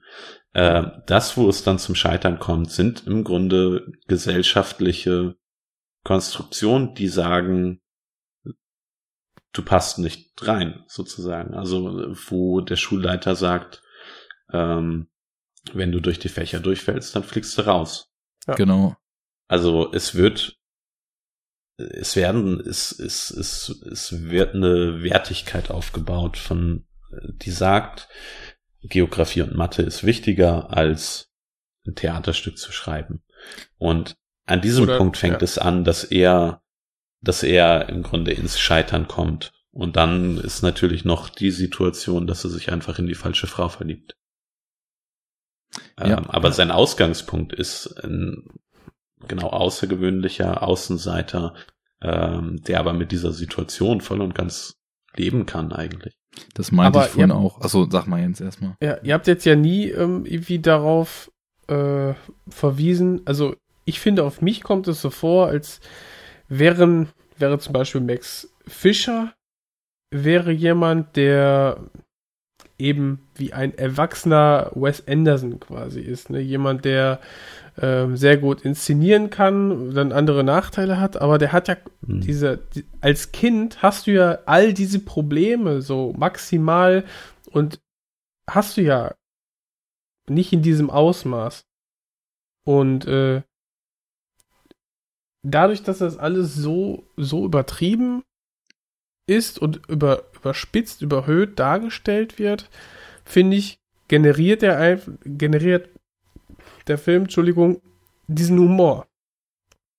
Oder auch, dass einfach jemand äh, wie dann ähm, Bill Murrays Figur äh, total sich auf dieses ja kindliche Niveau herabbegibt und daraus irgendwie ein, ein, ein Spaß generiert oder zumindest irgendetwas wieder fühlt, in Max Fischer sowas wie ein Vorbild sieht und dadurch dann wieder, ja, so einen kleinen Funken Lebensfreude bekommt. Ähm, ich finde, die, die Reduzierung auf diese Highschool äh, macht diese, diese, diese ganze Konstellation von eigentlich, ähm, ja, existenziellen Fragen witzig, humorvoll und dadurch irgendwie so, ja, leicht konsumierbar irgendwie. Das, das nimmt man so mit auf. Und äh, während man sich eigentlich darüber amüsiert, dass das ja quasi, naja, Erwachsenenprobleme sind, die jetzt dieser Max Fischer ähm, quasi irgendwie ausarbeiten muss. Hm. Ähm, also humorvoll weiß nicht, würde ich, würde ich nicht so unbedingt unterstreichen. Ich meine, mir ist schon klar, und das hat ja schon bei Bottle Rocket gesagt, dass das der Humor von Wes Anderson und Owen Wilson, zumindest den, den sie in den Drehbüchern schreiben, ähm, nicht unbedingt der massentauglichste ist oder das, was, was die Mehrheit der Bevölkerung denkt, dass es wirklich super witzig ist. Ich meine, du, Jens, hast hier Beispiel, den, den, ähm, den Baum schon angesprochen als, als Beispiel, der, der angesägt ist. Ne? Genau, so ähm, als, der, als Comic. Humor genau, richtig, sozusagen. richtig, ja. Ähm, es gibt ein paar sehr tragische Spitzen, die, die ich auf jeden Fall dem Film zugute halten möchte. Ähm, vor allem alles, was Bill Murray betrifft, als er irgendwie in dieses Krankenhaus geht und im Aufzug dann, dann trifft auf, auf Max und irgendwie seine, seine zweite Kippe anraucht, während, während er äh, schon eine im, im, im Mund hat und dann sagt, ja, in letzter Zeit läuft's bei mir nicht so toll. Das ist, das ist für mich keine lustige Szene. Ich finde die, Gott. auf Die eine. ist zum Schreien. Ja. Nein, ich finde die, ich finde die Ja, ja, tragisch. mein- Ich finde okay. sie super. Ja, ja. Ich finde Ja, sie ja, phänomenal, aber tot tragisch. Ja. Sie ist super inszeniert, aber ich kann darüber bei, aber um, um, ums Verrecken nicht lachen. Tut mir leid. Aber wenn aber du, wenn generell finde ich sie, finde ich sie toll. schon. aber wenn das, wenn du diesen, diesen zusätzlichen Abstand, diese Abstraktion nimmst, dass das alles in Movieland passiert, im, im Filmland, dann kannst du auch an dieser, dieser, ja, diese, in dieser inszenierten Szene kein, keinen Humor sehen, oder? Ich habe diesen Film nicht so betrachtet, dass das jetzt Movieland ist und dass wir uns in einer Paralleldimension befinden. Ich habe diesen Film wie 95% der, der Filme wahrgenommen. Hättest du mir gesagt, du, Wes Anderson, wenn du dir einen Film von ihm anschaust, musst du eher daran denken, keine Ahnung, dass du vielleicht eine Light-Version von Tim Burton bekommst, dann hätte ich mich darauf eingestellt. Aber so habe ich das nicht. Ja. Aber Natürlich gibt wurde einem mir- das die Form nicht schon automatisch vor? Nee, mir nicht. Mir hat es das nicht gegeben. Nein, bei Bottle Aber die Rocket habe ich das so ein bisschen. Anfangsmontage. Nein, überhaupt nicht. Überhaupt nicht. Mir, mir zumindest gar nicht. Ich fand die Anfangsmontage nervtötend, aber ich habe das jetzt nicht gesehen als, das wird jetzt ähm, mega überdreht und, und alles, alle Regeln sind auf elf gestellt. Man darf hier nichts so Bier ernst Ja, nehmen, es ist, sondern muss immer mit es ja. Die sind, ja noch nicht auf elf, die sind so auf achteinhalb vielleicht. elf kommt noch. Dennoch, d- boah, das wird, das wird dann anstrengend. Bis Ja, ich deppert. glaub auch. Also, wenn, wenn ich, zum Glück, zum Glück habe hab ich ja noch ein paar Filme von Paul Thomas Anderson, über die ich dann noch Ja. schwär- Ja, schwärmen kann. sind, sind nur noch sechs bis sieben Filme. Genau. Okay. Aber wir hatten ja gerade Ähm. noch, du hattest ja gerade den Humor angesprochen, ne? Also nur für dich nochmal äh, ein Punkt, auf den ich gerne vielleicht von dir noch mal eine Antwort hätte. Wenn sich Bill Murray darauf einlässt, auf dieses quasi ähm, neckische Spiel zwischen äh, den beiden, ähm, wo quasi Max Fischer ihm die Bremsschläuche durchgeschnitten hat, Mhm. und er sich bei ihm rächen will, aber kein Auto vorfindet und dann, äh, oder war das die Reaktion darauf? Auf Nee, jeden er Fall, Nimmt sich ein, er nimmt sich ein Fahrrad. genau, er muss ja- sich das Fahrrad nehmen, schneidet sich das Fahrrad ab und fährt einfach einmal mit dem Wagen über das Fahrrad und anstatt es halt liegen zu lassen, nimmt das, stellt es immer schön hin, Knotet bildet, das fest noch. genau, knotet das Ding fest und fährt weg. Also, allein, was, was ist das für, ein- für ein Humor jetzt? Kannst du mir das erklären? Ich fand das nicht lustig. Ich habe das hingenommen als, ja, ist okay, die spielen sich jetzt Streiche jetzt gegenseitig, weil sie, weil sie um, um, um ihre Herzdame kämpfen quasi. Genau, Ne? er- Und er beleidigt als- sind der eine vom anderen. er, Aber er lustig als, fand ich das nicht. ja, aber er lässt sich ja auf dieses Spiel erstmal ein, Ja. ne, von, von einem pubertären äh, Jungen herausgefordert zu sein. Er nimmt es selber ernst und wie er das, das spielt durch Bill Murray, dieses, ich weiß nicht, Deadpan-Humor, er spielt es tot ernst durch. Also, ich finde Naja, schau, er, mega. er, als, er als Figur ist ja genauso pubertär. Ich habe es ja vorhin schon, schon angesprochen, wie ja, er das erste ja. Mal Ja, äh, der, der, hier der Miss Cross den, den Brief über, überreicht, ja. Ja, also äh, er muss sich ja nicht unbedingt auf das auf das Niveau äh, äh, von von Max herunter begeben. Er ist ja schon auf dem Niveau. Von dem her ist es nur konsequent, dass Ja, er sich auf ich- da, da, darauf einlässt und da und da mitmacht bei diesem Würde, Schwanzvergleich, wenn du das denn so nennen möchtest. ich würde nicht sagen, dass er auf dem Niveau ist. Ich finde, dass ähm, Interess also dass die beiden Figuren so einen interessanten, diametral gegenläufigen Arc haben. Also wir haben auf der einen Seite den Jugendlichen, der sich extrem erwachsen gibt, der versucht irgendwie sich mit in seinen Augen vielleicht auch erwachsenen Themen, das Inszenieren von Theaterstücken, Kultur, äh, Fremdsprachen, Bienenzüchten äh, und was weiß ich alles abzugeben, also reifer zu sein, als es ist und der dann über den Erfolg und so weiter immer stärker sogar noch diese, sag ich mal, jugendlichen Sachen erstmal ablegt und äh, versucht immer und dann eben auch die negativen Seiten äh, von, von, von Macht und so weiter irgendwie auszuspielen. Und auf der anderen Seite haben wir den Mr. Bloom, der am Anfang eben, und das, das würde ich dann in, auf, auf einer langen Strecke auch wirklich auf die Anderson-Kernthemen aufgrund des Fehlens einer funktionalen Familie, aufgrund des Fehlens von äh, romantischen, wirklichen Gefühlen gegenüber einer Person erstmal so total leer und ausgebrannt ist und der aus dieser desillusioniert erwachsenen Perspektive sich zurückentwickelt in so eine kindliche Perspektive und wo, sag ich mal, der der Max dann erstmal eine Zeit lang äh, versucht immer erwachsener zu werden, wird Bloom immer kindlicher. Irgendwo treffen die sich Mhm. und dann entwickeln sie sich auch wieder so voneinander weg. Deswegen ähm, finde ich das schön, dass die beiden so eine Dualität bilden. Sie haben erstmal irgendeine Bindung, die schwer greifbar ist, aber ähm, als Max das erste Mal Mr. Bloom sprechen hört, ist er total angetan von ihm und sagt, er hat noch nie so eine Chapel Speech gehört und äh, dabei ist die, ist die, ist die Rede, die er hält, halt auch, also total gelangweilt und also wirklich schon so, ähm, wie, wie allerkrassester Dienst nach Vorschrift. Ich muss hier noch äh, drei Zeilen sagen, also ratter ich jetzt hier eben mal was runter und schlaf halb ein dabei.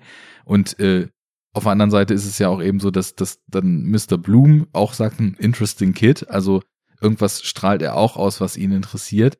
Dann gibt's eben diesen Konflikt um die Frau sozusagen.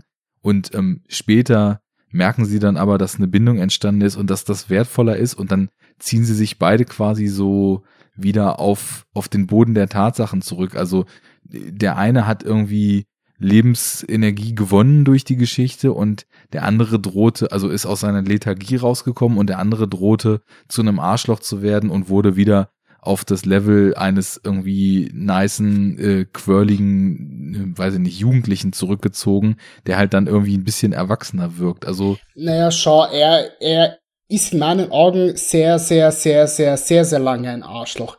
Also, dass er hier irgendwie äh, noch, noch den, den Unfall hier faked und sich mit Fake-Blut einschmiert und sich noch einen Kuss abholen möchte, ja, und das geschieht nach zwei Drittel des, des Films, wenn nicht sogar später erst, ja. Also die richtige Läuterung hat er erst in der letzten Viertelstunde.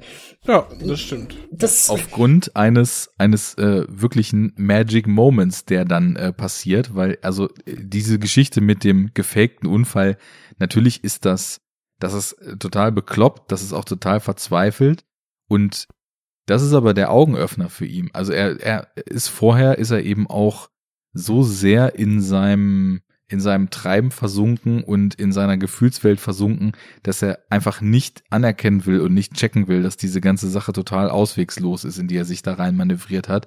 Und in der Szene merkt er es, dass er einfach keine Chance hat. Und ähm, als dann eben noch zu seinem Kumpel Dirk diese Beziehung in die in die Brüche geht und ähm, dann im Grunde genommen alles, was ihm irgendwie das Leben lebenswert gemacht hat. Die Beziehung zu seinem Vater, den, den vermeintlichen Kumpel, den er an der Schule hatte, die Beziehung zu Mr. Bloom und die Hoffnung darauf, mit Miss Cross irgendwann nochmal liiert zu sein.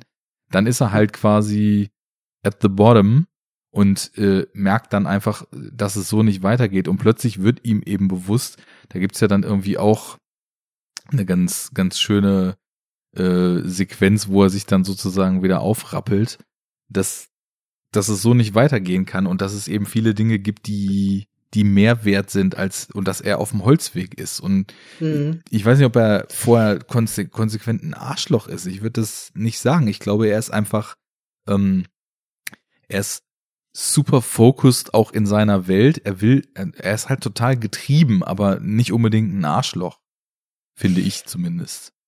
Naja, schau. Ähm, eine Sache möchte ich sagen zu, zu oder zwei Sachen möchte ich sagen zu dieser Szene. Zum einen, was mir sehr gut gefallen hat, ist, dass die ähm, innerdiegetische Musik sich dann auf einmal ändert, als er die Kassette aus dem Player herausnimmt und die Musik dann aufhört. Mhm. Ähm, sehr, sehr schön. Das war für mich so ein kleiner Magic Moment. Ganz, ganz kleiner.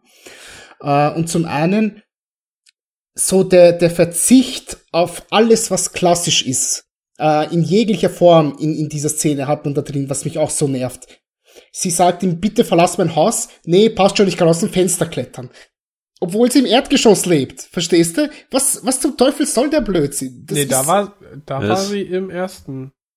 Er kam noch über die Nee. Garage rein Genau. mit einer Leiter.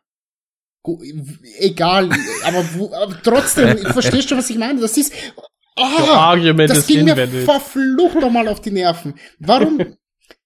Ach, aber das ist doch, also das ist so ein, nee, das ist so ein, so ein, so ein, so ein kindlicher Kopf. Also da ist vielleicht auch wieder ähm, die Parallele zu Dicknen, dass er plant einen Banküberfall und Ja. er hat genau die Vorstellung, was in diesem Banküberfall sein muss.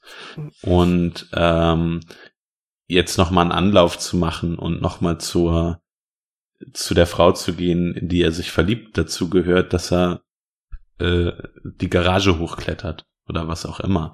Das sind so, genau, das sind überspitzte Elemente, aber wo für mich eher, ja, wo dieses Kindliche nochmal mehr durchkommt.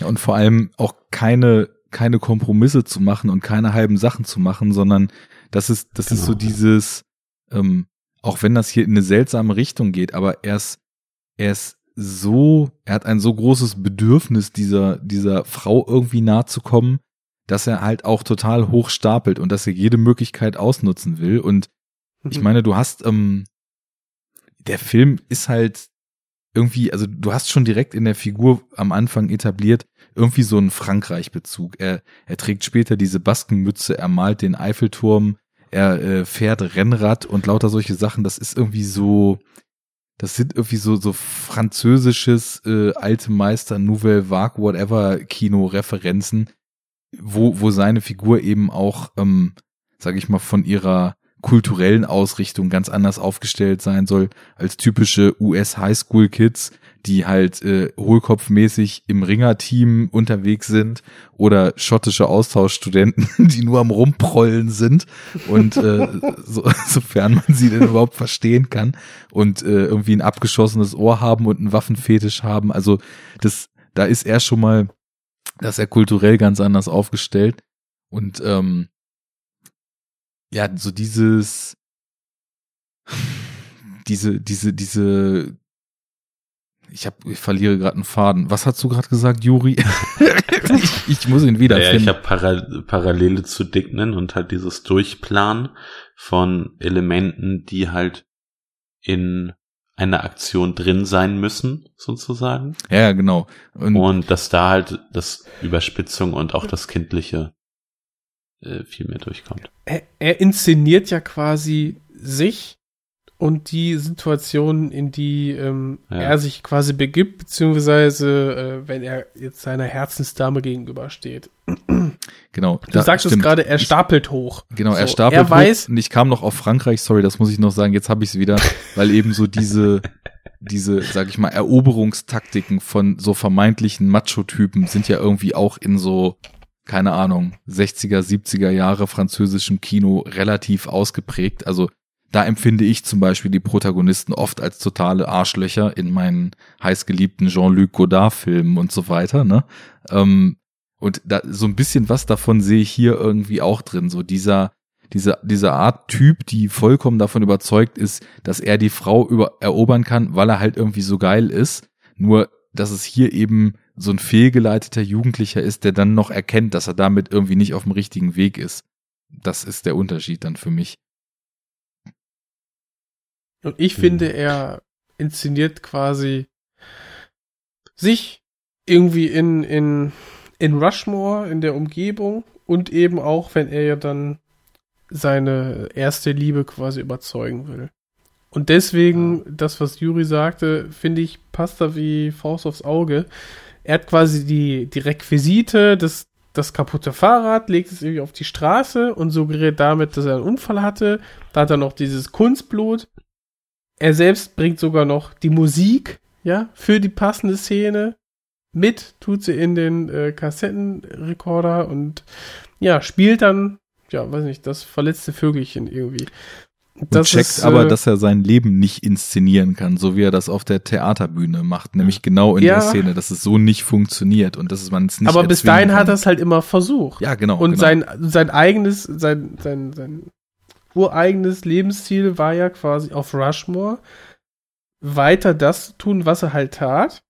Und wir sehen quasi so das Ende dieser Ära, ähm, die, wo er quasi merkt, es geht so nicht weiter. Er, ähm, er entwickelt sich nicht weiter, er, bleibt auf der Stelle stehen, er kennt es nicht selber und muss quasi von außen ähm, ja diesen Impuls zugesetzt bekommen. Und ich glaube, die, diese, dieser Katalysator ist am Anfang ein, die, die, ja, runter von der Privat auf die öffentliche Schule.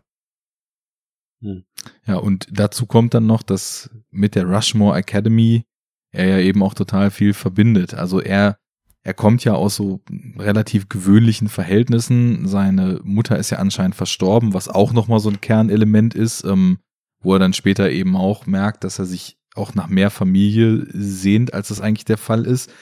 Ähm, und er hat ja dieses Stipendium anscheinend da auf der Rushmore und die Rushmore steht ja für ihn für diese für diese ganzen Aktivitäten, die er tut und vielleicht für das Sprungbrett oder für das Werkzeug, was er braucht, um sein Ziel, nämlich irgendwann mal etwas Großes, Bedeutsames zu schaffen und sich sein eigenes Denkmal so zu schaffen, das, das verbindet er ja mit dieser Akademie. Deswegen ist ja allein schon dieses von der Schule verwiesen werden für ihn etwas, was den Downfall und was eben auch die dunklen Seiten in ihm, nenne ich es jetzt mal, ähm, total stark zutage fördert. Und ähm, ja, er muss dann später erst in diesen Spirit wieder aufgesogen werden, um Mhm. sozusagen sich wieder zu entdecken.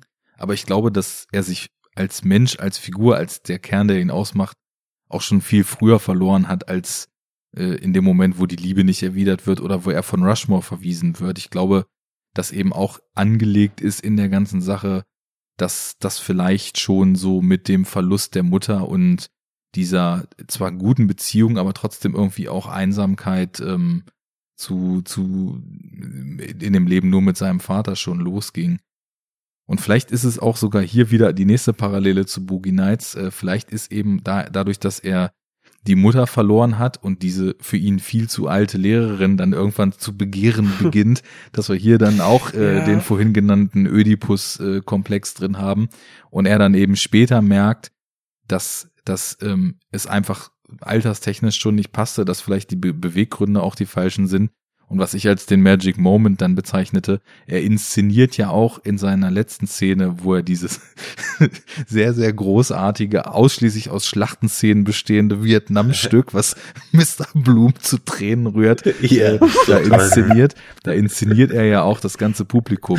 Er nummeriert ja die Nummern durch, er verteilt ja die Tickets, er sorgt dafür, dass alle zusammenfinden, aber es passt halt, weil in dem Moment allen klar wird, wie sie auf einer freundschaftlichen, auf einer romantischen oder was auch immer für einer Basis zusammenpassen und alles, was sich so im Laufe des Films immer in immer mehr Richtungen verstreut, er mit dem Wissen, dass eben Freundschaft, Familie und so weiter, dass das eben ein sehr hohes Gut ist, was man möglichst so viel nutzen sollte, wie es geht, dann wieder alle zusammenbringt und in dieser finalen Inszenierung eben weit mehr inszeniert als nur das Bühnenstück so, ne?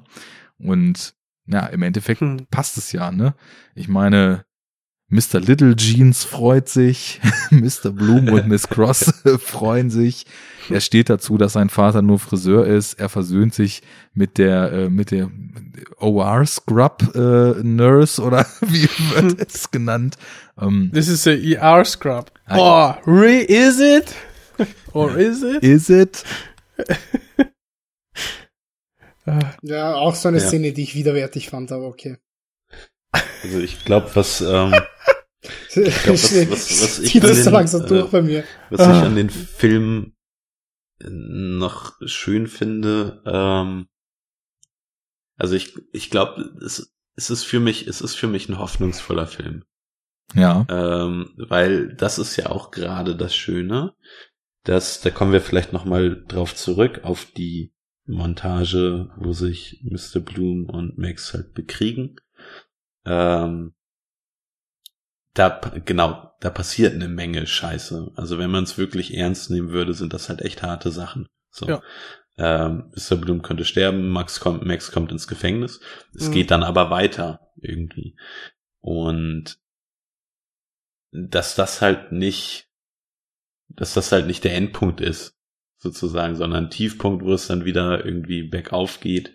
Ähm, und ja, sie am Ende halt doch irgendwie zueinander finden. Alle so ein bisschen. Also es ist vielleicht auch ein bisschen kitschig, aber irgendwie ist das, ist das schon auch ein schöner Gedanke, dass du halt auch echt eine Menge Scheiße bauen kannst. Das Und- aber irgendwie auch alles wieder auch selbstständig wieder ins Lot bringen kannst, so ein bisschen. Und ich möchte mal kurz darauf, auf diese, diese, der ganze Film ist ja selber auch inszeniert wie ein Theaterstück im Prinzip. Ja. Wir haben, wir haben ja So quasi ne, am Anfang immer die, die Vorhänge, die Theatervorhänge, die dann den Film in vier Kapitel einteilt. Äh, diese, ja, auf jeden Fall vier äh, Monatsnamen, also vier Monate. Und ich meine, es ist ja auch so oft in diesen ganz klassischen dramatischen Stoffen, in den Tragödien, dass du wirklich immer erst in den letzten fünf Minuten hast du den großen Reveal, dann ist das Stück zu Ende, dann kommen nochmal alle auf die Bühne, verbeugen sich und ciao. Und genauso ist eigentlich auch dieser Film aufgebaut. Wirklich in den letzten fünf Minuten haben wir die Katharsis, er ändert sich, beziehungsweise ist am Anfang der, der Veränderung. Alle treten nochmal aufs Spielfeld, er, er redet quasi mit allen Hauptcharakteren noch einmal, versöhnt sich, dann ist der Film vorbei. Hm. Und irgendwie, Und ich finde, er- das, er ist eben Ja. näher bei sich dann, ne? Und ich glaube, was eben auch so ein gar nicht zu vernachlässigender Punkt ist, ist dieses äh, Steve Sisu Zitat. Ähm, wie, wie, warte mal, jetzt habe ich, ähm, wie heißt er denn hier im Original? Jacques Cousteau. Jacques Cousteau, genau. Ähm, der ja, das meinte ich vorhin mit dem Foreshadowing, also er nennt ihn dann, er nennt ihn dann Steve Sisu ähm, in Live Aquatic, aber ähm, ist natürlich trotzdem irgendwie hier schon so ein so ein Griff nach vorne in die Filmografie von Anderson und Ja. ähm, ich glaube, dieses Zitat, um das es da geht, weswegen er dann ja auch Miss Cross irgendwann äh, kennenlernt, sagt ja oder geht ja, when one man for whatever reason has the opportunity to lead an extraordinary life, he has no right to keep it to himself. Und Max ist per Design jemand, der das Zeug dazu hat, ein extraordinary life zu leben, der statt Geometrie zu beherrschen, mit äh, 17 große Theaterstücke schreibt, der überall die Finger drin hat, der außerordentliche Talente hat, statt gewöhnlichen Talenten. Und im Laufe des Films, auch durch alle Einflüsse und diese vermeintliche Arroganz und Wut, die er entwickelt, wird er ja noch einsamer, als er das vielleicht irgendwie am Anfang schon gewesen ist. Und insofern, dieses Extraordinary Life äh, wäre dann etwas, was er, wenn er es lebt, mehr oder weniger nur für sich lebt, weil er keinen hat, mit dem er es wirklich teilen kann. Und am Ende ist er eben an dem Punkt, wo er das Extraordinary Life und seine Talente, dadurch, dass er alle Leute, wo er im Begriff war, die zu verprellen, zu dieser Aufführung ranholt, entsprechend dort äh, staged, wie sie sitzen, mit ihnen diesen Moment teilt, ist ja genau dieses Zitat wieder aufgegriffen und ähm, im Grunde genommen hat er durch das Zitat, was Miss Cross in das Buch geschrieben hat, ähm, ja, den ganzen, die ganze Verkettung von Ereignissen losgetreten, die dann da an dem Punkt ankommen, dass er dieser, dieser Mensch mit dem Extraordinary Life ist oder werden kann. Das ist irgendwie auch ein ganz netter Ringschluss noch, den, den sie da reingeschrieben haben. Mhm. Ja. Und es ist ja auch, wenn, wenn wir jetzt dieses Zitat nehmen, macht er eine Entwicklung von, er will im Grunde rausbekommen, wer das da reingeschrieben hat, um die Person zu bestrafen, weil sie was in einem Bibliotheksbuch geschrieben hat, Ja. zu dem, der das auslebt. Und ich bin, ich bin mir nicht so, ist es mir noch nicht ganz schlüssig, wo bei Wes Anderson diese Faszination mit Jacques Cousteau besteht. Und ich hoffe, dass wir darauf bei Life Aquatic dann ähm, darauf zu sprechen kommen, weil ich das recht interessant finde. Ähm, ist es auch so, dass bei Bottle Rocket schon irgendwo ein Bild von Jacques Cousteau im Hintergrund hängt? Ähm, also irgendwie ist da was, was ihn beschäftigt. Und mal gucken, vielleicht werde ich mich da auch noch ein bisschen mit beschäftigen. Ähm, weil das halt auch, also ich würde gern auch, auch mal einen Film von ihm sehen. Ähm, aber genau, ist glaube ich auch so ein ganz anderer Charakter ist äh, auf jeden Fall irgendwie auch im, im Dokumentarfilmbereich. Das ist dann ja eher so der Unterwasser Exploitation-Film, den äh, Cousteau gemacht hat. Eigentlich eine ganz schreckliche Phase. Ähm, und wo da irgendwie ein Zusammenhang äh, ist, äh, genau, erschließt sich mir noch überhaupt nicht. Mhm. Ähm, aber da bin ich mal gespannt drauf. Also Mhm. ich glaube, das werde ich noch mal so ein bisschen ergründen. Ja, ich bin auch Ähm, noch ja. auf manche Sachen gespannt. Ich, mich interessiert zum Beispiel, wie lange es noch weitergehen wird, dass äh, Wes Anderson äh, starke Parallelen zu, zu Ja. Michael Mann aufweist, weil immer wieder Leute, die in so. Michael Mann-Filmen äh, relevante Rollen gespielt haben, hier dabei sind. Ähm, Ja. Auf jeden Fall. in dem Fall jetzt äh, war es ja Brian Murray? Hannibal Lecter, mein Freund. Ja.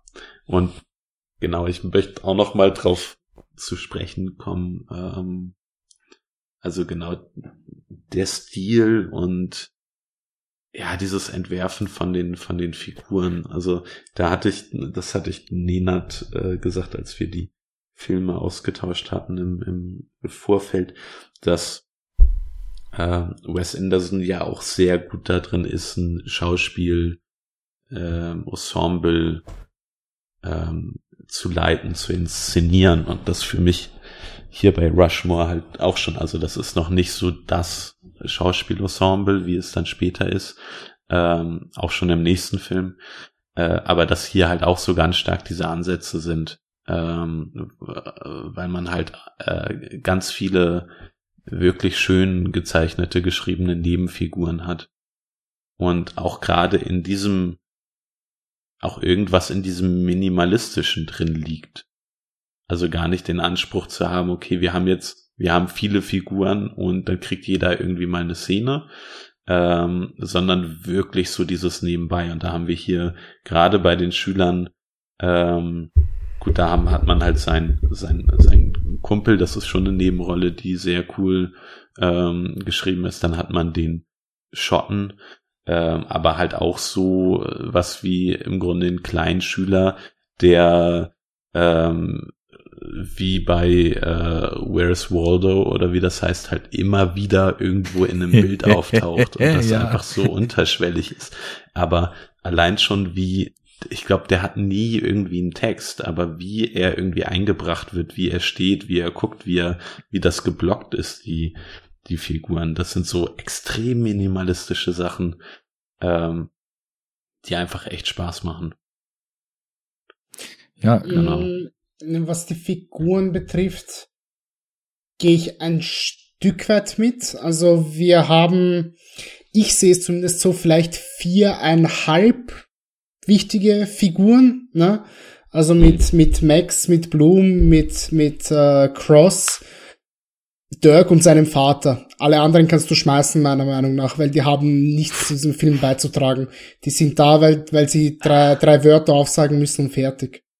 na, nicht ja, aber nur das, das. heißt doch nichts, dass sie nichts beizutragen Eben. haben. Das, Was hat halt Mr. so Little Jeans ne? beizutragen? Naja, ich weiß nicht. Ich finde den Schuldirektor, der ist halt da, damit man vielleicht zu Anfang eine, eine Art Antagonist braucht für, für Max, der ihm sagen kann, du musst jetzt hier aber äh, dich, dich um deine Schulnoten kümmern, statt dass du deinen 47 Clubs hier Präsidentschaft, äh, die Präsidentschaft beantragst und hier alles leitest.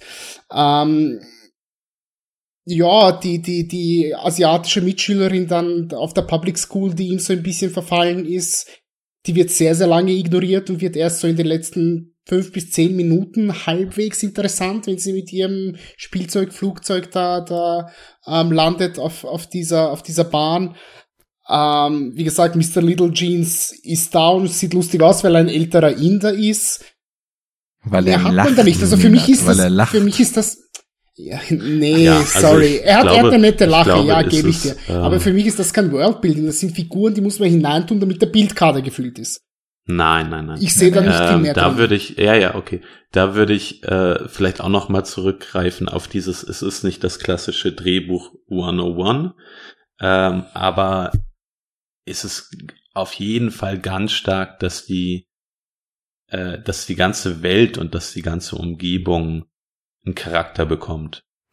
Und Genau. das passiert halt durch Charaktere, durch ganz kleine Sachen. Also es ist ja, ähm, die haben, die haben nicht, äh, die haben keinen großen Mehrwert für die, für die Story. Aber und äh, ich glaube auch das ist eine Sache, die bei Wes Anderson ganz stark vertreten ist, dass du immer ein, auch ein begrenztes Umfeld hast. Und hier ist es halt Rushmore, dann hast du natürlich auch noch die äh, andere Schule, dann hast du noch den Barbershop so, aber im Großen und Ganzen ist es Rushmore oder die, äh, vielleicht generell die Schulen.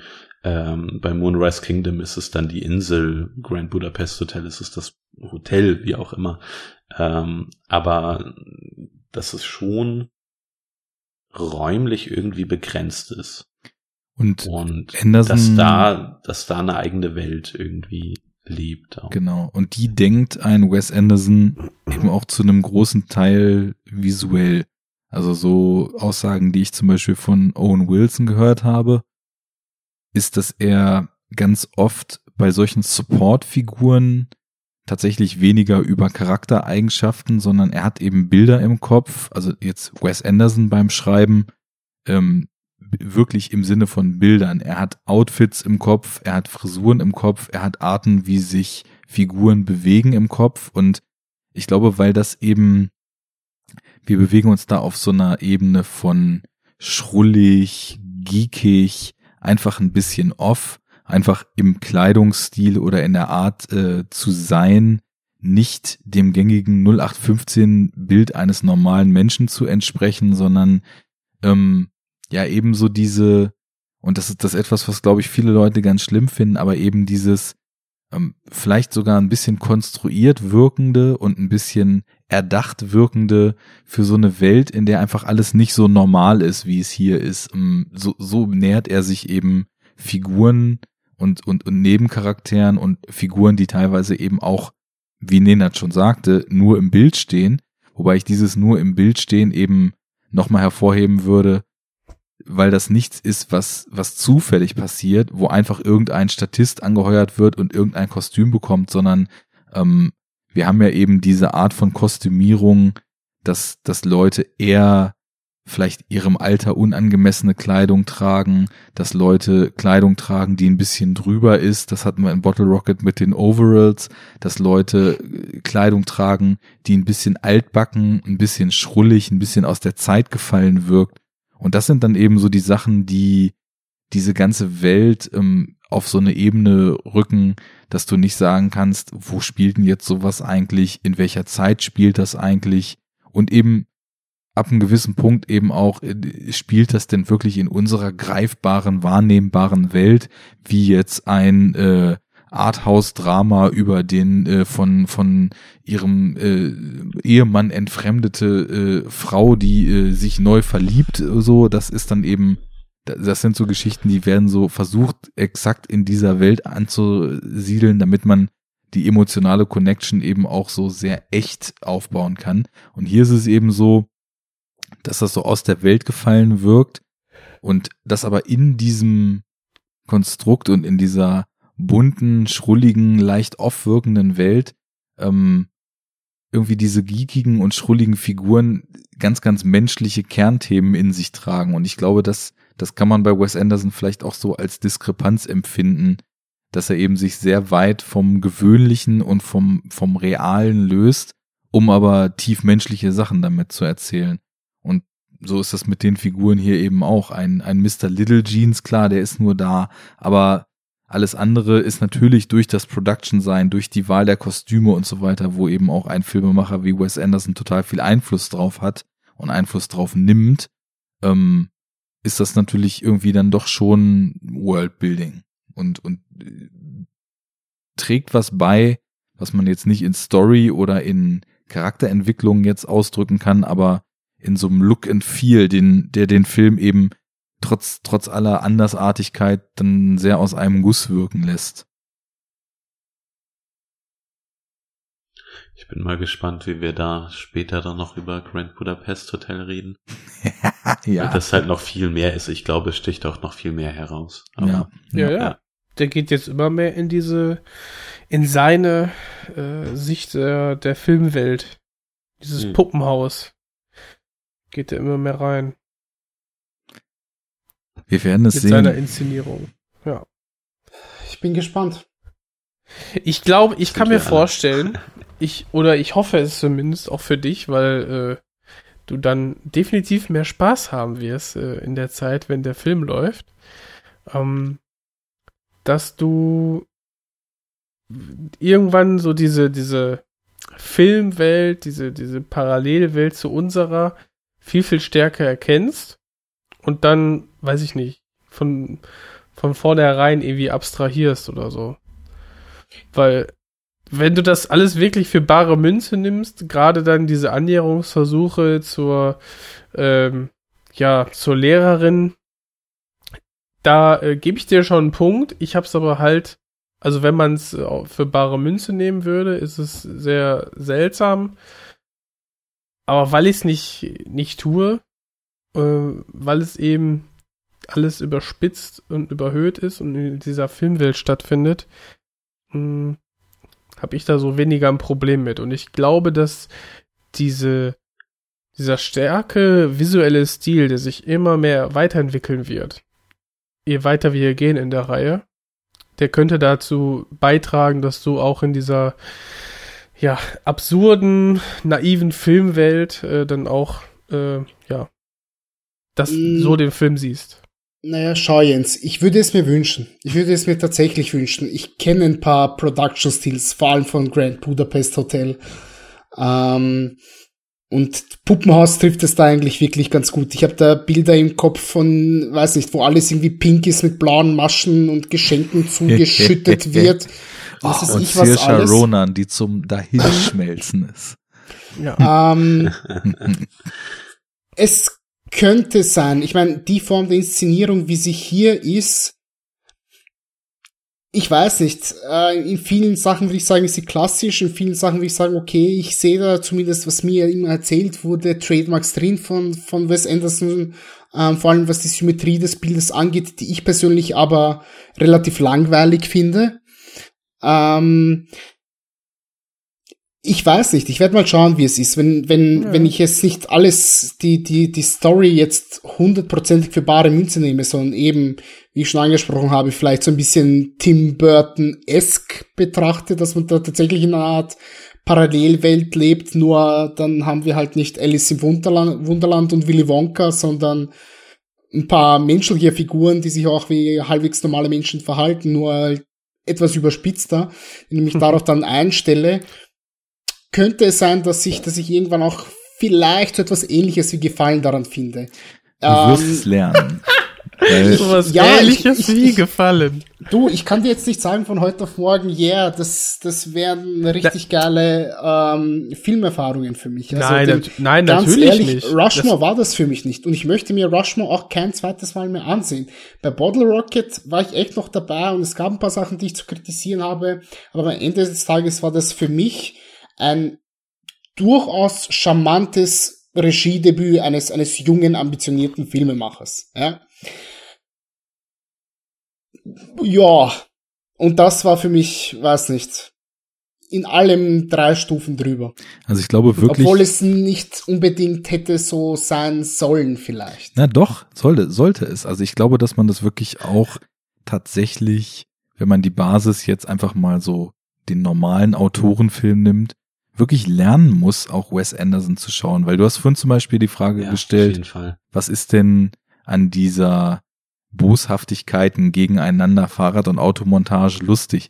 Und da habe ich noch mal ein bisschen drüber nachgedacht im Nachgang und das ist für mich eine Szene, der Humor funktioniert für mich dort zum Beispiel genau so. Du hast eben gesagt, manche Sachen sind klassisch inszeniert. Das wäre dann sogar sehr klassisch inszeniert, wie in so einem frühen Slapstick-Stummfilm. Du hast halt einfach so, ähm, das ist so ein bisschen realitätsentrückt, deswegen nimmt man etwas Boshaftes gar nicht als so boshaft wahr. Und dann wird noch eine Schippe draufgelegt, Cut, noch eine Schippe draufgelegt, Cut, noch eine Schippe draufgelegt. Und beim irgendwann entsteht dadurch einfach durch die Übertreibung und durch die Absurdität des Ganzen, die dann ein Bill Murray auch noch mit so einer total lakonischen Art vorträgt, ähm, entsteht dann daraus irgendwie so ein Humor, aber das sind ja Elemente, die findet man sonst im zeitgenössischen Film nicht mehr wirklich häufig und vor allem nicht, wenn man ähm, ja, sage ich mal, doch an Aspekten so ein, so ein buntes Potpüree wie hier hat, dann rechnet man nicht damit, dass man auch noch irgendeinen Laurel and Hardy-artigen Slapstick da drin hat.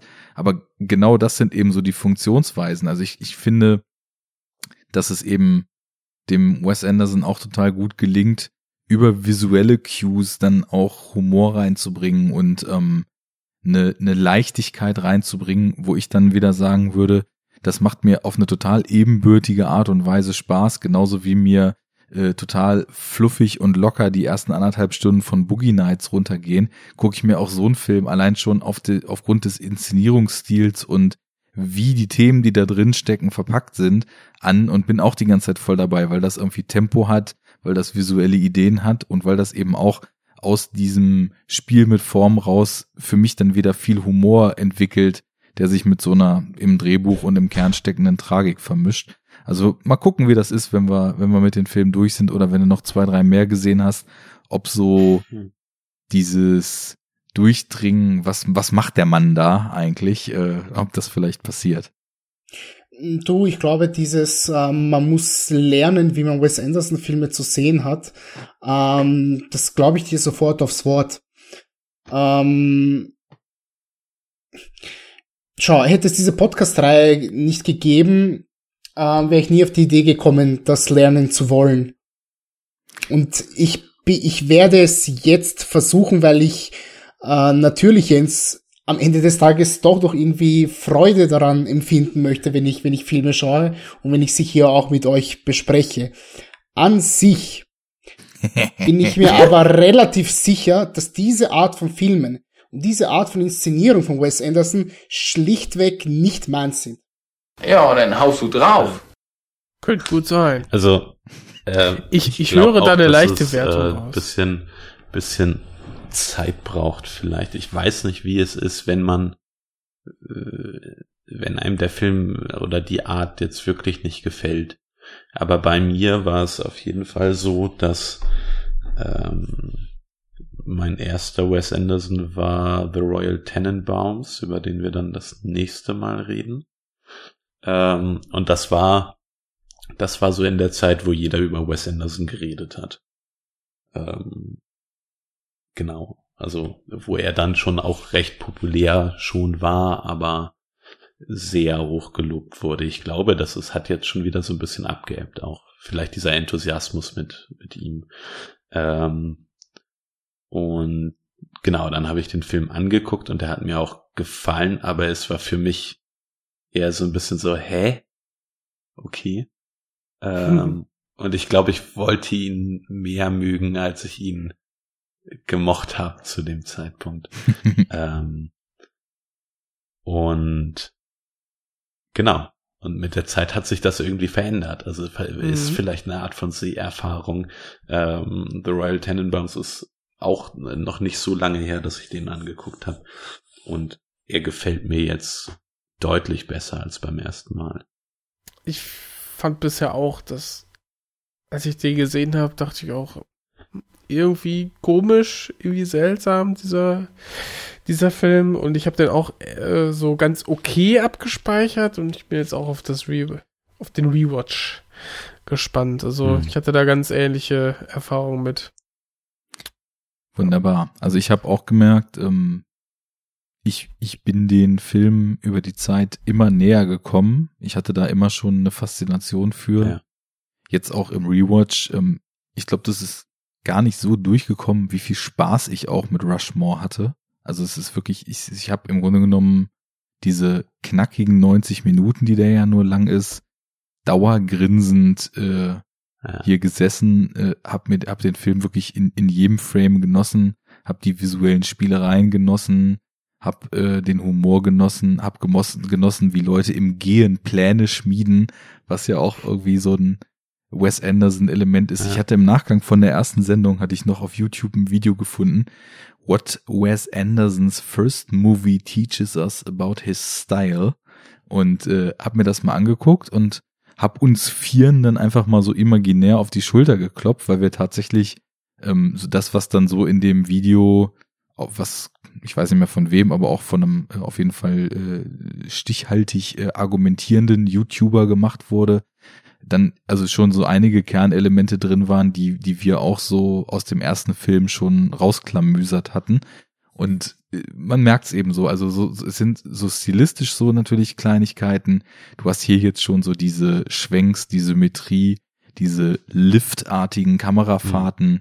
diese entfesselte Kamera. Auf der anderen Seite dann eben auch ähm, Handkamera, die Leute verfolgt, die im Gehen zu Drumscore irgendwelche, irgendwelche äh, Pläne schmieden. Sowieso Musik ist hier auch nochmal so ein großes Thema, diese ganze ja.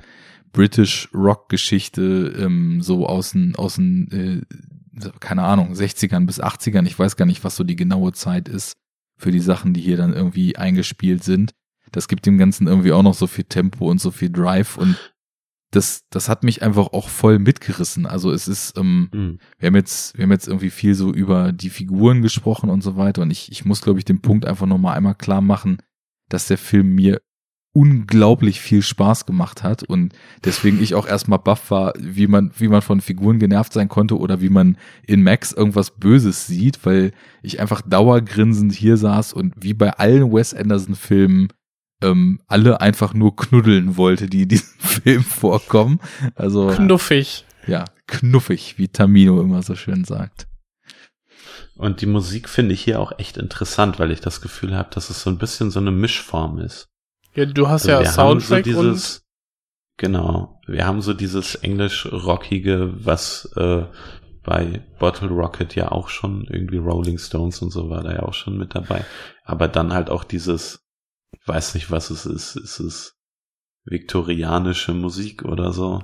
Ähm, das war, glaube ich, Cembalo und dann haben wir halt die Rassel ja. noch und genau. Und du hast halt halt diese, diese Indie-Pop-Rock-Geschichte, The Kings genau, und so. Ja. Super Stück. Und dass das hier so zusammengebracht wird. Ja. Finde ich ganz spannend. Ich bin mir gerade nicht sicher, wie es bei Royal Tenenbaums ist. Aber es geht dann ja eher in die Richtung, dass dieses Rock-Poppige eher weggelassen wird. Ja, ich, also die Filme entwickeln sich ja eher so zu diesen verspielten Alexandre Desplat Scores. Ja, ja, ja, später, ja. Das war hier jetzt Dupla, halt auch schon ein bisschen Desplat, wie spricht man den Menschen Dup denn wieder aus? Alexandre Duplat. Sag ich so hätte ich jetzt, ja. Tja, am Sprachen massakrieren ja, wie immer. Gut, ich würde sagen, zeitbedingt finden wir vielleicht einfach mal ein Ende. ich glaube, der Nenad findet den Wes Anderson nicht ganz so gut. Okay, also Nenand gibt seinen Punkt heute für Rushmore. Wo gibt ihr drei anderen denn den Punkt für? Ja, ihr drei anderen vor allem, ne? Wir drei lustigen zwei. Genau. Also Nenad stimmt für Boogie Nights, das wissen wir schon. Spoiler. Ich, äh, ja, ganz großer Spoiler. Und ich habe am, am Ende, ähm, als, als ich mein Schlussplädoyer für Boogie Nights gehalten habe, habe ich auch schon gesagt, warum. Da wäre eigentlich ziemlich egal gewesen, was der andere Film gewesen wäre. Ich hätte für Boogie Nights gestimmt. So. Hm. Juri. Ich muss, ich muss, oder? Muss ich? ja. ja, passt, passt schon, passt schon. Ähm, ja, jetzt auch nochmal, ich war mir zwischendrin recht unsicher, aber ich glaube jetzt am Ende der Besprechung werde ich meinen Punkt zu Rushmore geben. Der erste, ähm, der erste Punkt ist für Wes echt schwer. Ist echt schwer, weil äh, Boogie Nights halt äh, echt, also teilweise einfach echt perfekt ist. Ähm, genau, aber ich glaube, dass Rushmore mich halt so im Grunde mich berührt er mehr.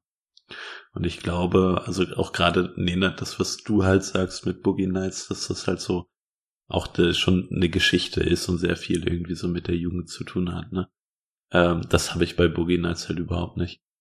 Ähm, und ich glaube, mit Rushmore habe ich da schon ein bisschen mehr, dass mich das halt gefühlsmäßig einfach mehr mitnimmt. Und der gebe ich den jetzt. Und ist ja auch schön, wenn Wes Anderson mal einen Punkt hat. Ein kleines Tränchen rollt mir die Wange runter, nach, aber ich kann es nachvollziehen. Ja. Nach, nach, bereits dem sechsten vergebenen Punkt wird's mal Zeit, dass Wes Anderson einen bekommt. Ich find's, ja.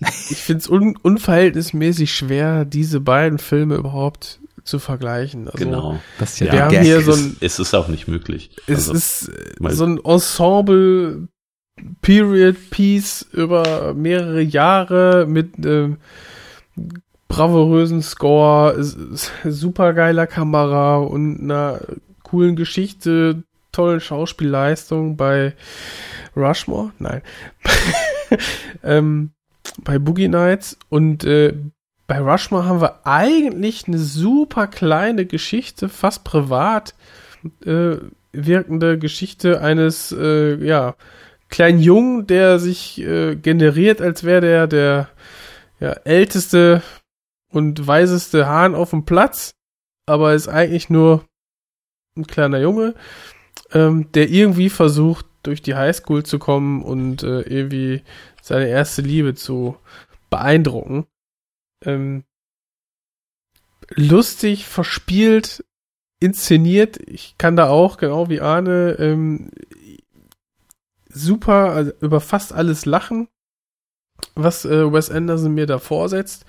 Und ähm, ja, ich freue mich eigentlich immer, äh, wenn Bill Murray auf den Plan tritt und äh, ja. ja. mit seinem seiner typischen Art und Weise da ja diese Absurdität vorführt quasi äh, in diesem Film und äh, ja irgendwie das Beste aus jeder Szene rausholt. Ähm, ja, zwei super Filme. Ähm, ich äh, ich gebe einen halben Punkt. Nein, nein, nein, ich musste mich jetzt auch entscheiden. Guten Tag, ich hätte gern ein Viertelpfund Tomaten. Ja.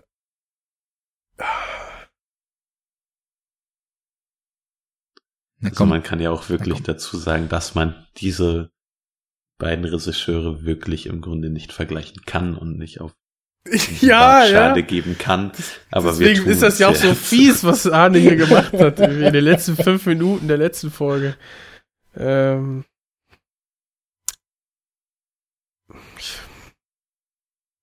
ich habe halt auch einen komplett anderen Spaß äh, mit Boogie Nights als eben ja. mit Rushmore. Wie liebisch ich hier grinse. du kommst auch gleich dran, keine Sorge. Wie, das auch noch? Ich. Ja, ja, schwer. Ich gehe, ich. Wenn man, wenn ich's, ich muss es, ich muss es dann Boogie Nights geben, weil er mehr versucht und mehr schafft. Und ich wette, so wie ich Arne kenne und wie er seinen, seinen Masterplan da gemacht hat, als er als letzter dran ist, wird er es einfach aufteilen, damit es 2-2 ist und wird jetzt Rushmore den Punkt geben.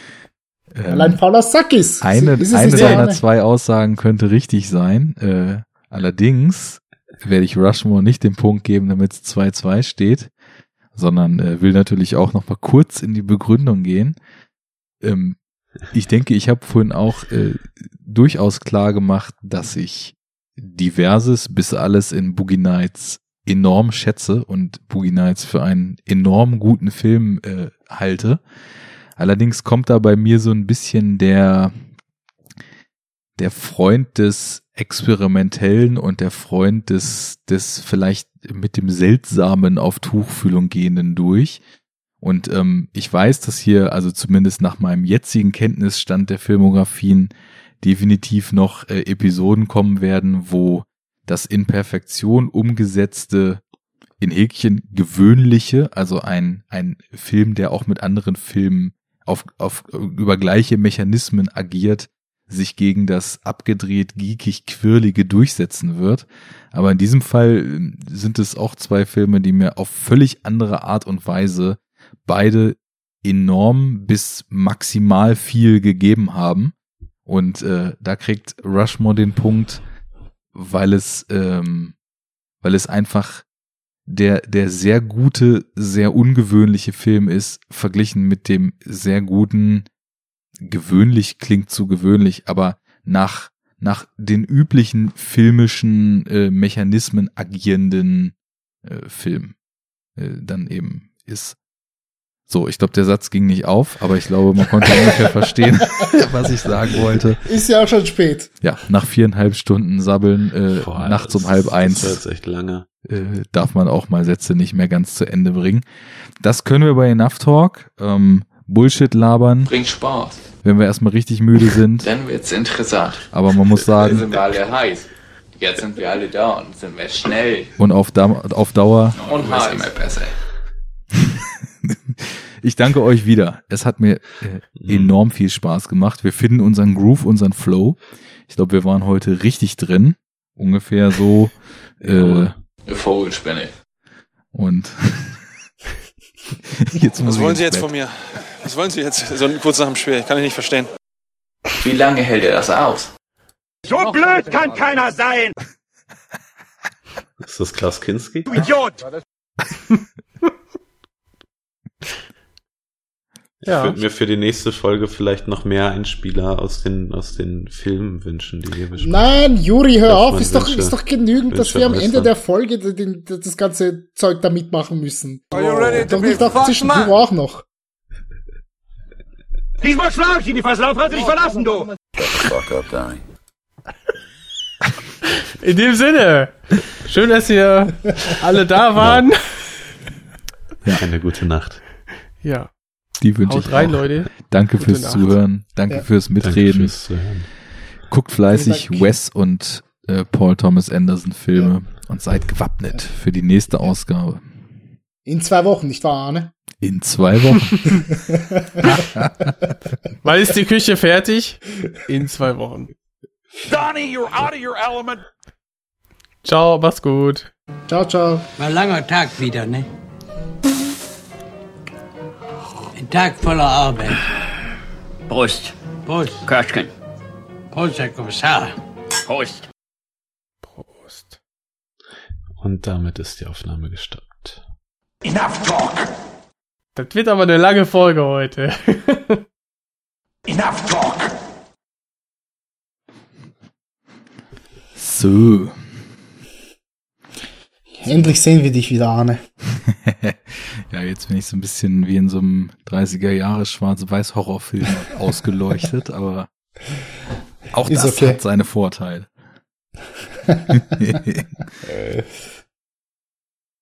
ja. Geiler Himmel grad. Sieht so ein bisschen wie auf dem Poster von Blue Ruin aus. So das alle, allerletzte bisschen Licht am Horizont. Und alle Silhouetten sind schon schwarze Schatten davor. Wie steht ihr zu Son Saulnier oder du? Du bist ja gerade der Einzige, der da ist, ne? Zu was? Jeremy Saulnier. Blue Ruin, muss ich ehrlich sagen, habe ich mittlerweile schon vergessen. Wie kann das denn Ähm, passieren? Es tut mir leid, ich kann mich kaum noch an etwas erinnern, außer dass dort ein Typ, der irgendwie aussieht wie ein verwahrloster, weiß nicht, äh, Hippie, der, ein, der sein ganzes Leben lang im Wald gelebt hat, irgendwas, irgendwas da durchmacht. Ähm, Green Room mochte ich an sich wirklich sehr, sehr gerne. Und diesen einen Netflix-Film habe ich nicht gesehen von ihm. Okay. Ich kenne nur den ersten noch nicht. Murder Party. Den kenne ich auch nicht. Oder verwechsel ich das gerade und das war der erste von David Robert Mitchell. Nee. Der hat aber auch vor It Follows irgendwas gemacht, ne? Naja, wer weiß. Das bisschen Denken, was in meinem Kopf noch möglich ist, muss ich mir für die Diskussion gleich aufsparen. Das, das, ist, äh, so viel kann ich nicht versprechen, das wird eine Diskussion. Sehr schön. Challenge accepted. Dito, vor allem, da ich jetzt gegen drei Leute gleichzeitig hier diskutieren muss. Es geht ja nicht darum, dass du gegen uns diskutierst, sondern wenn ich das richtig höre, darum, dass wir dir erklären, warum du gar keinen Grund hast zu diskutieren. schauen wir mal, schauen wir mal. ja, Dann wird's interessant. Oh ja, das mit Sicherheit. Und das schreckt die anderen auch ab. Weil du hast die Hemmung verloren. Ich habe ich hab vollkommen vergessen, noch meinen, meinen letzten Punkt zu Boogie Nights zu bringen, nämlich die wundervollen äh, Namen der Figuren. Die, die sind alles so geil. habe ich auch vergessen. Vor allem, äh, dass es auch so cool eingebaut ist, wie sie im Grunde genommen ihren Film schon feiern, nur weil die Figuren schon Namen haben. Ja. Ähm, das ist, das ist ein total cooler Aspekt. Sie wollen halt die große Storykunst machen, denken Ja. sich die Namen aus und feiern es Ja. halt voll ab, so als ob das Meisterwerk schon abgedreht ist. Ja. Ah, auch, auch super geil, wie wir, wie wir den Namen Dirk Diggler dann, dann sehen und sie im Whirlpool sitzen und Jack Horner meint, I think heaven has sent you, Dirk Mhm. Diggler. Mit, mit den Neonlichtern, die, die aufploppen. Ja, und ja. dann natürlich Brock Landers und wie heißt der? Chest, Chest Rockwell? Ey, so geil. Einfach nur mega geil. Ja, total. Aber ist auch schön, wie dann später das mit äh, dem Namen bei Dirk Diggler nochmal aufgegriffen wird, wo dann beim ersten Dreh dann eben Little schon wieder vergessen wäre, also Macy, Little Bill. ja, ihm gesagt wird, äh, äh, name's Dirk Diggler. Oh, pretty good name. Ja, und vor allem auch bei dieser, bei dieser komischen äh, Doku, die, die gemacht wird, wo er dann auch schon mega drauf ist und meint, ähm, Brock Landers is just a character that I'm playing, mein I am Dirk Diggler. Ja, genau. Ey, de, so viele Quotes, die man, die man da hineinbringen kann. Mhm. Wo er auch sagt, yeah, when you're at the top, it's like with, with Napoleon, when he was the king, everybody wants, wants to, to bring him down. All the shit with the Roman Empire, you know. es, es ist genial. Hm. Ja, der Jens ist auch wieder da. Jetzt haben wir gar nicht die, äh, den Running Gag, die Auflösung besprochen, aber. Ach, den Schlongdonk? Mhm. Tja, da siehst du mal, dass wir eher auf die inneren Werte gucken. Genau. Aber es ist einfach geil, wie einfach über zweieinhalb Stunden dieses Mysterium aufgebaut wird. Mhm. Und dann in der finalen Szene wird's, äh, ja, gibt's quasi die Belohnung. Ja, und vor allem, das ist ja auch das, was, was ähm, Anderson bis heute auszeichnet, so diese, dieses letzte Bild, was er, was er gestaltet, was sich da noch durchzieht, durch, durch seine, alle, alle weiteren Filme mit, mit ähm, Melora Walters, die dann in die Kamera blickt bei, bei ähm, ähm, Devil, Devil Be Blood, sage ich schon, bei Magnolia, bei Devil Be Blood, wo dann Daniel Day-Lewis auf der Kegelbahn ist und meint, I'm finished. So Ah, ist es- gut. es ist, es sind so einprägsame Momente und einfach ein perfektes Ende. Und hier dann genauso, wo er den, den Schwanz rauspackt und sagt nochmal, I am a star und, so, und ja. wegtut und dann kommen dann die Credits. Hervorragend, Mhm. meine Damen und Herren. Tja, Damen haben wir ja in der Runde leider nicht. Ja. ja, aber du kannst es irgendwie so als Deleted Scene noch am Ende hineinschneiden. Ja, ja, ich hatte schon Für gedacht, da, du ja gerade noch einen Point gemacht hast, den du in der Diskussion vergessen hast, der wird als Outtake Mhm. hinten dran geschnitten. Sehr schön, so soll das sein. Mit einem guten Enough Talk Trenner. Enough talk. So, jetzt äh, fehlt ja noch eine Person. Noch können wir nicht Bleibt sagen. der denn? Wir Da haben wir gleich heiß. Jetzt sind wir alle da und sind wir schnell.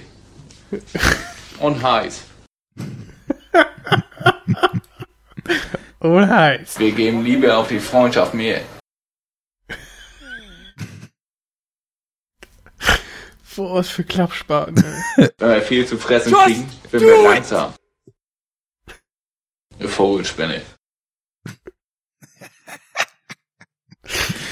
Ach ja, ich liebe es. Auch, ich habe ja überhaupt nie so dieses Trash-TV geguckt, aber es gibt halt so ein paar Leuchten am Himmel, deren Bann kann ich stopp! Jetzt Ja, genau der Typ zum Beispiel. also ich glaube, es gibt niemanden, der ihn nicht kennt.